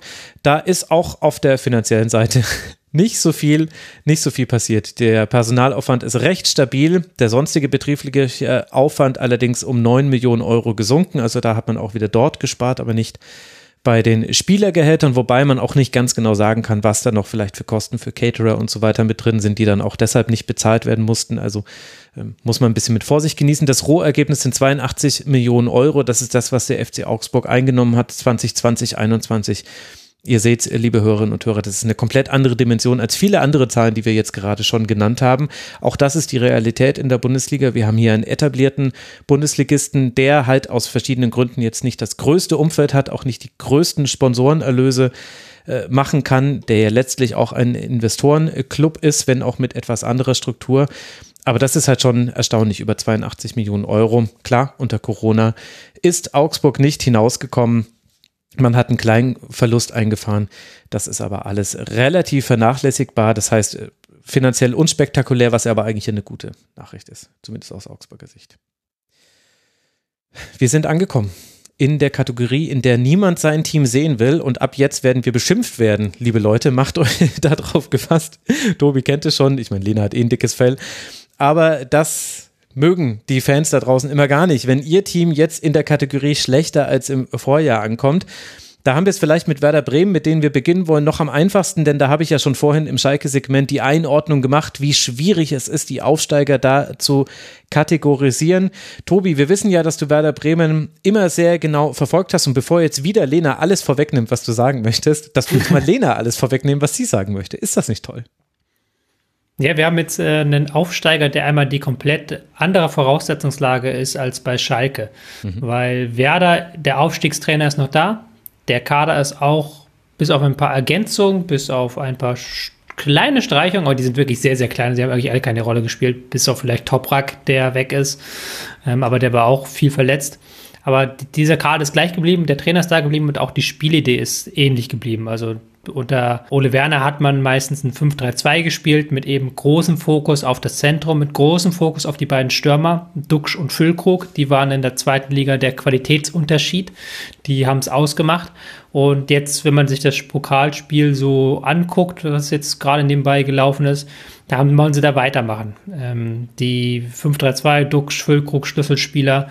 Man hat so einzelne später dazugeholt, vielleicht gleich dazu mehr. Ich will noch bei der grundsätzlichen Spielidee aber erstmal bleiben, weil das ist das, was für mich der Fragezeichenfaktor ist. Weil Werder halt eher ein Team ist, das über die Offensive kam, das mit einer ähm, auch Spielidee war, die auf Pressing fußt, auf ähm, Spiel durch die Mitte. Da bin ich gespannt, ob du das in der ersten Liga so durchziehen kannst. Und mhm. falls nicht, wie dann Ole Werner sich anpasst und wie der Ole Werner es schafft, seinen Stil anzupassen. Denn in den vergangenen Jahren gab es Teams, die mit einem offensiven Stil aufgestiegen sind, die sind entweder durchgestartet, wie Stuttgart damals, oder aber übel auf die Schnauze gefallen. Man kann es nicht anders sagen. Halt, ein Fürth ist ja, glaube ich, das beste Beispiel, wobei die jetzt als Vorbild da nicht taugen. Aber es gab noch ein paar andere Beispiele. Und das ist für mich das große Fragezeichen nach diesem Spielstil. Was hat Werner da noch in der Hinterhand? Auch vielleicht an defensiveren Optionen, wenn man gegen Teams aus dem oberen Tabellendrittel spielt, um da ein paar Punkte abzuzwacken auf dem Weg zum Klassenerhalt. Lena, du hast ja einen positiveren Blick auf Werder. Der kommt dann vermutlich auch aus dieser Offensive heraus. Also starten sie durch wie Stuttgart, ja? Nein, also ich kann natürlich äh, dieses Gefühl, also schafft Ole Werner eben diese richtige Balance zwischen offensivem Fußball und defensiver Absicherung. Die ist im, in der Bundesliga weitaus mehr nötig als in der zweiten Liga. Die Frage habe ich mir natürlich auch gestellt. Ähm, nichtsdestotrotz, ähm, ja, sie hatten fast 60 Prozent Ballbesitz, den höchsten Anteil in der Liga 2 äh, und eine sehr dominante Spielweise und haben aber trotzdem auch ein sehr eingespieltes System. Und ähm, wenn wir jetzt mal auf den letzten Test gegen Groningen gucken, da waren neun von elf Spielern Stammspieler aus der vergangenen Saison. Und ich glaube, da sind äh, Automatismen und Mechanismen sehr, sehr gefestigt und ich traue Ole Werner das einfach zu, dass er durchaus auch bereit ist, da Anpassungen ähm, zu machen. Das hat er auch schon gesagt. Er will nicht ins offene Messer laufen. Er möchte äh, auch das System ein wenig variabler gestalten. Inwiefern das dann in der Realität aussieht, da sind wir mal gespannt. Ähm, sie werden aber auf jeden Fall deutlich weniger Ballbesitz haben. Und durch weniger Spielkontrolle wird eben auch das Gegenpressing elementarer werden. Geht an die Kräfte. Frage natürlich, sind sie körperlich robust genug? Ich glaube, ein Königstransfer könnte Jens Starke sein, ähm, der ja für vier Millionen Euro kam, extrem lauf- und kopfballstark ist und ähm, gerade auch, weil es im Zentrum äh, sehr körperlich äh, werden wird, glaube ich schon, dass das ähm, ein Schlüsseltransfer war, noch ein Puzzleteil, was gefehlt hat kann, man vergleicht ihn ja schon so ein bisschen mit Thomas Delaney, mhm. soweit will ich jetzt nicht greifen, aber er ist vom Spielertyp ein so ähnlich. Und ich glaube, sie haben einfach sehr, sehr gute Transfers noch getätigt mit, und wenn wir da auf Schalke blicken, mit Spielern, die Bundesliga-Erfahrung haben. Stark, Pieper und so weiter in der letzten Kette. Äh, dann haben sie auch noch bestehende Spieler in ihren Reihen, die die Bundesliga kennen, mit Bittenkurt, Friedel, Füllkrug. Bittenkurt hat eine sehr gute Vorbereitung gespielt, laut Ole Werner. Und ich glaube einfach, dass sie sehr gefestigt in äh, diese Bundesliga-Saison gehen und dementsprechend gut vorbereitet sind. Hm. Ja, ich finde, das sind alles sehr gute Argumente. Ich sehe sie auch ein bisschen negativer. Also ich äh, habe sie schlechter bewertet als zum Beispiel Schalke und ehrlicherweise auch eher so aus dem Gefühl heraus, dass ich zu viele Unbekannte im Kader sehe. Und das ist jetzt aber halt auch eine oberflächliche Einschätzung, weil ich habe sie in der zweiten Liga nicht häufig genug gesehen. Und es gibt eben Zugänge wie eben Lieber Cannon von Derby County, kann auch sein, dass er ein Superlinksverteidiger ist. Habe ich nicht gesehen, weiß ich nicht. Und Oliver Burke, äh, den sie von Sheffield United zum Beispiel geholt haben, als man den zuletzt gesehen hat, hat er nicht überzeugt, aber hat wesentlich besser dort gespielt.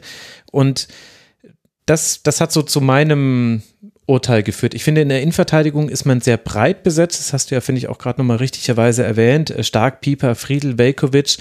Das sollte auf jeden Fall reichen, auch trotz eines Abgangs von Toprak, der ja aber auch nicht mehr so die vielen Minuten gespielt hat. Und dann fängt es aber halt schon auf den Außenverteidigerpositionen an, eben mit Buchanan, mit Jung, mit Agu, mit Weiser. Auf der anderen Seite im, auf, auf der Sechserposition Grohe, Frapp, Groß, Salifu, vielleicht Storge, weiß man nicht, wie er eingesetzt werden wird, genau. Ich, ich kann mir eben sehr gut vorstellen, dass der Trumpf, den Bremen hatte, und das ist eben dieser Sturm aus Duxch und Fulkrug, der ist einfach wirklich gut.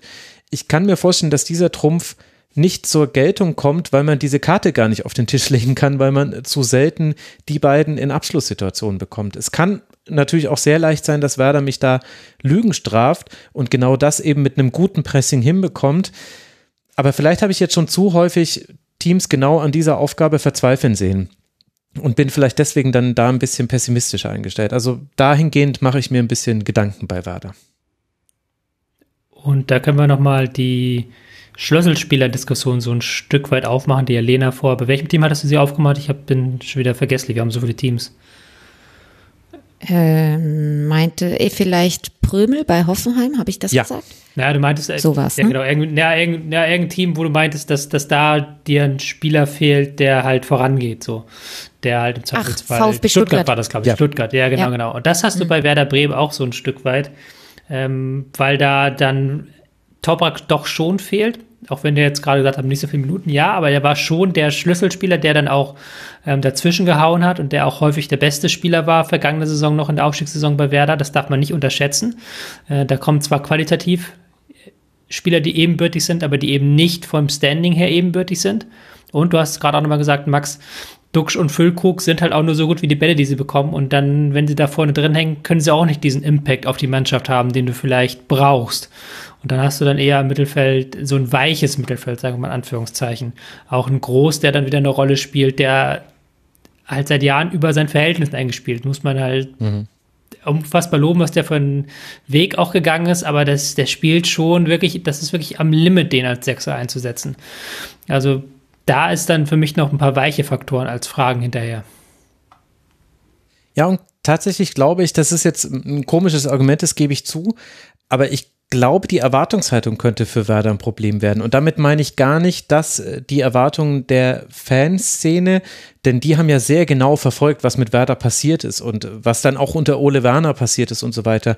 Aber so die allgemeine, äh, die allgemeine Erwartungshaltung und dann ja auch, die dann auch einen Widerklang ja findet in der Berichterstattung der nationalen Medien. Ich fand es total erstaunlich, um jetzt mal kurz vorzugreifen auf den Tabellentipp. Wir haben ja ich glaube, fast 330 Menschen da draußen haben ihren persönlichen Tabellentipp abgegeben. Und jetzt haltet euch fest, 55 Prozent von denen tippen Wader auf Platz 13, 14 oder 15. Und also auf einen Nicht-Abstiegsplatz. Und im Vergleich dazu, der FC Augsburg wird von 50 Prozent aller Menschen auf die letzten beiden Tabellenplätze getippt und von 68 Prozent der Menschen sogar auf die letzten drei Tabellenplätze. Und das ist eine, eine Wahrnehmungsschieflage. Sorry, ich muss euch das sagen, Augsburg. Also das ist genau das, was man immer von Augsburg erwartet und das wird nicht passieren. Und genauso also es, es kann sein, dass die, die Schwarmintelligenz mich ganz fürchterlich Lügen straft. Aber das ist, ich habe das Gefühl, da werden schon wieder Attribute an Werder angelegt und Erwartungen eben aufgrund ja auch einer wirklich guten Zweitligasaison, aber ja auch keine überragenden Zweitligasaison. Es hat dann schon noch ein bisschen gedauert, bis man aufgestiegen ist. Ich habe das Gefühl, das könnte ein Problem werden. Ich gebe zu, wahnsinnig weiches Argument, sagt im Grunde gar nichts aus, aber vielleicht hat dann doch. Naja, aber dass sie ihre Probleme hatten, das lag eben äh, allen voran an Markus Anfang und nicht an Ole Werner. Äh, also der hat halt einen Punkteschnitt von 2,26 äh, Punkten in 19 Zweitligaspielen gehabt ne? und hat da eben halt mhm. schon an den richtigen Stellschrauben angesetzt. Sie haben die zweitwenigsten Gegentreffer bekommen. Sie haben die viertmeisten Tore der zweiten Liga geschossen. Es sind ja auch keine unbekannten Spieler, die sie da mitbringt. Jeder kennt einen Amos Pieper, jeder kennt einen Niklas Stark, also jeder kennt einen Pavlenka im Tor. Also es ist ja jetzt nicht so, dass man da große Unbekannte Unbekannten hat, ähm, mhm. die man nicht einordnen kann. Jeder kennt einen Füllkrug und auch einen Bittenkurt. Also ich finde, man weiß schon ganz gut, was man da bekommt. Also ich finde, da kann ich Schalke viel, viel schwieriger einschätzen ja, mit äh, Spielern, mhm. die man eben noch nicht kennt aus der Bundesliga. Und deshalb würde ich das jetzt so gar nicht so naiv betiteln. Und ich glaube, sie haben eben auf dieser Sechserposition mit Starge einen Ersatz für Groß geholt und haben eben diese Schwachstelle durchaus erkannt. Und ähm, von daher glaube ich schon, dass man also das auch um, umgedreht sehen könnte und auch eher äh, dadurch, dass man so klar weiß, was sie spielen wollen und welche Spieler da sind, dass man da auch durchaus zuversichtlich sein kann und mit Ole Werner einen Trainer hat, der ein sehr, sehr guter Trainer ist. Das hat er bei Kiel gezeigt und das hat er jetzt eben auch in Bremen gezeigt. Und dass man da ein Stück weit euphorisch ist, das finde ich äh, berechtigt. Man kann natürlich auch eines Besseren belehrt werden, aber dass man mit einem Grundoptimismus auf Werder Bremen schaut, das finde ich hat Gründe. Ja, also da kann ich dir definitiv nicht widersprechen. Tobi, wolltest du noch was ergänzen? Du hast dich entmutet. Äh, nee, eigentlich gar nicht. Gut, sorry. eigentlich gar nicht. Ähm, ich weiß nicht, ob diese, ob, ja, es ist auch schwer.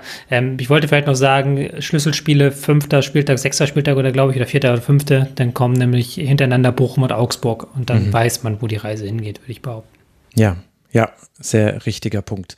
Und in Sachen Finanzen sieht es bei Werder, also es äh, sieht schlecht aus, aber man hat sich ganz gut gehalten. Also dafür, dass man aus einer Zweitligasaison kommt, das Eigenkapital ist jetzt in drei Jahren von 11 Millionen Euro auf minus 20 Millionen Euro. Also man hat negatives Eigenkapital gesunken, die Verbindlichkeiten auf 79 Millionen Euro gestiegen. Das sieht alles nicht gut aus. Allerdings ist das Rohergebnis mit 113 Millionen Euro zum Beispiel über einem vom FC Augsburg, was ich vorhin genannt habe. Wie gesagt, es geht jetzt immer um die Saison 2021. Man muss es noch ein bisschen glatt ziehen, wenn man das wirklich miteinander komplett vergleichen will.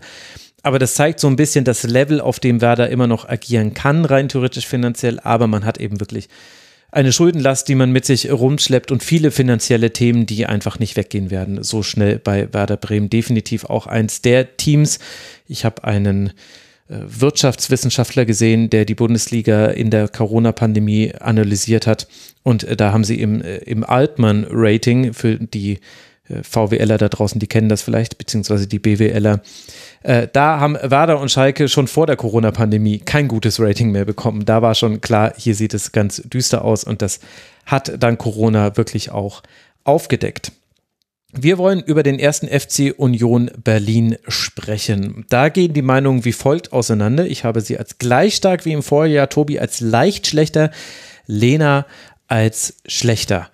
Ich äh, ja, ich würde sagen, Lena darf wieder anfangen, nachdem Tobi gerade den, den Ausschlag bekommen hat. Was ist denn deiner Meinung nach wichtig bei der Bewertung von Union zu wissen?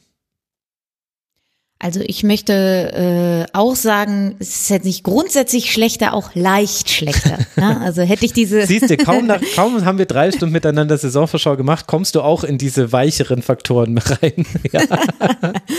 das, ist, das ist korrekt. Ähm, also äh, leicht schlechter. Ähm, wie komme ich zu dieser Einschätzung? Ich glaube natürlich, dass eine Achse weggebrochen ist, ähm, auch sowohl auf einer sportlichen als auch auf einer weichen Ebene, wenn wir schon dabei sind. Es ist ein Lute gegangen, Friedrich, Prömel, Kruse, Avonie. Natürlich muss sich eine neue Hierarchie finden. Und ähm, es ist so ein leichter Umbruch. Wir wissen aber auch aus der Vergangenheit, den konnte Union eigentlich immer relativ gut kompensieren. In der Offensive haben sie den Schweizer Torschützenkönig verpflichtet, Sibachoy, ähm, hat auch sich direkt nahtlos eingefügt, eine gute Vorbereitung gespielt ähm, auf der in defensiven zentralen Mittelfeld wird äh, Rani Kedira eine größere Rolle spielen und äh, die Arbeit gegen den Ball natürlich an sich reißen. Hatte schon in der vergangenen Saison irre viele Pressing-Momente. Mm, und trotzdem glaube ich, werden sie äh, ein bisschen brauchen, um in Fahrt zu kommen. Ähm, also kann mir schon durchaus vorstellen, dass da ein paar Rückschläge eingepreist sind am Anfang. Und äh, wenn, wenn ich dann auf das äh, Startprogramm schaue, dann wird das mhm. gerade so am zweiten Spieltag gegen Mainz, die ich eher ein bisschen tiefer stehend erwarte, äh, schon der, der erste direkte Knackpunkt, weil in der vergangenen Saison äh, war es dann teilweise schon sehr ideenlos, äh, wenn es gegen tiefstehende Gegner ging und sie eben nicht in der Umschaltbewegung ihre Außenverteidiger hochschieben konnten und so weiter und so fort. Ähm, ich bin sehr gespannt, ob sie immer noch mit dieser klaren Spielidee, die sie haben, äh, durchkommen. Ähm, ich bin immer wieder verwundert, dass es kein Mittel gibt dagegen anscheinend. Und äh, ich sage durchaus, dass es kein Qualitätsmerkmal für die Bundesliga ist.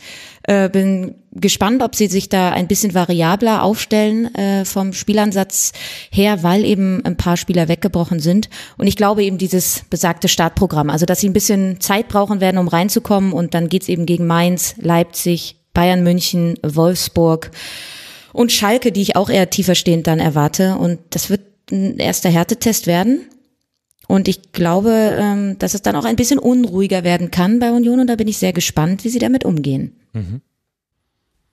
Wir sind jetzt beim wiederholten Mal an dem Punkt, wo man geneigt ist, dann Union jetzt mal endlich zu sagen, jetzt geht doch mal bitte dahin, wo ihr eigentlich hingehört in der Tabelle und nicht da immer da oben, tot da oben so rum. Und ich hatte ja schon das Gefühl, dass letzte Saison so ein Breakpunkt, so, so, so ein Punkt war, wo es hätte auseinanderbrechen können nach der Winterpause, wo sie sich dann, mhm. äh, wo dann doch gemerkt hast, okay, Kruse fehlt jetzt und ähm, Friedrich fehlt jetzt. Und da ähm, hast du dann, haben sie sich dann wieder mit diesem typischen, das hat ja Lena auch gerade schon gesagt, typischen Union 5-3-2, wenn der Gegner ins Mittelfeld kommt, gehen wir in die Manndeckung und gehen hier zack und kämpfen uns durch und Ball auf Abonnier und wir gewinnen das Ding, haben sie sich wieder damit rausgewuchtet. Und ich frage mich, ob das diese Saison wieder funktioniert. Und ich frage mich, ich kann es mir nicht vorstellen. Also ich kann es mir jetzt in diesem Moment ja, noch nicht wirklich? vorstellen, dass es wieder funktioniert.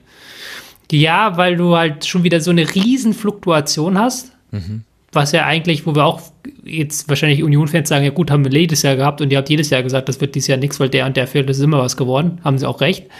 Aber es ist ja wieder eine Riesenfluktuation im Kader, da ist ja wirklich gar nichts äh, da geblieben.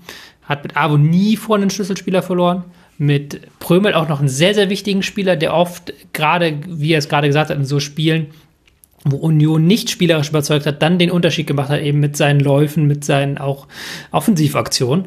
Das ist ja auch nochmal ein Faktor, der da verloren geht. Und dann auch wieder ganz viele Spieler, wo du, die ich auch nicht so gut einschätzen kann. Deswegen kann es auch vielleicht sein, dass ich da einfach wieder ähm, sie unterschätze, was ihre Fähigkeiten auf dem Transfermarkt angeht. Dass dann vielleicht ein Sibachu, Sibachu, Sibachu, Sibachu, auch hier wieder keine Ahnung, wie man ausspricht. Es tut mir sehr leid. Namen aussprechen ist meine große Schwachstelle. Ähm, kann ich nicht einschätzen, ob der die Tore von Abonnie auffangen kann und Torsby, was der reinbringt. Bin ich sehr, sehr gespannt. Also, irgendwann muss doch mal gut sein, oder? Also irgendwann denkt man, irgendwann kann doch nicht sein, dass jetzt wieder 5-3-2 wieder alle Spieler plötzlich diese Marschroute perfekt umsetzen und jeder da Bock drauf hat. Da muss doch mal irgendwann so, so drüber sein. Aber wahrscheinlich unterschätze ich den Verein und wahrscheinlich unterschätze ich Urs Fischer und das ist eher, glaube ich, ihre große Stärke, dass sie unterschätzt werden, dass sie auch dieses Jahr wieder das Ding durchziehen können. Also ich meine, diese Abgänge von Avonie, Prömel und Kruse, die sind schon krass. Das sind 28 von 50 Toren, die da jetzt einfach fehlen. Das wird definitiv eine Aufgabe. Aber ich habe, also ich möchte dir ein, ein, paar Zitate vorlesen, Tobi, und dann nochmal deine Meinung hören, ob das, äh, ob es jetzt mhm. nicht wirklich mal gut ist. Jamie Leveling, der ja von der Spielvereinigung Kräuter Fürth ist zum ersten FC Union gewechselt und er hat im Kicker gesagt, zu den Unterschieden zwischen Union und Fürth, Zitat, das Training hier ist anders. Die Arbeit hier ist sehr taktisch. In Fürth hatten wir natürlich auch Taktiktraining, aber es war nicht so ausgeprägt. Das kompakte Verschieben ist eine Topstärke von Union, keine Bundesligamannschaft macht das besser. Und dann weiter, das Anlaufen ist deutlich anders. In Fürth konnte man auch mal sein Ding machen, wenn der Gegner den Ball hatte und auch mal falsch anlaufen. Hier geht das nicht. Dann gibt es auf den Deckel von den Mitspielern und dem Trainer. Alle sollen hier eins machen. Wenn einer drauf geht, sollen alle draufgehen. Wenn keiner drauf geht, bleiben alle hinten. Und jetzt kommt ja Jamie Leveling nicht von irgendeinem Trainer, sondern mit Stefan Leitl von jemandem, dem man eigentlich auch sehr viel taktisches Wissen, Kompetenz und auch Vermittlungskompetenz unterstellt hat. Ich, also mich hat das umgehauen, als ich gesehen habe, der Michi Fischer hat das rausgesucht auf Twitter. Ganz liebe Grüße.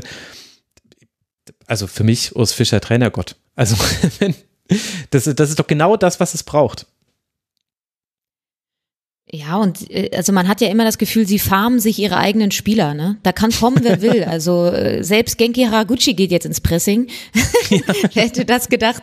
Also, äh, also sie farmen sich ihre eigenen Leute und wenn man dann sieht, sie holen dann so einen Milos Pantovic aus Bochum, ablösefrei natürlich, ein Paul Seguin, ablösefrei natürlich. Ein Janik Haberer, ablösefrei natürlich. Und ähm, man kann sich durchaus vorstellen, dass sie alle funktionieren in diesem System, weil es eben eine klare Marschroute hat. Also du kannst ja gar nicht viel falsch machen, weil wenn du es zweimal falsch machst, dann machst du es beim dritten Mal richtig, weil es gibt halt nicht so viel rechts und links. Es gibt halt eine Marschroute und, und wenn du das halt, keine Ahnung, vier Wochen in der Vorbereitung eingetrichtert bekommst, dann kannst du halt nicht mehr viel falsch machen. Ne?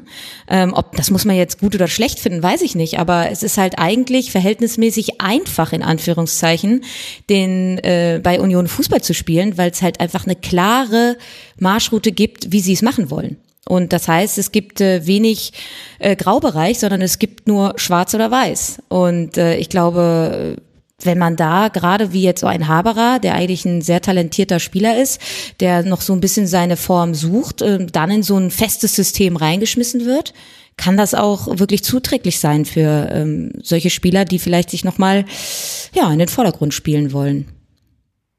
Ja, aber wir hatten ja schon in der vergangenen Saison Phase, wo das dann nicht mehr funktioniert hat. Da haben sie es noch wieder rumgerissen bekommen, ja. Aber lass doch mal da wirklich so diesen Saisonstart, der auch sehr, sehr schwer ist, muss man sagen, der auch sehr viele Gefahren birgt, Mhm. Beginnt ja mit einem Derby gegen Hertha. Ist auf dem Papier vielleicht gar nicht so schwer, aber wenn du das verlierst, hast du schon mal eine schlechte Laune. Dann Mainz, habt ihr ja auch gerade schon gesagt, schwieriges Spiel, weil Mainz dann nicht, auch nicht all in gehen wird. Dann Leipzig, Schalke, auch ein sehr, sehr schweres Spiel aus Union-Sicht. Sind so Spiele, wo sie selten gut aussahen. Bayern.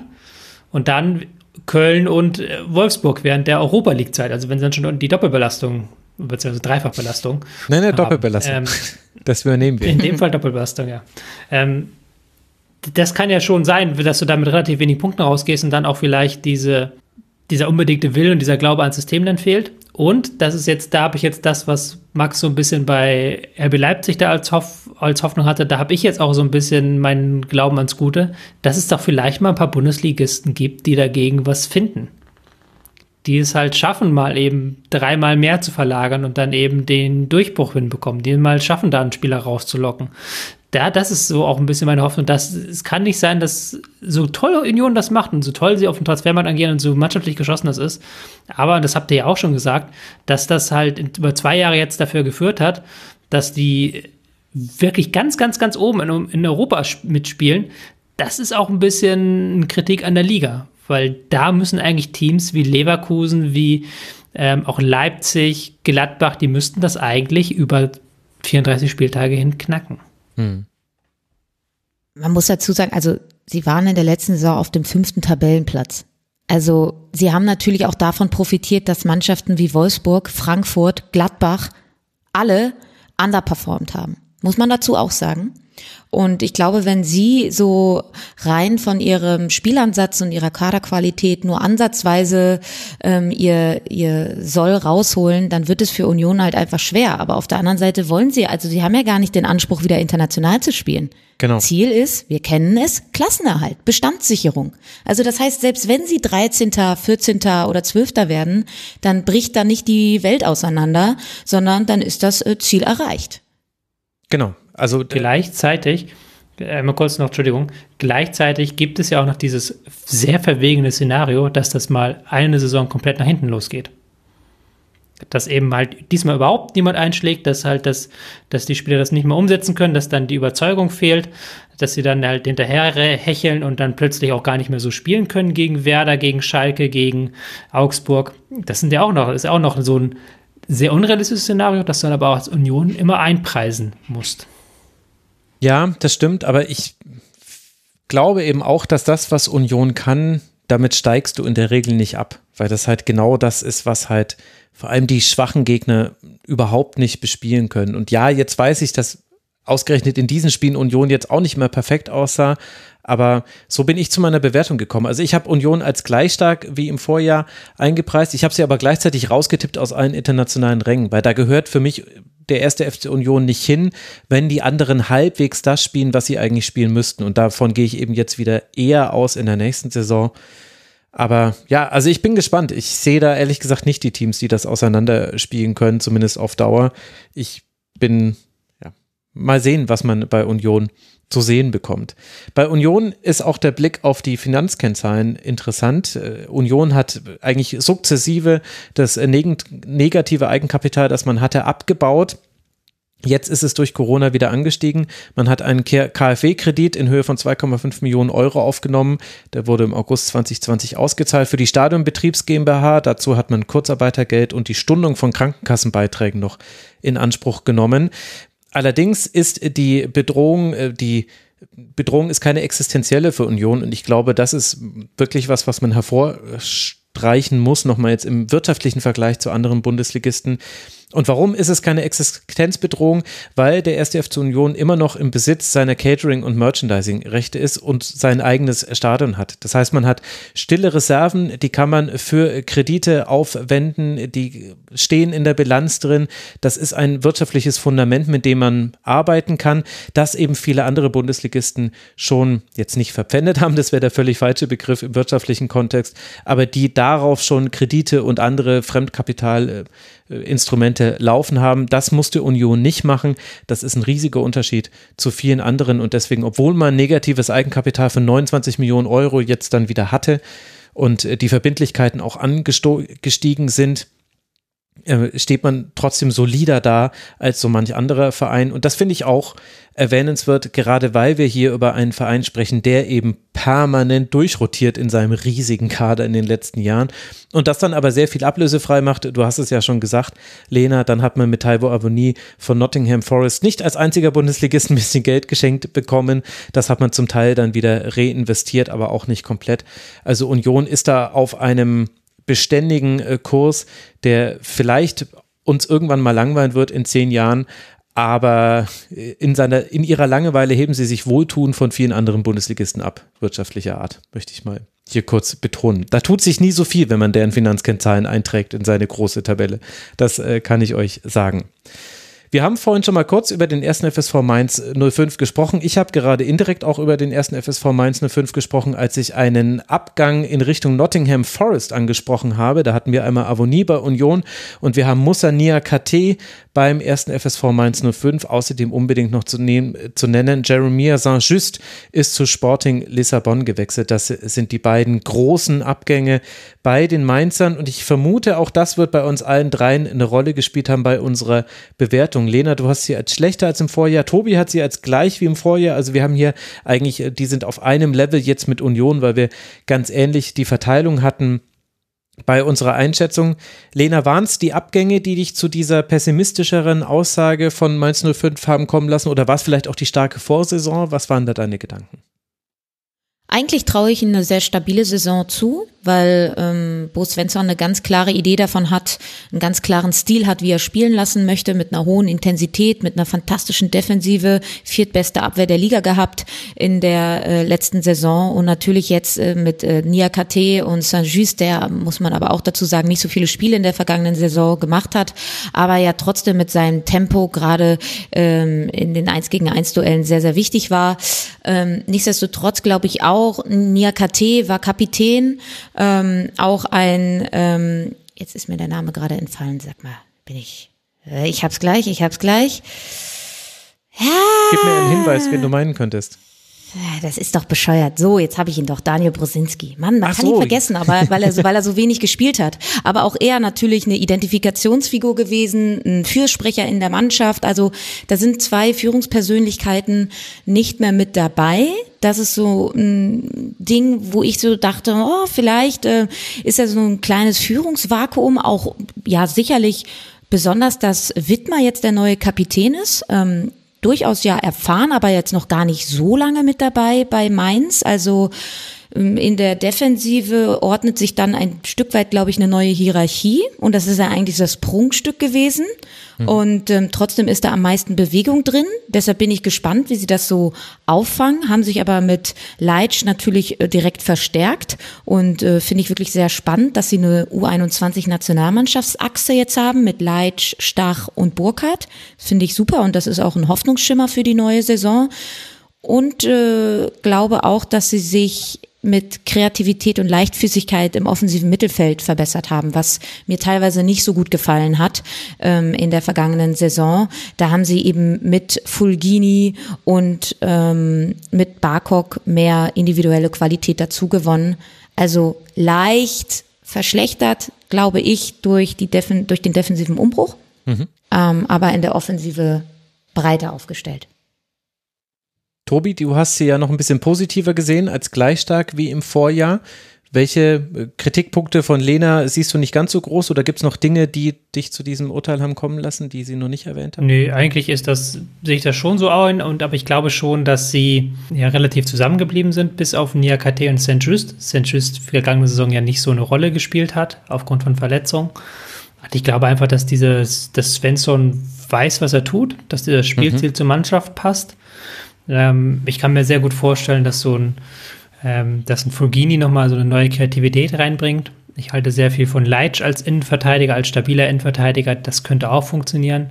Ingwertsen würde ich auch nicht unterschätzen. Ich glaube, du hast vorne auch viele Optionen mittlerweile. Ja. Du hast vielleicht mhm. noch einen Barkop, der dazu gekommen ist. Du hast einen Burgzorg, der jetzt auch im Pokal getroffen hat. Du hast ähm, sowieso Onisivo vorne, Burkhardt auch. Also da auch unterschiedliche Spielertypen. Also da hast du, das ist, macht's nochmal, da hast du eine schöne Tiefe im Kader, finde ich. Aber auch keine negative Tiefe. Also es ist jetzt keine Spieler, die, die sauer sind, wenn sie mal ein Spiel auf der Bank sitzen, sondern da hast du halt wirklich eine gute Möglichkeit, kannst auch gut begründen, warum mal der spielt, mal mal der spielt. Ähm, und du hast mit Stach und Burkhardt, glaube ich, zwei Spieler, die zur WM wollen, die jetzt nochmal in der Hinrunde wirklich an ihre Leistungsgrenze gehen werden. Und da bin ich sehr, sehr gespannt, wie, wie, wo diese Leistungsgrenze anzusiedeln ist. Und das Spielziel unter Svensson, haben wir, hat der Lena schon gesagt, beruht auf Kampf, beruht auch auf sehr viel auf diese Kompaktheit. Das werden sie, glaube ich, auf den Platz bringen da sehe ich schon so eine kleine Überraschungschance, weil ich auch glaube, dadurch, dass ihr System da sehr stark auf diese Geschlossenheit ist und die Innenverteidiger da gar nicht so prominent mit drin sind, kann ich mir schon vorstellen, dass man das noch abfangen kann, diese ähm, Transfers, oder vielleicht halt nochmal nachlegt. Bin ich auch gespannt, ob man da vielleicht dann noch was mhm. machen kann. Ja, ich bin auch gespannt auf Anthony Kass äh, für die Innenverteidigung aus Straßburg äh, gekommen, ablösefrei. Ich habe ihn bei Straßburg nicht spielen sehen, also ich habe zwar mal zwei Spiele, glaube ich, von Straßburg letzte Saison gesehen. Hab, war ich aber unaufmerksam, habe ich mir nicht die Ausstellung aufgeschrieben, habe ich einfach nur mal nebenher geguckt, das soll es auch mal geben im Hause Ost. Deswegen kann ich nicht sagen, aber der kommt ja zu Leitsch auch noch mit dazu. Also man hat dann noch eine weitere Option, kann auch auf dem Flügel spielen, aber eben auch in der Innenverteidigung spielen. Ich glaube, dass so ein Transfer wie Danny da Costa eine Rolle spielen könnte bei dem, was du gesagt hast, Lena, bei den Spielern wie eben zum Beispiel Brosinski, die gegangen sind, die auch einen Wert fürs Team haben, der über die reine Spielzeit hinausgeht. Vielleicht überinterpretiere ich da viel hinein. Allerdings glaube ich, es hat schon also Mainz 05 hat ja Danny da Costa schon mal eine Halbserie erlebt, Bruce Svensson hat Danny da Costa schon mal eine Halbserie erlebt. Wenn man dann so jemanden zurückholt nach einer Zeit, äh, sich jetzt eben ablösefrei von Frankfurt holt, dann habe ich da ein großes Grundvertrauen hinein, dass einfach beide Seiten wissen, was sie voneinander haben und gleichzeitig kommt er auf der Position, auf der erstmal Silvan Wiedmer gesetzt ist, der auch mit der Kapitänsbinde noch mal ein bisschen doller gesetzt ist als vielleicht vorher. Also äh, sprich, Danny da Costa weiß wahrscheinlich auch, in welche Situation er da hinein reinkommt. Ich habe das Gefühl, der könnte eben fürs Drumherum einem auch äh, ein bisschen das das adressieren, was du auch schon thematisiert hast, dass eben auch wichtige Spieler gegangen sind, die vielleicht auch in der Kabine eine wichtige Rolle gespielt haben. Das ist einfach nur so ein Gefühl. Ich kann es ja nicht wissen. Ich bin ja nicht mit dabei in der Kabine. Ja, so kommen wir zu dieser Bewertung. Also wir haben sie schlechter als im Vorjahr, aber wie ihr seht, liebe Mainz 05 Fans, da gehen die Meinungen ein bisschen auseinander und als leicht schlechter, also ich hatte sie auch als leicht schlechter, aber nur wegen der Abgänge, weil ich glaube, es wird ein bisschen dauern, das zu adressieren. Äh, gleichzeitig bin ich sehr gespannt auf äh, die vielen Spieler, die hochgezogen wurden aus der U19 oder aus der zweiten Mannschaft äh, von Mainz 05. Schwer da jetzt irgendwelche Vorhersagen zu treffen, weil die kenne ich noch weniger. Zum Teil wurden sie auch wieder mit Leihgeschäften verliehen. Aber grundsätzlich ist ja auch Bo Svensson jemand, der da jemanden auch mal reinwirft und dann aber auch nicht unnötig verheizt. Ich finde eigentlich, dass er da, auch wenn ich weiß, dass es manche Mainz 05-Fans kritischer sehen, ich finde, dass er da immer einen ganz guten Weg findet. Auch, dass man jetzt zum Beispiel Paul Nebel nochmal an den KSC ausleiht, ist, ist eine Win-Win-Situation meiner Meinung nach, denn er hat zwar auch sehr gute, ein, also ein sehr gutes Spiel in der ersten Liga gemacht, es gab aber dann auch ein paar Spiele, wo man sehr deutlich gesehen hat, warum er vielleicht noch nicht die Lösung ist für die Stammelf und dann so jemanden nochmal zu verleihen an einen Verein, wo man gleichzeitig auch einen interessanten Fußball spielen kann beim KSC. Das sieht alles, finde ich, von außen immer relativ gut erklärbar aus, was Mainz 05 macht. Das ist, äh, da wird nicht viel spekuliert, es wird nicht hoch ins Risiko gegangen. Man ist allerdings auch bereit, dann etwas zu investieren, wenn man etwas in einem Spieler sieht. Finde ich, ist eine ganz gute Mischung. Gut. Gucken wir auf die Finanzkennzahlen, da freut ihr euch natürlich alle schon die ganze Zeit äh, drauf. Das Eigenkapital ist runtergegangen, die Verbindlichkeiten wurden allerdings auch deutlich abgebaut. Das muss man erstmal hinbekommen in der Corona-Zeit. Man hat durch Corona zum ersten Mal seit der Saison 2009-2010 überhaupt einen Verlust gemacht. Das muss man sich mal auf der Zunge zergehen lassen. Also der erste FSV Mainz 05 hat einfach sehr, sehr gut gewirtschaftet in den letzten zehn Jahren. Auch deshalb hat äh, Corona nicht so stark reingehauen. Das Rohergebnis ist um fast 50 Millionen Euro gesunken im Vergleich zu 18, 19. Dafür ist der Personalaufwand gleich geblieben und der sonstige Aufwand wieder gesunken. Also etwas, was ich ja auch schon bei anderen Vereinen beschrieben habe. Man hatte 18, 19 noch 16 Millionen Euro Gewinn nach Steuern. Jetzt waren es dann 2 Millionen Euro Verlust und jetzt 10 Millionen Euro Verlust. Das heißt, wenn man so möchte, äh, dann hat man immer noch nicht das aufgebraucht, was man damals gewonnen hat. Ist jetzt ein bisschen einfach gedacht, das ist mir schon klar. Aber die, das sind schon eigentlich ganz gute Zahlen, die auf den ersten Blick vielleicht gar nicht so wirken, denn der SFSV Mainz 05, obwohl er jetzt auch schon sehr lange in der ersten Bundesliga mit dabei ist, der spielt auch noch auf einem viel, viel geringeren Einnahmenniveau als viele andere Vereine. Also vom Rohergebnis ist man unter 100 Millionen Euro geblieben, lebt damit auf Rang 15. Aber man hat einen ganz guten Stock, auf dem man aufbauen kann. Und das, so wie ich das vorhin bei Union schon beschrieben habe, glaube ich, so ein bisschen ähnlich ist die Situation bei Mainz 05 auch, auch wenn man es nicht komplett gleichsetzen darf. Und definitiv anders ist die Situation als beim ersten FC Köln. Jetzt, äh, das ist das drittletzte Team, über das wir sprechen wollen. Köln, ich habe sie als gleich stark wie im Vorjahr, aber nicht mit euch. Ihr beide habt sie schwächer als im Vorjahr. Ich glaube auch zu wissen, äh, warum. Ich glaube, auch hier werden wir über Abgänge und dann aber auch über den äh, Trainer sprechen. Tobi, lass uns mal an deinen Gedanken teilhaben, wie du auf den ersten FC Köln blickst vor dieser Saison. Ja, der erste FC Köln hat eine überragende Vorsaison gespielt. Da sind wir jetzt ja so momentan in so einem Segment, wo wir viele Mannschaften besprechen, die vergangene Saison überragend waren. Und allein schon das nicht zu wiederholen, ist ja eigentlich schon schlechter als vergangene Saison. Trotzdem gibt es da einiges, was mir Kopfschmerzen bereitet beim 1. FC Köln. Und das hat nicht nur mit dem ähm, Pokal auszutun, sondern auch mit ähm, dem Abgang von Özcan, der in der, speziell in der Rückrunde ein Schlüsselspieler war bei den Kölnern, der jetzt ja zum BVB gewechselt ist. Das könnte ein Faktor werden. Aber auch werde ich in meiner im Kopf ist es schwer vorstellbar, dass all die guten Faktoren der vergangenen Saison wieder zusammenkommen. Und zwar ähm, diese einfach pure Lust auf das Spiel von Baumgart, diese Leidenschaft in jedem Moment ranzugehen, raufzugehen, reinzugehen, nach hinten zu sprinten, nach vorne zu sprinten. Ähm, das stelle ich mir schwer vor. Ich stelle es mir auch schwer vor, wieder diese Tore von Modest eins zu eins zu kopieren und da dieselbe Torquote hinzubekommen wie in der vergangenen Saison. Das ist dann der zweite große Faktor.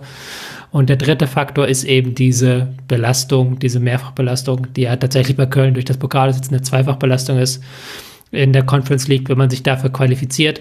Das wäre dann ein Riesenproblem, glaube ich, das mit diesem Spielstil von Baumgart in Einklang zu bringen. Da habe ich dann viele Fragezeichen. Mhm. Lena? Ja, geht mir, geht mir ähnlich. Also Frage natürlich auch, bleibt modest, geht jetzt auch mhm. noch Skiri. Äh, das wären wirklich zwei tragende Säulen und Schlüsselspieler gerade für das Baumgart-System, die da wegbrechen würden. Modest als erster Flankenabnehmer, Skiri als äh, erster Punkt für die defensive Absicherung. Ähm, Tobi hat es angesprochen, Özcan ist schon weg. Also wenn Skiri jetzt auch noch geht, dann, puh, ich glaube nicht, dass Erik Martel das alles auffangen kann. Ähm, das war eben auch ein Stück weit die Achillesferse im System von Baumgart. Also wenn dieses hohe Pressing der Kölner überspielt wurde, haben sie teilweise teilweise sehr naiv verteidigt und hatten eigentlich nur Glück, dass sie Ötchan oder Skiri hatten, weil sie herausragend gespielt haben. Und da komme ich dann eben auch zu dem Punkt, haben sie vielleicht auch ein Stück weit über ihren Möglichkeiten gespielt und haben sie sich auch ein Stück weit in einen Rausch gespielt, samt Euphoriewelle rund um Baumgart und, und den neuen Stil und die neuen und die vielen Tore und so weiter und so fort. Habe auch ein Stück weit Sorge, dass sich diese Emotionalität aus dem ersten Jahr ein Stück weit abnutzt auch medial wurde ja alles ausgeschlachtet, Baumgart und Co. Und die Kölner Spielidee mit Flanken zu agieren, und modest anzuspielen, das muss meiner Meinung nach revolutioniert werden. Ich hatte in der vergangenen Saison schon viel häufiger den Gedanken, dass das so nicht mehr gut gehen kann. Ich habe einen Einbruch in der Rückrunde erwartet und der ist nicht gekommen. Jetzt haben sie Tigges verpflichtet, der ein ähnlicher Spielertyp ist, weil er auch groß gewachsen ist und auf Flankenzulieferungen hofft und wartet mit Adamian ähm, ein bisschen spielerischen Neuner dazu gewonnen, der auch Qualitäten am Boden hat und äh, gut mit dem Ball ist. Ähm, das vielleicht noch ähm, als, als positive Sichtweise, aber klar, sie sind in der letzten Saison absoluter Highflyer gewesen, Platz sieben und ich glaube, sie haben ein Stück weit über ihren Möglichkeiten gespielt. Hm. Und ähm, von daher glaube ich, dass es nur ein schlechter geben kann, eben auch, weil der Spielstil von Baumgart sehr intensiv, sehr pressinglastig ist und das gerade mit einer Doppelbelastung international, mit Reisestress und so weiter einfach sehr, sehr anfällig sein wird für Verletzungen und der Kader ist dann einfach auch nicht tief genug, um das aufzufangen. Das sind alles sehr valide Argumente. Ich bin ja derjenige, der am positivsten auf den FC blickt. Ich habe sie als gleich gut wie im Vorjahr, wobei ich das definitiv nicht auf den Tabellenplatz beziehe, sondern auf äh, die Erwartung, äh, dass äh, der Klassenerhalt definitiv wieder drin sein dürfte für den FC. Ich muss allerdings dabei vorausschicken, ich gehe auch davon aus, dass man in den äh, Conference League Playoffs scheitert. Also das, ich weiß nicht warum, aber das habe ich immer so mit eingepreist. Sollte man da weiterkommen, dann wird es tatsächlich richtig haarig, denn alles, was ihr sagt, stimmt natürlich zu 100 Prozent. Dieses Pressing-intensive und laufintensive Spiel, das dann noch mit einer Mehrfachbelastung bei keinem breiten Kader. Wir sprechen hier nicht über Union, wir sprechen über den ersten FC Köln. Das finde ich, das sind alles sehr valide Punkte. Und auch die Abgänge sind definitiv ein Thema, vor allem Ötschern tut richtig weh. Ich mag allerdings auch, was der FC macht und was mich dann so ein bisschen positiv stimmt, ist, dass ich da auch neue Elemente erkenne. Das hast du ja auch gerade so ein bisschen angesprochen, äh, Lena im Spiel nach vorne und die braucht es ja auch. Also mit Adamian hast du eben einen Stürmer, der auch im Dribbling gar nicht so schlecht ist, der aber auch seine Qualitäten im Kopfball hat, also so ein bisschen ein etwas kleinerer Modest mit mehr Technik. Mit Steffen Tigges hast du dann eher den 1 zu 1 Ersatz, du hast es ja auch schon angesprochen. Du hast mit Linden Maina jemanden, klar, der hat bei Hannover 96 nie ganz die die Leistungen gebracht, die man sich von ihm erhofft hat, die immer wieder am Aufblitzen waren. Das hatte allerdings auch viel mit Verletzungen zu tun. Das ist halt eine Wette, ob das besser klappt. Und gleichzeitig kann ich mir aber vorstellen, dass, äh, dass der halt super in dieses System von Steffen Baumgart reinpasst. Mit seiner Geschwindigkeit, mit seiner Stärke im Dribbling, mit der Möglichkeit auch in den Strafraum zu ziehen. Es muss nicht immer alles gleich die Flanke sein, sondern man kann dann vielleicht auch mal in den Strafraum ziehen da bin ich gespannt drauf. Ich meine, große Frage ist natürlich, ob dann so jemanden wie Hussein Basic, der von den Kickers gekommen ist fürs defensive Mittelfeld, ob der wirklich eine Rolle spielen kann. Die Skiri Personalie ist eine sehr, sehr große, also das ist ein, ein großes Fragezeichen. Sollte Skiri tatsächlich gehen, das wäre ein herber Schlag, finde ich, für die Sicherheit. Aber man hat noch einen Dejan Lubicic zum Beispiel daneben, der auch, finde ich, gerade in seiner Anfangsphase bei Köln tolle Spiele gemacht hat. Ich finde, man hat mit Hübers und Kilian und dann Chabot und Arebi dahinter eine interessante Innenverteidigung. Wahrscheinlich nicht die beste der Liga, sehr wahrscheinlich aber auch nicht die schlechteste. Also das sind so die Punkte, die ich dann so einfach etwas positiver bewertet habt als ihr und deswegen und vielleicht ist mein Grundvertrauen auch in Steffen Baumgart noch ein bisschen größer. Ich sehe nicht die große Gefahr von Abnutzungserscheinungen, zumindest ist mir das beim SC Paderborn nie aufgefallen, dass es im Jahr zwei, drei und vier irgendwie da solche Abnutzungserscheinungen gab. Und gleichzeitig hat er, er hat so viele Dinge dem ersten FC Köln gegeben, die der FC nie erwarten konnte, dass ich auch glaube, er hat auch viel Vertrauensvorsprung. Das, das wird definitiv eine steinigere Saison werden als die Vorsaison. Aber wer, wenn nicht Steffen Baumgart, sollte den FC da durchführen? Also, da, und so komme ich dann zu meiner Einschätzung. Auch sehr verständlich, natürlich. Sehr schön, wie wir uns jetzt äh, gegenseitig immer für unsere abweichende Meinung loben. Irgendjemand von uns wird ja dann recht behalten, aber wir werden es hoffentlich alle vergessen haben im nächsten Sommer. Wenn ihr nichts mehr ergänzen wollt, dann nerv ich uns wieder mit Wirtschaftsfaktoren. Tja, ja, da habt ihr jetzt zu lange geschwiegen. Das ist allerdings beim FC auch besonders Interessant, denn da kann man noch ein bisschen was lernen. Das Eigenkapital ist von 39 auf 2 Millionen Euro gesungen, gesunken. Man hat 53 Millionen Euro Umsatzverlust durch Geisterspiele gemacht. Der FC ist richtig gebeutelt von Corona. Man musste, die Stadionpacht wurde reduziert. Dazu hat man Darlehen mit Bürgschaft des Landes Nordrhein-Westfalen aufgenommen. Ich habe es ja vorhin schon mal erklärt. Diese Bürgschaften braucht man vor allem dann, wenn man am freien Kapitalmarkt ansonsten nur noch zu sehr ungünstigen Konditionen Geld bekommt, wenn überhaupt.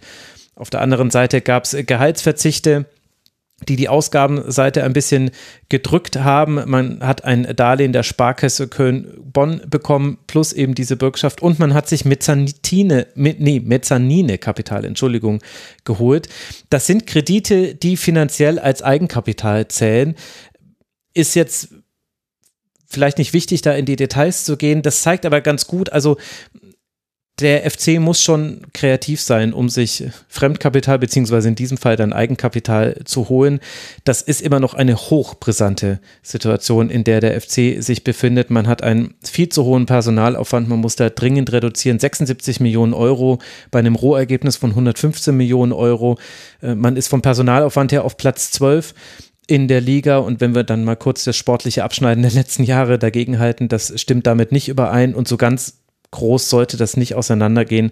Man hat 18 Millionen Euro Verlust gemacht in der Saison 2021. Auch daher kommt dann eben so ein Ötschan-Abgang zum Beispiel, da bist du gegen wehrlos. Der FC ist ein Einbeiniger mit gefesselten Händen wirtschaftlich gesehen. Das wird ein ganz, ganz langer Weg, den FC da herauszuführen.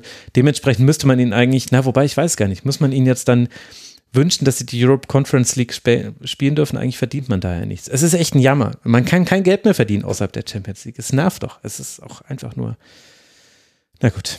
Bevor ich mich weiter in Zahlen verliere, lasst uns über den SC Freiburg sprechen, das vorletzte Team, über das wir sprechen wollen. Wir alle sehen den SC als schlechter als im Vorjahr. Ich vermute, dass wir da auch ähnliche Gedanken zu haben.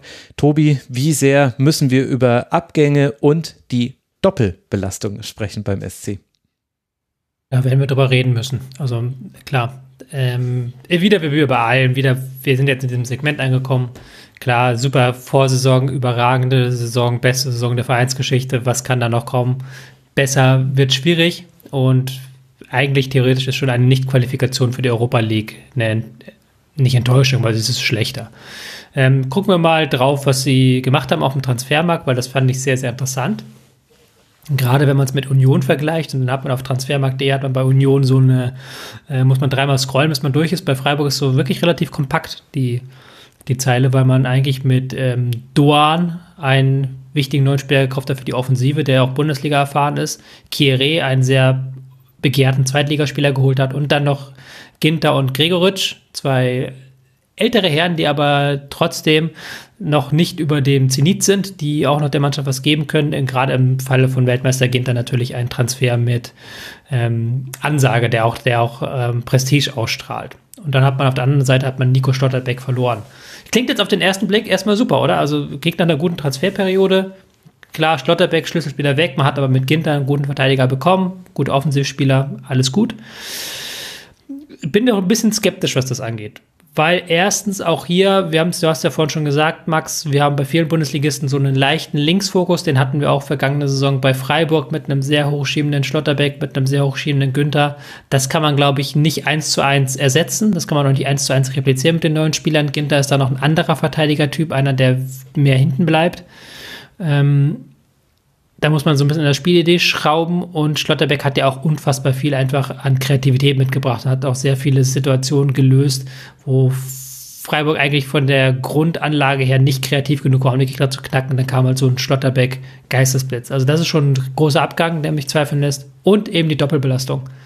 Weil Freiburg jetzt in den vergangenen Jahren ein bisschen weniger intensiv geworden ist, aber sie pflegen immer noch einen sehr, sehr intensiven Stil.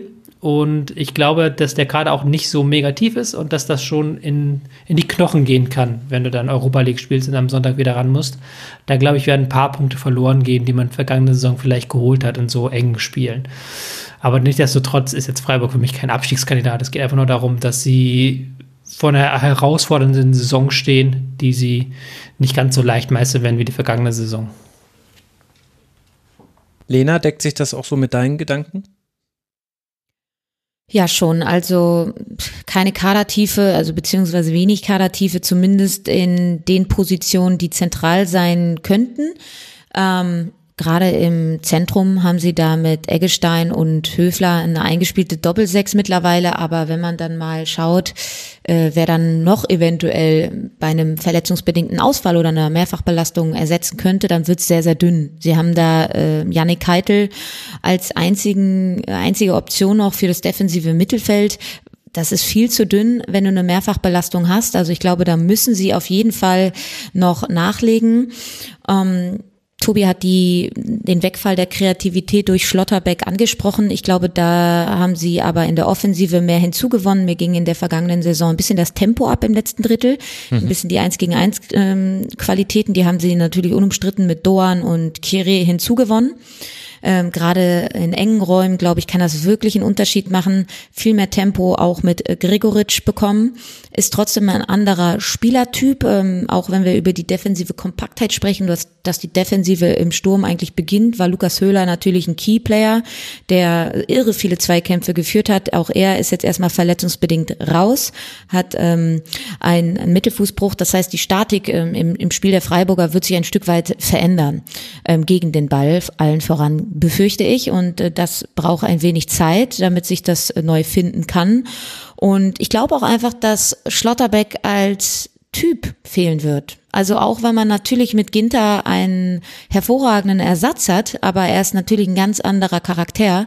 Und ich glaube, auch das wird einen Ausschlag geben. Ähm, diese extrovertierte, bunte, laute Art hat ähm, dem SC Freiburg, glaube ich, sehr, sehr gut getan, die Schlotterbeck mitgebracht hat. Die, ein Stück weit diese Verrücktheit. Und ich glaube, da ist ein bisschen was weggebrochen. Und ich bin sehr gespannt, ähm, wie sie das auffangen und kompensieren wollen. Ähm, sicherlich positiv anzumerken, dass ein Rizzo Doan ganz augenscheinlich auch eine Standardstärke besitzt. Das ist in Freiburg sehr gerne gesehen. hat er jetzt im Pokal dann noch dieses, äh, diesen Freistoß äh, geschossen. Und ich hoffe mir auch, dass der Linksfokus ein bisschen wegfällt durch eben Rizzo Doan und äh, Kire, äh, dass sie diese linke Seite, die ja auch viel belastet ist in den letzten Saisons mit Günther und Grifo, dass da einfach ein bisschen Entlastung stattfindet. Das kann auch eine Chance sein. Ja, das finde ich einen interessanten Gedanken, den hatte ich nämlich so ähnlich auch. Also ich habe gerade beim ersten FC Köln die vielleicht nicht vorhandene Kadertiefe schön geredet mit neuen Ansätzen, die ich vermeintlich gesehen haben möchte. Und so ist es bei Freiburg schon auch. Also ich finde das interessant, dass man als Reaktion auf oder ich weiß nicht, ob sie direkte Reaktion ist, aber im Zusammenspiel mit dem Wegfallen von Nico Schlotterbeck und seinen langen Pässen, die allerdings Matthias Ginter durchaus schon auch spielen kann, finde ich, dass man schon jetzt mehr Spieler sich geholt hat, die ich mir sehr gut im 1 gegen 1 vorstellen kann, die ich mir sehr gut in engen Räumen vorstellen kann, die ich auch nicht immer auf dem Flügel sehe, sondern auch gerne mal nach innen ziehend im Halbraum. Das muss jetzt nicht mehr alles Grifo im Doppelpass mit Günther machen. Also da Doan, Cheré definitiv auch. Äh, finde ich äh, spannend. Ich hoffe, dass ein Kevin Schade in dieser Saison mehr spielen kann, dass er von seiner Verletzung gut wieder zurückkommt. Gerade hat er eine Bauchmuskelzerrung. Höhler allerdings, das ist schon ein Schlag. Also, das ist das kleine oder na doch eigentlich ein relativ großes Aber, was ich habe, was ist mit der Arbeit gegen den Ball? Denn da fehlt ja nicht nur Lukas Höhler als eben der wichtigste Zweikämpfer eigentlich auf dem Platz und aber auch auf dem derjenige, der das Signal gibt zum Rausrücken, sondern du hast eben auch noch neue Spieler mit dabei, wie eben die eben vorhin genannten wo man in der Vergangenheit schon häufiger gesehen hat, es dauert manchmal seine Zeit, bis Spieler sich beim SC Freiburg einfinden und das verinnerlicht haben. Also so etwas wie Jamie Leveling über die Trainingsarbeit mit Urs Fischer erzählt hat. Ich glaube, etwas Ähnliches würde mich nicht komplett wundern, wenn man von Rizzo Doan zum Beispiel auch hört, dass er sagt, oh, da, da muss ich mich erst ein bisschen umstellen, auch in meinem Spiel. Ich weiß nicht, ob Freiburg diese Zeit hat dafür, das einzustudieren. Und deswegen bin ich dann zu einer, also ich habe sie als leicht schlechter, weil Kaderbreite fehlt mir und eben dieses äh, sind die Grundelemente, die Freiburg immer braucht, nämlich sehr gutes Stehen gegen den Ball. Ob die gleich von Anfang an da sein werden, da bin ich mir eben nicht ganz sicher verhältnismäßig natürlich auch viele Spieler von außen gekommen, externe. Ne? Oftmals mhm. haben sie ja von der eigenen Jugend aufgefüllt, wenn du jetzt zum Beispiel Schade angesprochen hast oder auch ein Keitel. Ähm, und jetzt haben sie halt mit Doan, Kere, Gregoritsch plötzlich ähm, Spieler, die von außen kommen. Und ähm, da sind natürlich so Mechanismen und Automatismen bei Standardsituationen, bei der Arbeit gegen den Ball, die müssen erst noch greifen. Und deshalb kann ich da deine, deine Sorge sehr, sehr gut nachvollziehen. Wobei ich da jetzt zu einem seltenen Punkt an diesem Abend kommen möchte. Ich möchte nämlich widersprechen, weil ich denke nicht, dass drei, wenn du es mit anderen vergleichst, drei Spieler, die auch nicht unumstrittene Stammspieler sind, das ist nicht viel. Also die kriegst du irgendwie noch rein eingebunden. Und ein Ginter kennt Streichen, weiß, was Streich von ihm will. Also das sehe ich jetzt überhaupt nicht als Problem. Da ist sehr, sehr weh. Wenn du es vergleichst mit allen anderen Bundesligisten, ist da fast keine Bewegung bei Freiburg gewesen. Verhältnismäßig. Ich äh, füge hinzu verhältnismäßig. Und äh, zu den hochgezogenen Spielern dürfen wir natürlich nicht vergessen, in der Vorsaison hat man nur Seke und Eggestein äh, geholt und ansonsten nur Spieler hochgezogen. Also dieser sehr gute Jahrgang, den Freiburg da hatte, der ja auch den Drittliga-Aufstieg geschafft hat, der spielt ja zum Teil auch schon. Noah Weishaupt wird wahrscheinlich eine größere Rolle spielen. Kevin Schade habe ich schon angesprochen. Äh, Esequim und Sedilla hat man ja zum Teil auch schon gesehen. Hatten wir nicht Sedilla sogar mal als Rookie der Saison, als wir uns so harte Kriterien für den Mainzer Keller gemacht haben und dann niemanden mehr gefunden haben und froh dass es CD ja noch gab. Ich glaube, ich glaube, wir hatten ihn mit dabei. Ach, es war lustig damals im Keller. Es fehlt mir schon manchmal ein bisschen, muss ich sagen also wir gucken einfach, wie Freiburg spielen wird. Ansonsten, was wirtschaftlich angeht, da spielt Freiburg schon ganz lange Champions League. Freiburg hat das zweitbeste Ergebnis im deutschen Männerprofifußball erzielt. Trotz Corona ein Überschuss von 10 Millionen Euro in der Saison 2021. Das lag natürlich auch an Transfererlösen wie eben dem Verkauf von Luca Waldschmidt, Robin Koch und Alexander Schwolo. Aber nichtsdestotrotz ist die wirtschaftliche Bilanz beim SC Freiburg einfach herausragend gut. Man hat das siebthöchste Eigenkapital im deutschen Profifußball. Man hat nur 25 Millionen Euro Verbindlichkeiten. Man hat ein Rohergebnis von 100 Millionen Euro. Es ist erstaunlich, wie viele Bundesligisten, Männerbundesligisten sich rund um diese 100 Millionen Euro Schwelle herum bewegen. Man hat einen Personalaufwand von 54 Millionen Euro, also auch noch eine bessere Quote aus Personalaufwand versus Rohergebnis. Man hat eben dieses positive Ergebnis erzielt. Also der SC Freiburg Plus, die haben ja noch ein Stadion gebaut. Das habe ich jetzt äh, hier gerade unterschlagen, weil das äh, bilanziell schon vorher sich äh, bemerkbar gemacht hat. Also der SC Freiburg steht ganz fantastisch da, oft kopiert, nie erreicht in wirtschaftlicher Sicht noch von niemandem.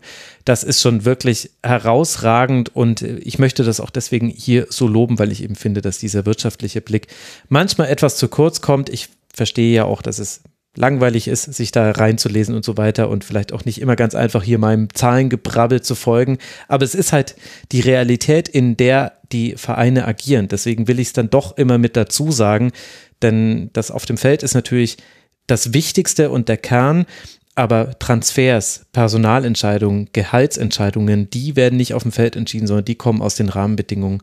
Und die muss man sich immer wieder klar machen. Und die sind ja auch beim VfL Bochum ganz andere als bei vielen anderen Bundesligisten. Und vielleicht hat das dann auch indirekt damit zu tun, warum wir jetzt als allerletztes über den VfL sprechen werden. Wir alle drei sehen Bochum als schwächer als im Vorjahr.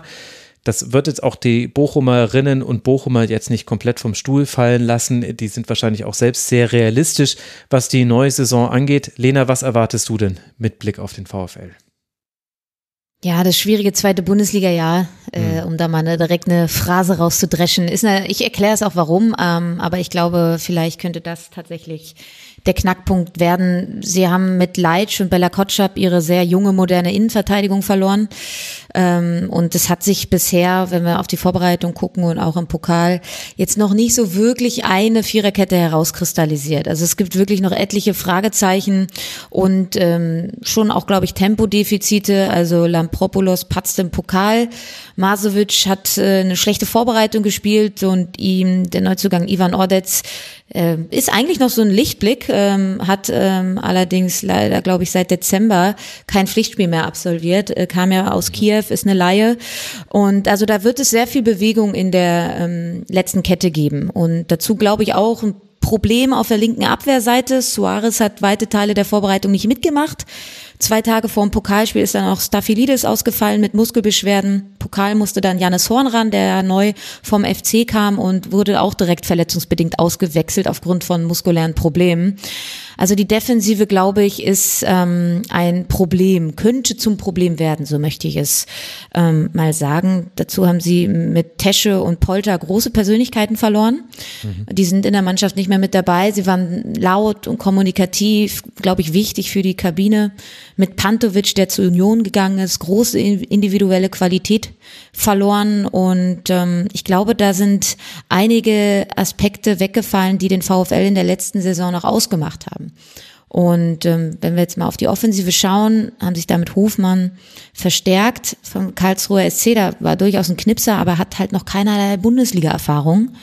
Ähm, Frage nach dem Simon Terodde-Syndrom. Kann das so funktionieren? Und es ging halt viel über Holtmann und dann eben Polter. Und ich bin sehr gespannt, ob diese Idee irgendwie aus einer Kontersituation schnell auf den schnellen Polter, äh, auf den schnellen Holtmann und dann irgendwie ähm, schneller Polter, das ist ja sehr witzig. Äh, schneller Holtmann meine ich natürlich. Ob das so funktionieren kann oder ob sich das nicht ein Stück weit abgenutzt hat. Und deshalb befürchte ich ein schwieriges zweites Bundesliga-Jahr. Ein schneller Polter wäre dann heute die Polter. Tobi. Holtmann die Polter, ja. Ja, genau, Holtmann die Polter, sehr gut. Ja, es war ein sehr, sehr kritischer Punkt und ich bin eigentlich auch sehr kritisch, was den VfL Bochum angeht. Die Vorbereitung war auch nicht gut. Man hat zeitweise nicht richtig trainieren können, weil man zu wenige Leute hatte. Also es war alles nicht so, wie man es sich vorgestellt hat. Ähm, man hat auch Spieler verloren, habt ihr auch gerade schon gesagt. Vielleicht noch so ein paar Spieler, die dazugekommen sind, so ein Förster vielleicht, der dann noch einen Unterschied machen könnte, Kreativität reinbringt. Ein Stöger auch, der noch was zu beweisen hat, der auch eine gute Vorbereitung gespielt haben soll. Ja, da gibt es schon noch ein paar Lichtblicke. Aber ich glaube, meine Einschätzung ruht auch, genau wie bei Lena, so aus diesem schweren zweiten Jahr. Weil so eine Mannschaft wie Bochum hat es dann im zweiten Jahr traditionell schwerer. Gerade jetzt in diesem Jahr, wo viele Teams einfach, also wo die beiden Aufsteiger auch stark sind, wo sie immer noch finanziell das mit Abstand schwächste Team der Liga stellen, wo halt kein Bielefeld führt mehr da ist. Ähm, auch die Frage, kann Riemann wieder so eine Wahnsinnssaison spielen? Ähm, der hat ja sie zeitweise alleine in der ersten Liga gehalten.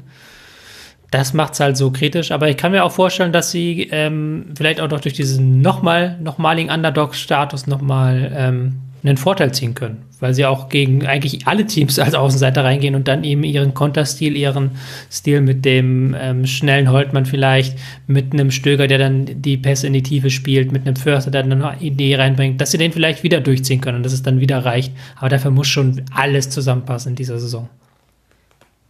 Ja, also du siehst an Bochum wirklich exemplarisch den Fluch des guten Klassenerhaltsjahrs. Also ihr habt ja die Abgänge schon angesprochen, wenn man eben gefragt hätte, wer waren so die entscheidenden Spieler, dann hätte man wahrscheinlich auch noch Riemann genannt, aber viele andere, die eben jetzt gewechselt sind auch. Und gerade Bella Kotschap und Leitsch, also für Bella Kotschap hat man 10 Millionen Euro kolportiert vom FC Southampton bekommen, also man hat damit sehr gutes Geld gemacht, das braucht der VfL Bochum auch, aber das ist eben dann musst du eben experimentieren und musst ein bisschen gambeln. Also du holst dann eben einen Förster, einen Stöger, die bei ihren jeweiligen Vereinen nicht mehr die größte Rolle gespielt haben. Du holst mit äh, Osei Tutu jemanden aus der U21 von Arsenal, der vielleicht die Entdeckung sein könnte. Du leist dir Spieler eben, Ordetz äh, kommt, glaube ich, von Dynamo Moskau und nicht äh, Kiew und, äh, und Janko von Real Valladolid. Das sind sehr erfahrene Spieler, äh, 30 und 26 Jahre alt, mit äh, Jacek Goralski noch äh, einen Sechser aus Kasachstan.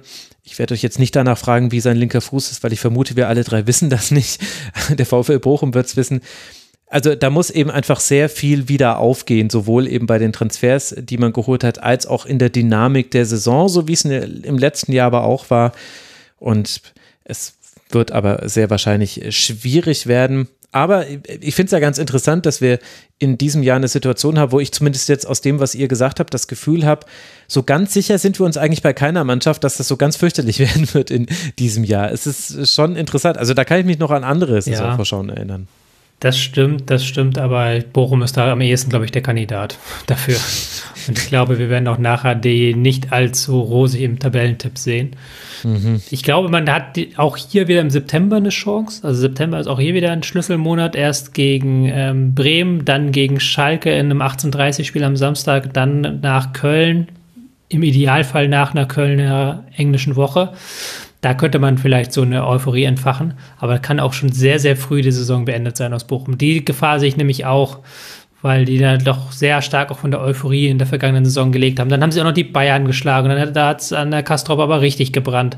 Und das weiß ich nicht, ob du das diese Saison wieder wiederholt bekommst. Das ist ja oft das Problem bei so Aufsteigern.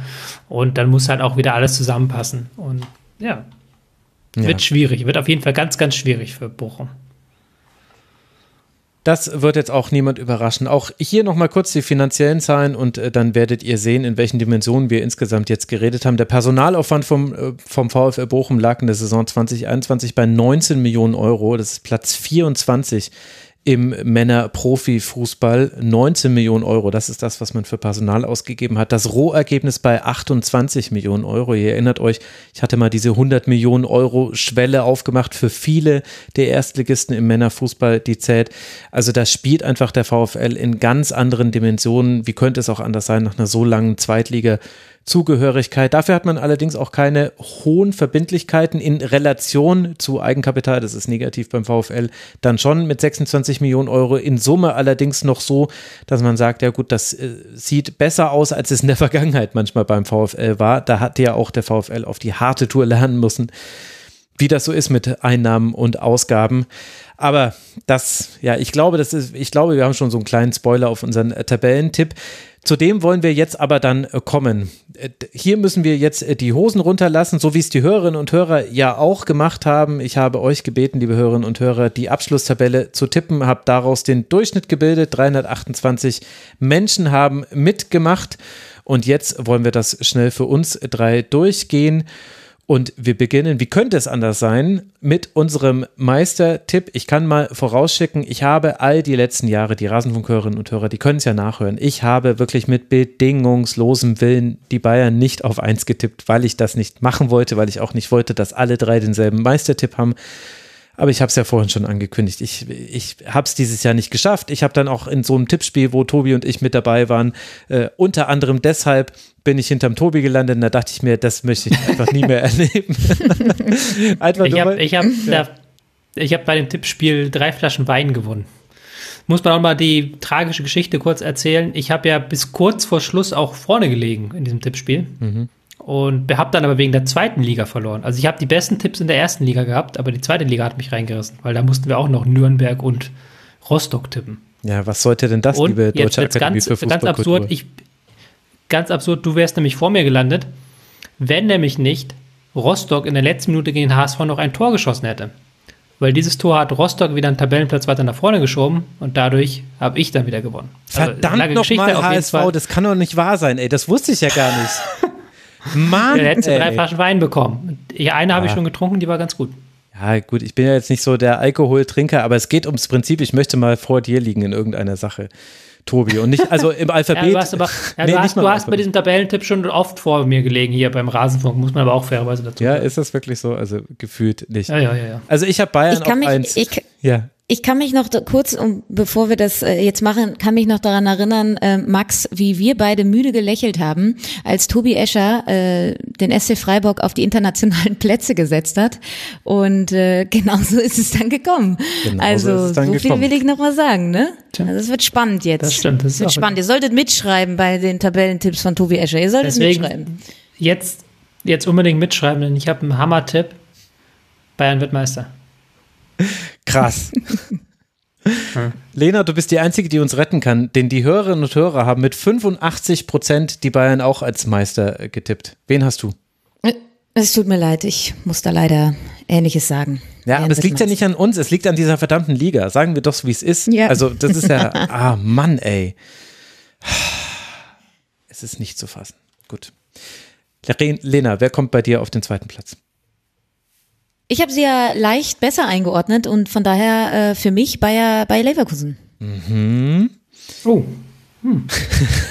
okay, Tobi, ist das Monokel in den äh, Kaffee gefallen? Den Witz habe ich vorhin schon mal gemacht. Ja, Tobi, ja. wen hast denn du? Äh, ich habe Dortmund, also ist auch nicht sehr spannend, aber Leverkusen, da sind wir anderer Meinung. Das ist immer spannend. Mhm. Es ist immer schön, wenn es mal ein bisschen auseinandergeht und man nicht immer alle dasselbe haben.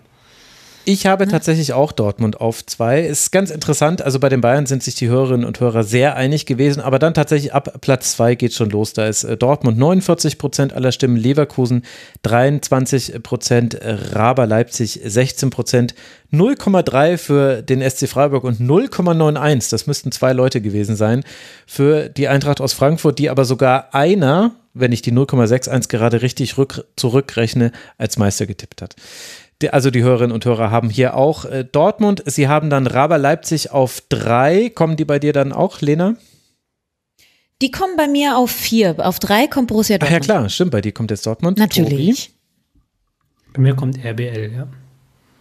Raber, wie wir hier zu äh, sagen. Raber, es tut mir leid. Es ist alles leid. in Ordnung. Ich habe äh, Leverkusen. Ich, lese es von der Liste ab, die ich dir geschickt habe, ja, ja. Ja, ich habe mir die extra nicht angeguckt. Ich wollte das ja vorher nicht ja. wissen. Ah, okay. Äh, ich habe Leverkusen auf drei, bei mir ist äh, Leipzig dann also gemeinsam wahrscheinlich mit Lena am schlechtesten. Lena, du hast sie wahrscheinlich dann auf vier? Oder genau. überrascht uns damit etwas? Nee. Nein, nein, nein, nein. Raba, Raba ist auf meinem vierten Platz. Gut, Leverkusen bei den Hörerinnen und Hörern. Tobi, wer ist bei dir? Ist dann Leverkusen auf vier? Äh, nee, Borussia Mönchengladbach kommt auf vier. Aha, der Tobi oh. haut wieder einen raus. Champions League für die Borussia. Ja, man muss ja mal was riskieren. Ja, stark. Habe ich in der Vergangenheit schon, bin ich mit auf die Schnauze schon gefallen mit einem Champions League-Tipp von Gladbach, aber man muss ja mal was wagen. Ja, das äh, ist uns das nicht beiden passiert im selben Jahr, wo wir von Gladbach so absolut ja. überzeugt waren und dann haben sie uns. Ja. Aber das ist wie, als wir, äh, weißt du noch, Tobi, so schön waren die Zeiten, als wir dieses eine Testspieltor von Mainz 05 unter Sandro Schwarz äh, miteinander geteilt haben und deswegen Mainz viel zu so gut schön. eingeschaltet haben. Und jetzt hat Hertha wieder ja. ein gutes Tor geschossen und ich dachte mir so, nein, ich möchte dieses Video gar nicht sehen, haut ab. Ich will es nicht wissen. ja. Ich stimmt, habe das war unter Schwarz, ja. stimmt, ja. Ja, genau, das war unter Schwarz. Das war in der Saison, in der er entlassen wurde. Ich habe Gladbach auf 5 äh, getippt. Die Hörerinnen und Hörer haben da Eintracht Frankfurt tatsächlich hingepackt. Man muss allerdings dazu sagen, hier gingen die Meinungen dann weit auseinander. Also äh, immerhin ein Viertel der Hörerinnen und Hörer traut der Eintracht deutlich nochmal die Europa League zu. Lena, wen setzt du auf 5? Ich habe Eintracht Frankfurt auch auf dem fünften Na, Platz und ich würde es mir sehr wünschen, weil ich diesen Kader wirklich sehr interessant finde mhm. und ich das äh, sehr feiern würde. Ja, absolut. Also vorhin im Eintrachtssegment habe ich mir das auch nochmal gedacht. Es ist einfach wirklich ein hochspannender Kader. Tobi, wen hast du auf fünf? Ja, bei mir kommt jetzt Leverkusen erst auf fünf. Ja, stimmt, klar. Die müssen ja noch irgendwann kommen. Die Eintracht, kann ich auch mal spoilern, kommt dann auf sechs. Gut, das habe ich nämlich auch so getippt. Ich habe die Eintracht auch auf sechs. Lena, wen hast du? Nach eurem Breitenreiter-Plädoyer traue ich mich das gar nicht zu sagen. Hey. Aber ja, naja. Ich traue der äh, TSG sehr viel zu und habe sie auf den sechsten Tabellenplatz gesetzt. Sehr gut, interessant. Ja, aber es ist super, wenn es auseinandergeht. Die Hörerinnen und Hörer haben hier jetzt dann äh, Gladbach. Allerdings äh, war das jetzt auch eng beieinander. Also da geht es dann um Nachkommastellen, wie sich Gladbach, Freiburg und Wolfsburg verteilen. Also Gladbach ist auf, sieben, auf dem 7,27. Platz gelandet, Glatt, äh, Freiburg auf dem 7,9. und äh, Wolfsburg auf dem 7,97. Damit habe ich jetzt schon mal die nächsten Plätze der Hörerinnen und Hörer verraten. Lena, wen hast du denn jetzt dann auf sieben, wenn ich mich nicht verzählt habe? Ja. Nico Kovac und seine Wölfe. Mhm. Tobi, kommen die bei dir jetzt auch? Nee, bei mir kommt jetzt der ähm, Mainz 05 kommt bei mir jetzt. Ich habe ja gesagt, ich habe eine Mainzer Überraschung parat. Stark, sehr gut. Ich habe nämlich auch die Wölfe, das finde ich selbst ein bisschen langweilig. Dahinter habe ich dann die Freiburger auf 8. Tobi, wer kommt bei dir? Bei mir kommt jetzt Wolfsburg. Jetzt dann Wolfsburg und Lena. Auch die Freiburger auf dem 8. Mhm, die Hörerinnen und Hörer haben Wolfsburg, habe ich ja vorhin schon genannt. Dann kommt äh, Hoffenheim auf 10. Ich bin gespannt, wann jetzt zum ersten Mal Union auftauchen wird. Lena, bei dir vielleicht jetzt? Kommt nicht erst jetzt der neunte? Der neunte Bin ist ich du bei neun? recht. Ja, ja. Mhm. Ja. Da kommt bei mir jetzt Gladbach. Ach ja, stimmt. Die waren Die- bei die mir fehlen noch ja nicht noch. so dabei. Die, die fehlen ja noch. Oh, da haben wir eine schöne, da haben wir eine schöne Range bei Gladbach. Das gefällt mir. Tobi? Bei mir kommt jetzt Freiburg auf 9. Mhm. Ich habe tatsächlich Union Berlin auf 9, deswegen habe ich so gefragt. Äh, Hoffenheim unter Breitenreiter landet bei mir auf dem 10. Tabellenplatz. Ich glaube, ich bin damit. Ach nee, Tobi hatte sie auch noch nicht. Tobi, kommen die jetzt bei dir? Bei mir kommt jetzt ebenso auf der 10. Okay, also sind wir die beiden pessimistischsten äh, bei Hoffenheim, hat sich vorhin vielleicht so ganz leicht schon mal angedeutet. Lena, kommt, Kaum. Lena, wer kommt bei dir auf 10? Die Mainzer. Die Mainzer, oh ja. Mhm. Union ist auch bei den Hörerinnen und Hörern auf 10 gelandet. Ich äh, gucke mal kurz, ja, da war man sich relativ einig, aber es ist ganz interessant, so die prozentuale Verteilung äh, zu sehen bei den Hörerinnen und Hörern. Bei denen kam jetzt dann Mainz auf 11. Bei dir, Lena, wer landet da? Union. Union, Tobi? Bei mir folgt schon der VfB Stuttgart. Ach, Tobi, Mensch, das war doch mein. Ja, toll. Ich habe jetzt dachte ich, ich hätte mal was Tolles gemacht für den VfB. Jetzt zieht der Tobi mit. Ich habe den VfB auch sehr hoch getippt. Aber ja, habe ja vorhin schon gesagt, dass ich dafür nur weiche Faktoren habe. Also, das ist gut. Also hast du sie auch auf 11. ich habe sie auch auf 11. Ich habe dann tatsächlich Mainz als schl am schlechtesten getippt von uns allen. Ich habe sie jetzt erst auf 12 äh, getippt. Tobi, wer kommt bei dir? Bei mir kommt Union jetzt. Mhm. Das ist der schlechteste Union-Tipp von allen. Lena? Bei mir kommen die Kölner. Ah ja, interessant. Das ist nämlich bei den Hörerinnen und Hörern auch der Fall. Da wird es jetzt sehr eng. Also im, im Abstiegskampf, das war sehr interessant zu sehen. Die Hörerinnen und Hörer haben dann Stuttgart auf, was sind wir jetzt, 13? Ich muss mir jetzt endlich mal die Zahlen hier daneben schreiben. Das ist ja eine Blamage sondersgleichen. Lena, wer kommt denn bei dir dann hinter deinen Kölnern? Hinter den Kölnern kommt Werder Bremen. Uh, mit Werder hatte ich jetzt noch nicht gerechnet. Tobi? Bei mir kommt ebenfalls ein Aufsteiger, nämlich Schalke. Ah, sehr gut. Ach, es wird endlich mal ein bisschen interessant und drin. Ich habe nämlich hier Hertha. Also da sind wir uns schön uneinig. Äh, bei den Hörerinnen und Hörern war es jetzt extrem knapp. Ab dem, dem 14. Tabellenplatz äh, sind wir bei 14 Komma-Punkten. Also sprich, da waren es dann wirklich kleinere Prozentpunkte, die die nur unterscheiden, unterscheiden, ja, tatsächlich.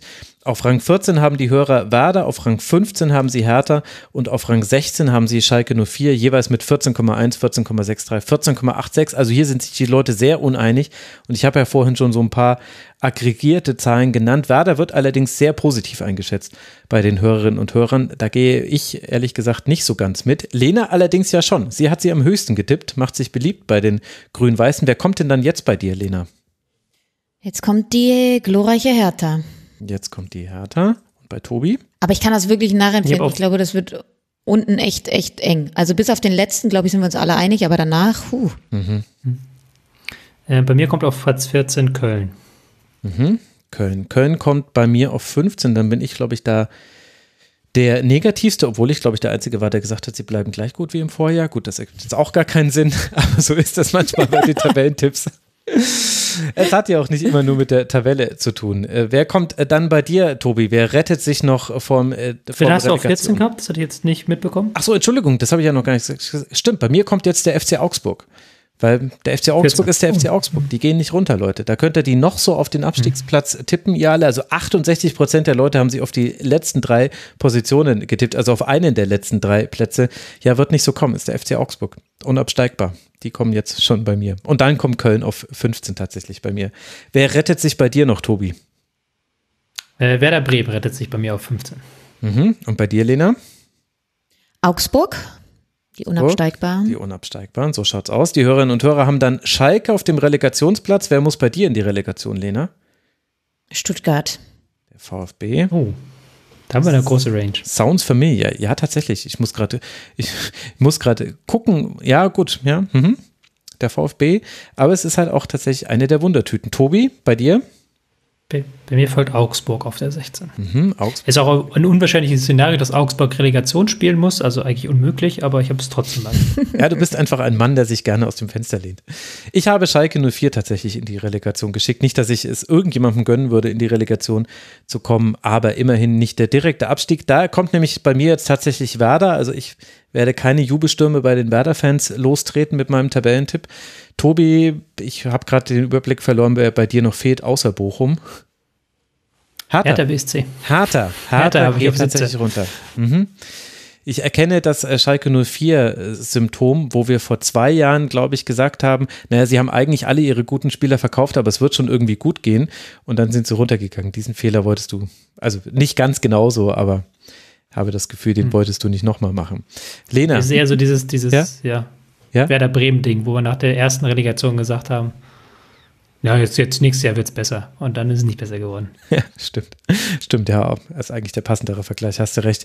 Lena, wer landet bei dir auf 17? Schalke. Schalke 04. Und dann haben wir tatsächlich alle Bochum als 18. inklusive der Hörerinnen und Hörer.